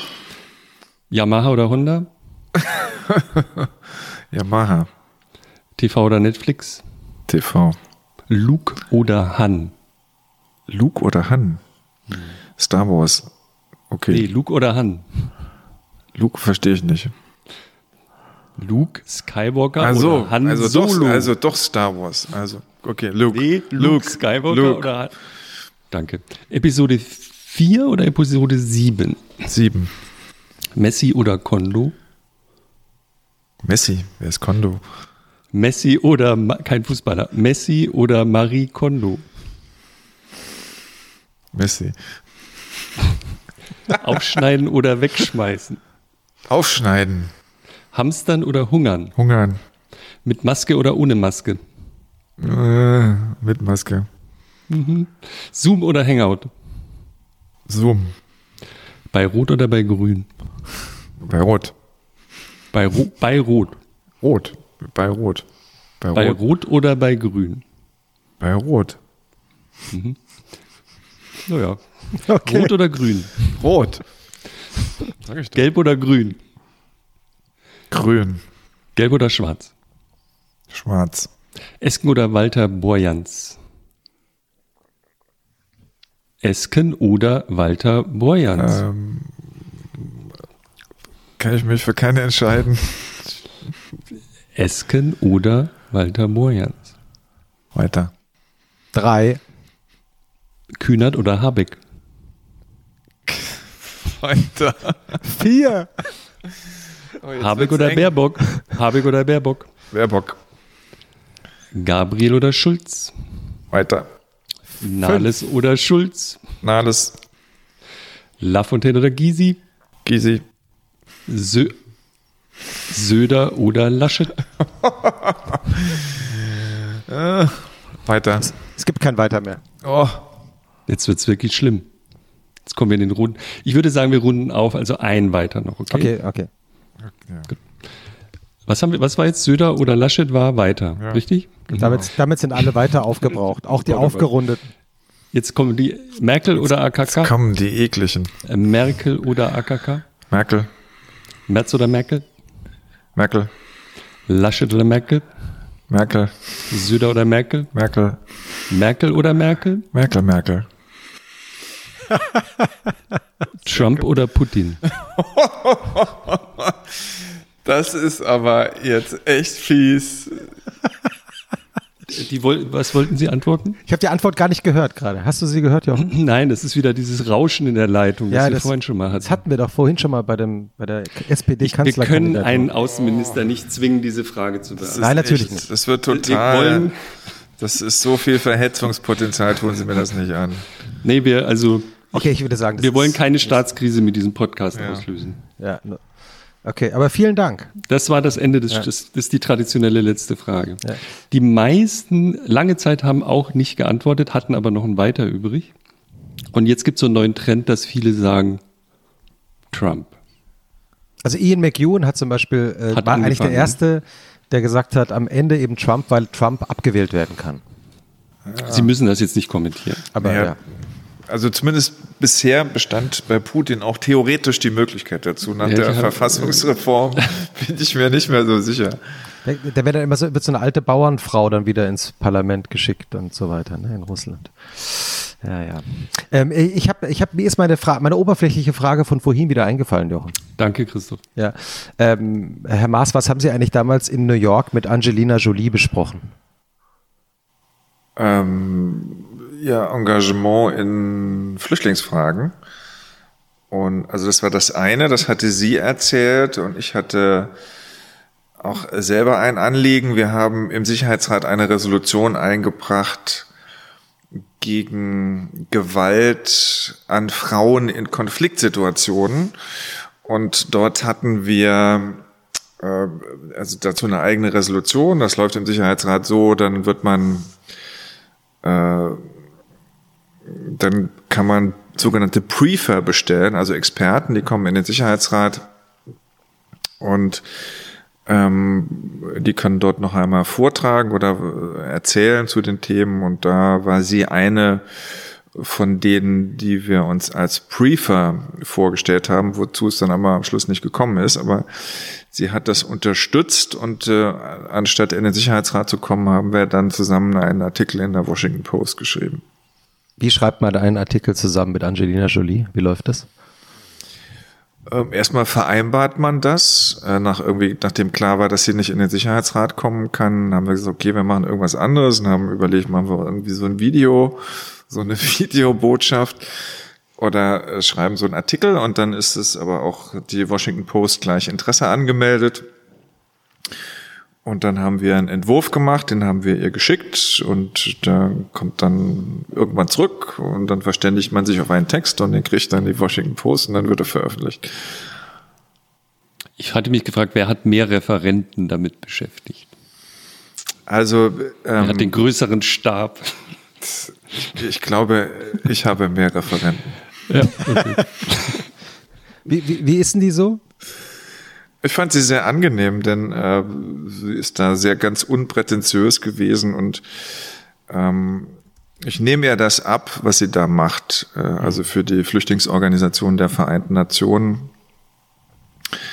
Ähm, und äh, auch was äh, sexualisierte Gewalt gegen Frauen angeht. Und äh, das habe ich eigentlich äh, sehr geschätzt, dass das ist ja nicht immer so, äh, gerade auch bei den Vereinten Nationen geht es ja viel um, um den Schein, der da äh, um die Vereinten Nationen herum vieles erhält und da wollen viele auch miterhält werden. Aber das fand ich eigentlich ganz angenehm und sie schien mir ein echt authentisches Interesse an der Sache zu haben. Hm. Ähm, ich habe hab auch so eine triviale Frage, die ich total komplex finde zurzeit. Ähm, Maria will, dass wir immer auch von uns erzählen. Ich habe so eine Patchwork-Familie hier und habe beim Lesen aller Unterlagen über Sie auch entdeckt, dass es da Parallelen gibt. Sie haben auch so eine Kiste, also keine Details, mich interessiert nur das Abstrakte. Sie haben auch so eine Kiste zu organisieren mit Kindern im Haushalt, die, wie ist es bei Ihnen, bei uns jetzt zu Hause rumhängen und PS4 spielen und man versucht irgendwie gleichzeitig den Videounterricht zu organisieren und solche Dinge. Äh, wie, wie, wie ist denn das bei Ihnen gerade? Naja, das ist, glaube ich, so ähnlich wie bei vielen anderen auch. Und hm. ich bin, Haben Sie Tipps für uns? Ich, äh, manche nee, verzweifeln nee, geb, sehr geb zurzeit. Nee, ich gebe da keine Tipps, aber ich bin äh, froh, dass die Schulen es anscheinend schaffen, doch innerhalb kürzester Zeit Angebote im sogenannten Homeschooling zu machen. Mhm. Mhm. Ähm, und das auch da angenommen wird. Also mhm. sie machen, die machen selbst Videokonferenzen, also so, mhm. ja, ja, also als Klassen in, für einzelne Unterrichtsstunden. Und da das ja jetzt nach den Osterferien nicht mehr direkt beginnen wird, wird es äh, zumindest so bei meinen nicht nur in den Hauptfächern so sein, sondern auch in den Nebenfächern. Also da bin ich echt ganz froh drum. Mhm. Und die sind da eigentlich ganz gut beschäftigt und auch sehr erfreulicherweise ähm, machen sie das auch ganz gewissenhaft. Zumindest vermitteln sie mir den Eindruck. Hm, mhm. Ich, hab, ich bin auch total ähm, wirklich überrascht und schockiert, positiv schockiert. Es gibt Mathelehrer, die auf Twitch streamen ihre, ihren Unterricht, was ja wirklich, ich hätte nie gedacht, dass das mal passiert, dass ein Mathelehrer auf einer Gaming-Plattform seinen Unterricht anbietet. Dann viele verwenden Microsoft Teams, andere nehmen genau. Hangouts. Genau. Jeder was anderes, das ist vielleicht so ein kleines Problem, aber es ist doch erstaunlich. Äh, es werden Arbeiten geschrieben unter Zeitdruck, die man dann abgeben muss in Teams, genau. glaube ich. Und solche Dinge. Das, sehen, das haben sie auch alles. Ne? Aber genau. trotzdem sitzt man ja so aufeinander auf eine Weise. Also meine Teenager sind jetzt halt Teenager. Und es ist schon so, also normalerweise sitze ich jetzt nicht den ganzen Tag zu Hause rum und arbeite und alle anderen auch. Das ist schon eine sehr angespannte Situation gelegentlich, oder nicht? Ja, aber bei den, äh, bei den Kindern, zumindest bei meinen, ist es so, also die machen das auch mit Microsoft Teams mhm. und kriegen auch so Hausarbeiten und diese Hausarbeiten werden auch dann für die Notengebung, also dass alle irgendwie ein ordentliches Zeugnis kriegen für dieses Jahr, äh, herangezogen. Äh, die machen das auch. Was ich auch ganz erstaunlich fand, war, als ich mit meinen Kindern darüber gesprochen habe, wie geht denn das jetzt weiter mhm. nach den Osterferien, nachdem ich mal sagen würde, dass die Zeit vor den Osterferien, in der die Schule nicht stattgefunden hat, dann noch sehr fröhlich entgegengenommen worden ist, so als Vorstufe der Osterferien, als ich ihnen dann aber jetzt auch bevor die Entscheidung dieser Tage getroffen worden ist, sagte, naja, ich rechne mal damit, dass auch nach den Osterferien weiterhin erstmal keine Schule sein wird. Da war dann doch erstmal so Stille. So mhm. nach dem Motto, mhm. und da setzte dann so ein Nachdenken ein. Was heißt denn das jetzt irgendwie? Oh, und dann, äh, was heißt das, kriegen wir dann kein Zeugnis oder müssen wir die Klasse wiederholen oder wie, wie ist denn das dann? Und mein Ältester, der ist, macht im nächsten Jahr Abitur. Was heißt das dann fürs Abitur? Also die fangen dann jetzt doch an, fand ich auch ganz erstaunlich, nachdem die erste Reaktion war, hup, oh, super, äh, vorgezogene Osterferien. Die Zeit danach wird schon ganz anders wahrgenommen und da werden, da wird auch schon sehr, sehr weit im Voraus gedacht und eigentlich hm. sehr verantwortlich. Hm. Diskutieren Sie über Politik zu Hause? Also äh, klar, also äh, natürlich wollen irgendwie auch meine Kinder wissen irgendwie, was los ist oder fragen mich und natürlich jetzt auch irgendwie in der Corona-Krise werde ich als Mitglied des kleinen Corona-Kabinetts ständig gefragt, was man noch darf und was nicht und mhm. wie lange noch und, und so.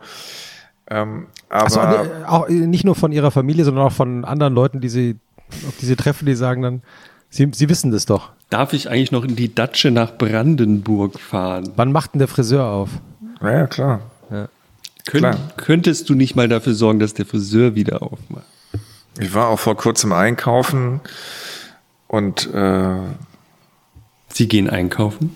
Ja klar, gehe ich einkaufen. Also irgendwie der Kühlschrank wird ja auch nicht von selber voll. Nö, ich, Das ja macht gut. auch das Protokoll nicht und auch die Sicherheit Echt nicht? Nee, also ich gehe ganz normal selber einkaufen, Aber aber, ehrlich gesagt wundert mich. acht- acht Bodyguards einkaufen, nee, nee, ich gehe heimlich einkaufen, sag's keinem. Okay, wir, wir schneiden das raus. Das ist ein. Running Gag in diesem Ja, Podcast. es ist, ähm, Die klauen die Weinflaschen. ich sag mal, ihre Reaktion ist nicht so ganz außergewöhnlich, denn ich treffe irgendwie ständig, selbst in dem Supermarkt, in den ich regelmäßig einkaufen gehe, immer noch Leute, die mich fragen, was machen Sie denn hier? Ja, Wieso eben. sind Sie hier? Wieso sind Sie alleine hier? Kon- kontrollieren wieso, Sie hier was, Wieso gibt's was? Sie überhaupt? Aber Wollen manchmal, die- manchmal habe ich auch überhaupt? manchmal habe ich auch streitschlichtende Funktionen. Ich war vor kurzem da und da standen echt zwei Menschen vor Vom vorm Klopapier, oder? Nee, da ist schon lange keins mehr. Ähm, vorm Regal und haben sich echt gestritten. Der eine hatte einen Mundschutz an, der Mhm. andere nicht. Und Sie? Und Sie? Kommt der jetzt noch? Immer mal Okay. einfach mal erzählen lassen. Entschuldigung, das machen wir gerne.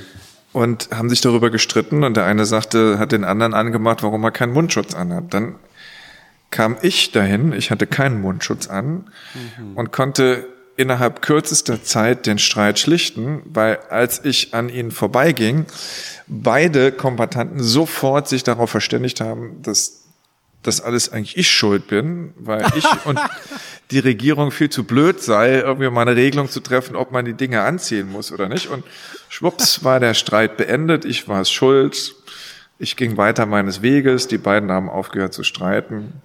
Also manchmal Das- macht das- es auch Sinn, in den Supermarkt zu gehen. Das ist eine sehr schöne Geschichte. Und warum kriegt die Regierung das nicht klar geregelt? Weil es nicht genug Masken gibt. Aber ist das nicht ein verrücktes Argument?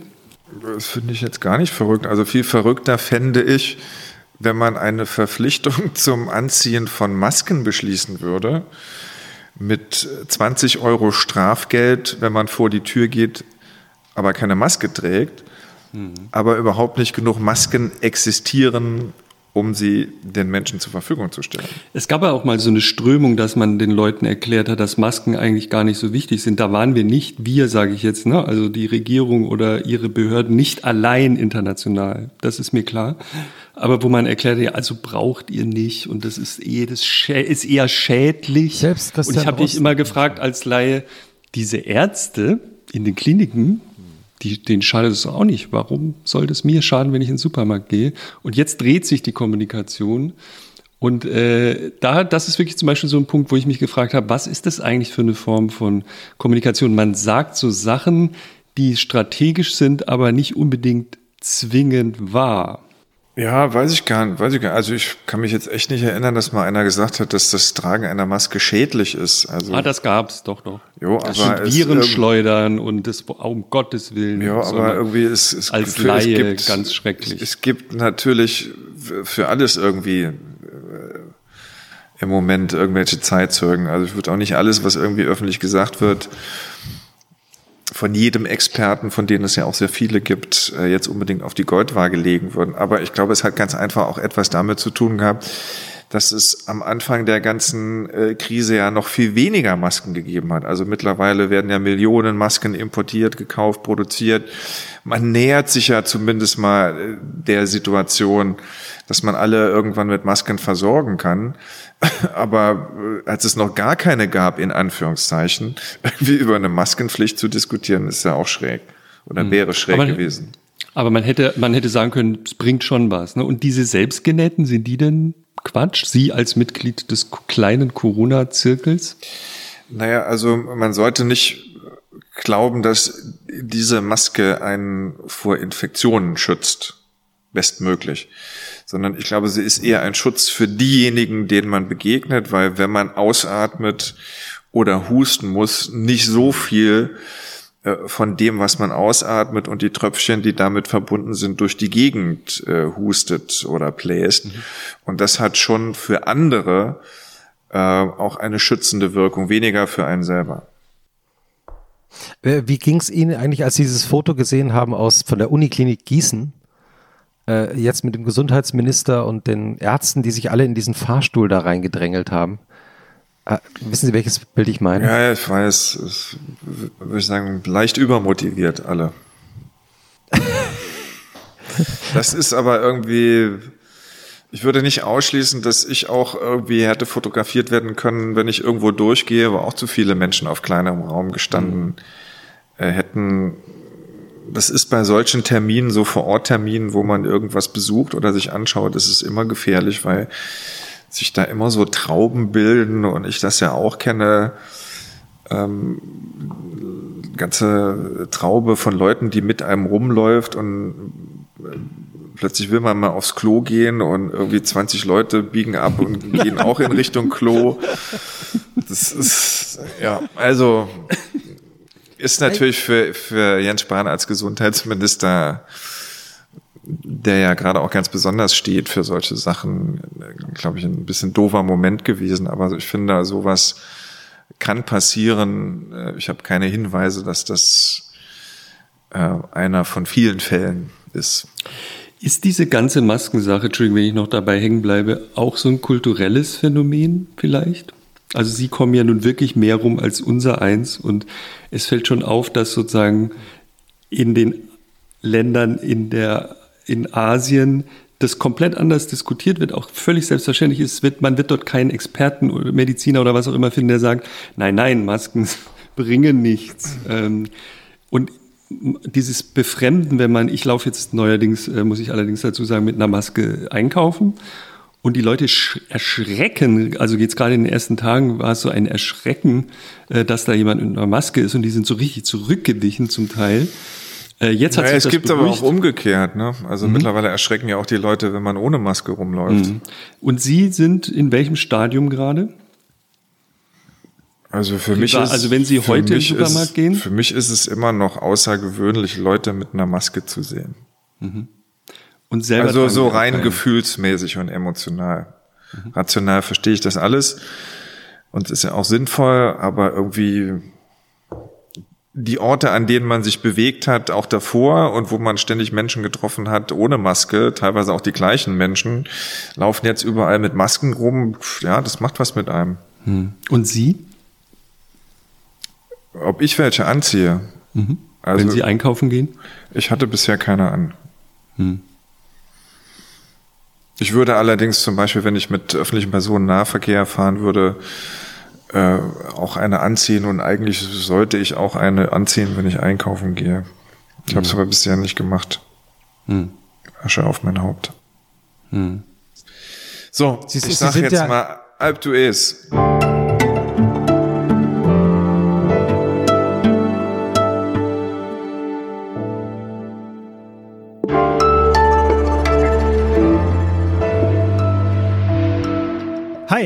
hier sind Fabian Scheler und Rita Lauter. Wir moderieren Was jetzt, den täglichen Nachrichtenpodcast von Zeit Online. Bisher haben wir Sie einmal täglich mit dem Wichtigsten versorgt, Neues zum Klimawandel zum Beispiel oder zu Trumps Wahlkampf. Zwei Gespräche, zehn Minuten. Ja, und wem das nicht reicht, für den bringen wir jetzt zusätzlich nachmittags um fünf den aktuellen Nachrichtenstand. Da ist natürlich alles Neue zum Coronavirus dabei, aber auch das Wichtigste aus Politik, Wirtschaft und Gesellschaft. Ja, und den Sport nicht vergessen, Rita. Hä, gibt's den überhaupt noch? Na, also bitte. Was jetzt? Überall, wo es Podcasts gibt.